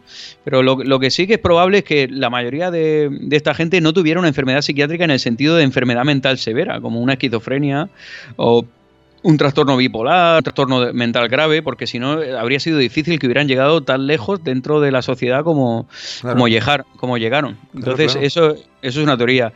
Lo que pasa es que muchas veces a lo largo de la historia la entendemos muchas veces de una forma, eh, yo creo que dualista, ¿no? El ser humano siempre tiende a competir. Es nosotros eh, contra ellos, ellos contra nosotros. A lo largo de la historia nos hemos pasado eh, a veces peleándonos. decimos, venga, cristianos contra musulmanes, griegos contra persas, comunistas contra capitalistas, españoles contra anti-españoles. Entonces, esto, uno dice, bueno, y esto siempre es lo mismo. No, siempre no, escucha, Real Madrid contra Atlético de Madrid. Real Madrid contra Atlético, el derby. el Betis Sevilla me da igual, lo llevo al fútbol porque es lo, más estúpido que mismo tenemos. El fútbol es una estupidez en sí mismo, estupidez, estupidez en cuanto a, los problemas que crea. Es decir, que este dualismo no, no es solamente político o, ideológico, sino que es de la vida normal, corriente. Uno se agarra, se agarra a su tribu, a su grupo, ¿no? Como, como un, no sé, como un clavo ardiendo, ¿no? no El bien y el mal. Desde el punto de vista biológico, ¿cómo podemos demostrar el bien y el mal? Desde el punto de vista biológico no se puede demostrar esto. Esto son creencias de las personas. Y así nos pasamos luchando y compitiendo a lo largo de toda la historia.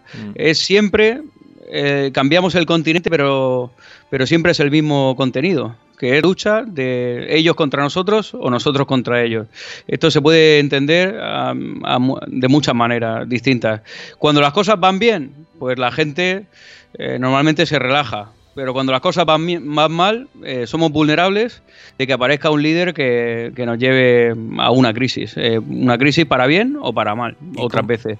Yo creo que el ser humano tiene una tendencia a obedecer la autoridad. Esto no lo digo yo, esto se ha mostrado por estudios. Eh, por ejemplo, en el juicio de Eichmann en Alemania, cuando, cuando, cuando lo pilla el Mossad, que creo que lo pillaron en Argentina y lo trajeron a juzgarlo y lo juzgan y él dice, yo solo obedecía a la autoridad, yo solo quería hacer mi trabajo, mi trabajo era administrar el campo de concentración y yo lo quería hacer mi trabajo lo mejor posible. Yo obedecía a la autoridad. Yo no estoy responsabilizado de lo que pasa. Cuando una autoridad te dice que tienes que hacer algo, eh, automáticamente sentimos que nuestra responsabilidad individual de ese acto eh, se difunde. Eso es un proceso psicológico que tenemos. Y esto se demostró en un experimento. Stanley Milgram, que fue un científico psicólogo de los Estados Unidos, inspirado por el juicio de Achman, hizo diseñó un estudio en el cual eh, cogía a gente de la calle, voluntarios, y le decía que tenía que hacer un test de preguntas a las personas, y si fallaban la pregunta, la persona que estaba detrás era un actor. Eh, pero si fallaba la pregunta había que darle un estímulo eléctrico. Y este estímulo eléctrico se tenía que ir aumentando conforme la persona fallaba las preguntas. A la gente no se le informó de en qué consistía el estudio, ¿no? eso tiene sus problemas éticos que podría tener hoy en día, pero se quería estudiar si la persona iba a obedecer a la autoridad. Entonces la persona, una vez que no respondía a las preguntas, el actor, que en el fondo no estaba, no estaba recibiendo estímulos, pero él hacía, ay, ay, ay, me duele mucho, ay, para, por favor, ¿no? Le decía a la persona persona iba automáticamente al, científico, que iba con una bata blanca, que es un uniforme, que eso también ejerce mucha importancia, los uniformes, y decía, oye, esto no puede seguir, esto seguro, y decía, por favor, siga usted con el estudio. Le respondía siempre a las personas.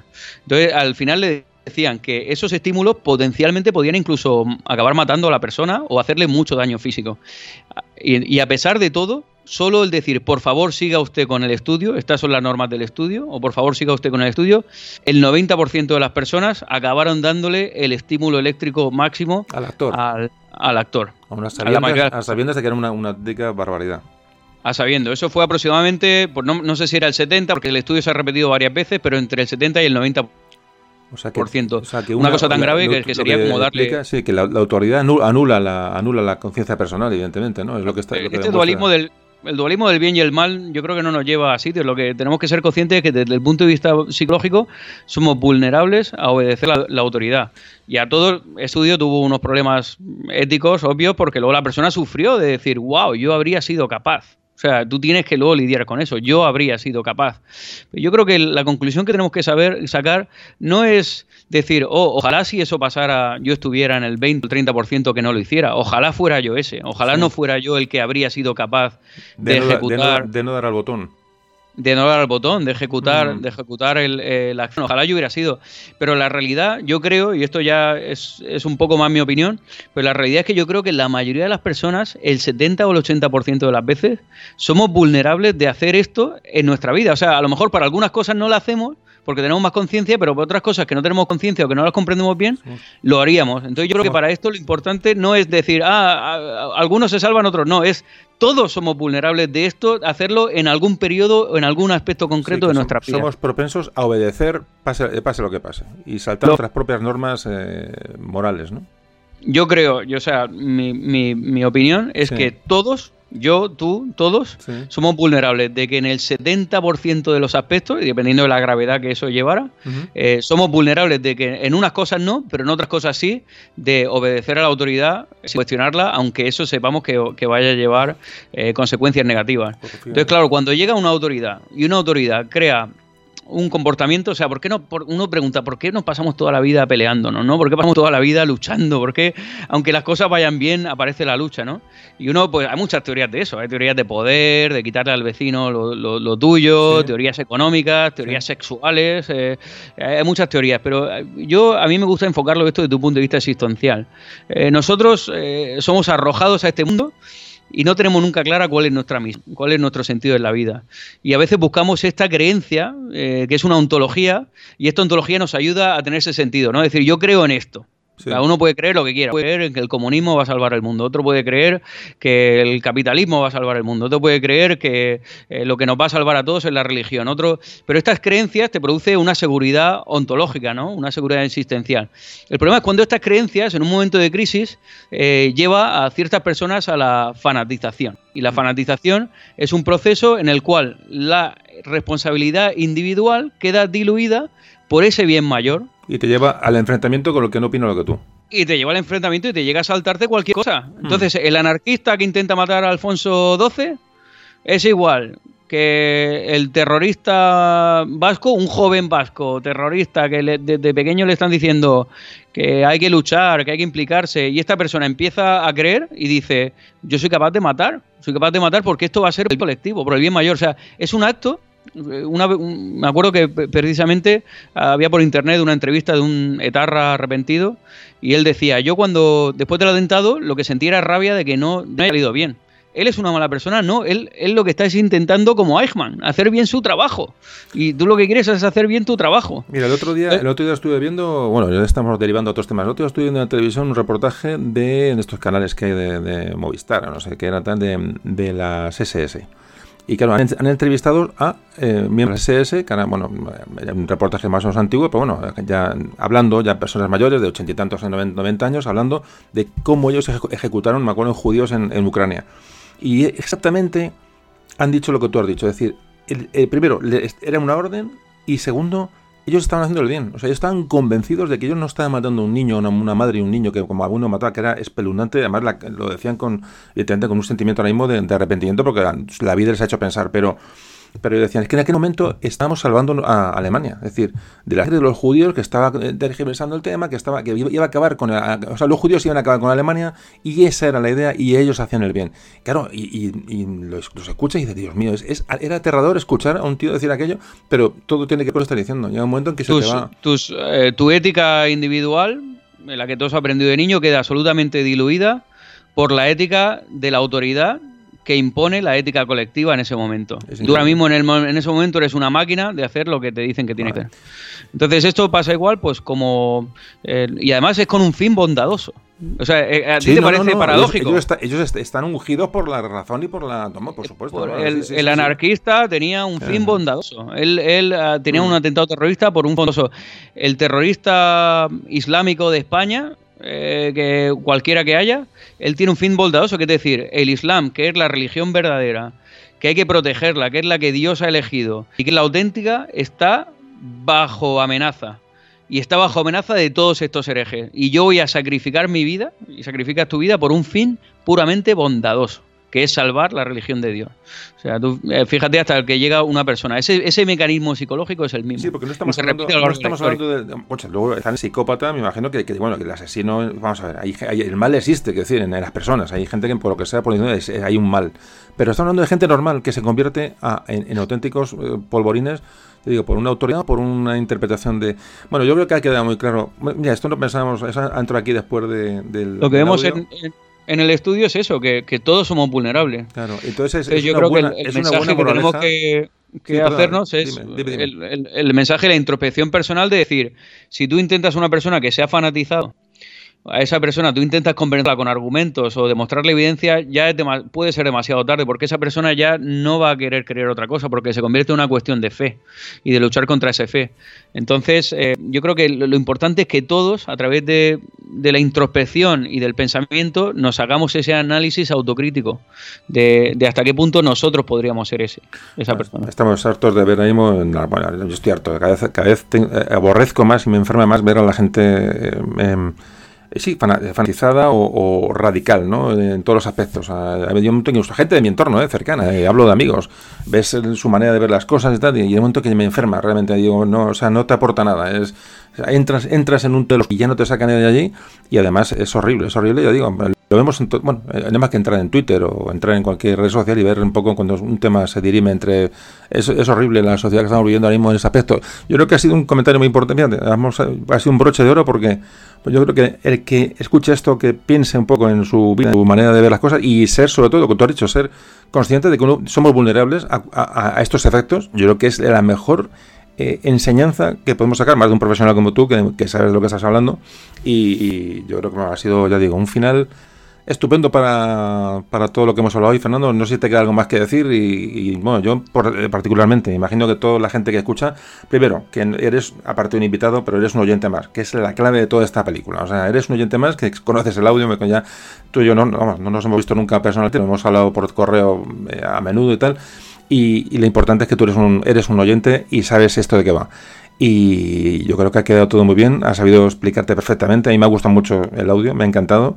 De los que más me, vamos, entran de los, en mi top 10, en mi top 10 seguro, o sea, ahora cuando lo edite y acabe de, prepararlo, disfrutaré cuando lo lance al, al aire, pero sobre todo agradecerte, de verdad, agradecerte el cariño con el que te has tomado esto, agradecerte que esto eh, a ti no te reporta absolutamente nada, que lo haces por compartir, por compartir tus, tus conocimientos y tu, experiencia de vida, que es fundamental con gente y que en cierto, en cierto modo me hace sentirme un equipo, ¿no? Con toda la gente que colabora y la gente que escucha. Somos todos un, equipo que, que, estamos intentando eh, avanzar, ¿no? Avanzar un poco en, eso, en, en, ser todos más racionales y más normales, ¿no? En esta vida que, que, nos tiene un poco acogotados a todos.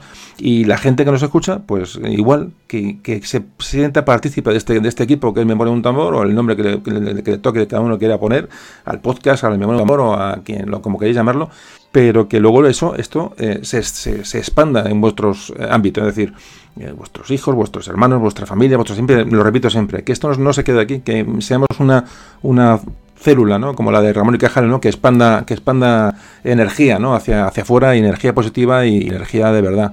Y que tratemos la historia como, como una eh, herramienta, una herramienta para, para, ser mejores. Esa es la esencia, no sé, Fernando. Te dejo que, que digas lo que quieras y ya vamos a ir cerrando. Yo te agradezco muchísimo que me hayas invitado. Yo soy un gran fan de, tu podcast y a mí personalmente me ha ayudado eh, como psiquiatra. A mí me ha ayudado como una especie de psicoterapia tu podcast, porque yo al estar viviendo aquí tan alejado, el tú me has dado la oportunidad de poder conectar con mi historia y soy un gran amante de la historia. Yo siempre le digo a los, a los residentes de psiquiatría y a los estudiantes de medicina, les digo, la historia es muy importante porque si, no conocemos la historia, eh, no podemos comprender qué es lo que hacemos ahora y no podemos ser creativos para intentar llegar con nuevas ideas y comprender lo que vamos a hacer en el futuro. Entonces, pues una experiencia parecida a la que tú tuviste en tu camino de Santiago, eh, puedo tener yo después de dos años escuchándote, eh, yéndome a la cama, corriendo por el lago Michigan, contándole las historias que, he aprendido de ti a otra gente y yo formar parte de este podcast a nivel personal, pues es una experiencia mística en sí. Bueno, oye, pues creo que es, no sé, es demasiado, pero, pero entiendo, entiendo lo que me estás contando y fenomenal. Ya te digo que ya, luego ya recibirás un poco ya las, respuestas en los comentarios y es muy bonito luego ver cómo la gente pues valora el por eso, la, la, sinceridad, ¿no? Y el ofrecer, ofrecer por ofrecer. Realmente yo pienso que es la clave de lo que estamos haciendo aquí.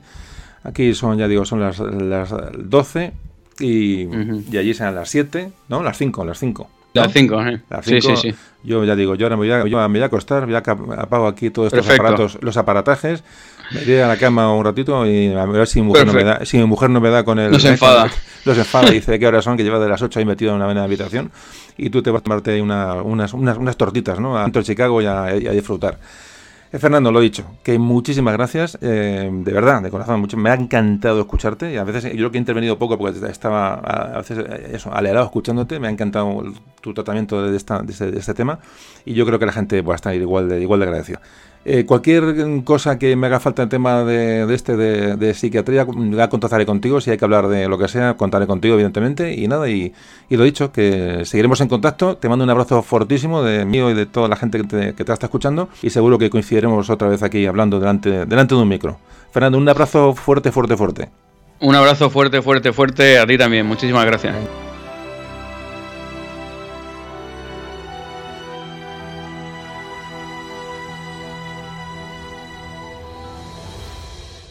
Bueno, pues ya despedido de nuestro amigo Fernando, mm, solo decir ya para despediros que, bueno, que yo me lo he pasado muy bien.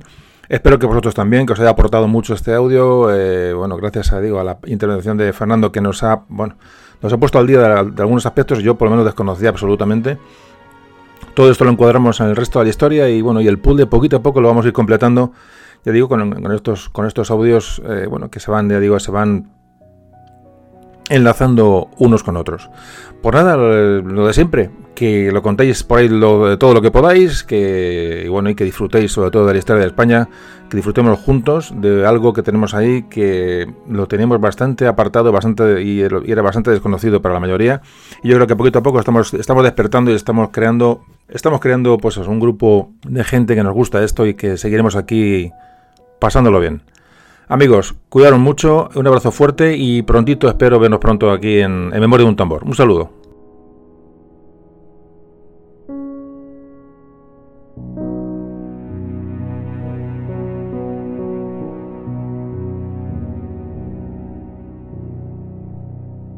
Memorias de un tambor.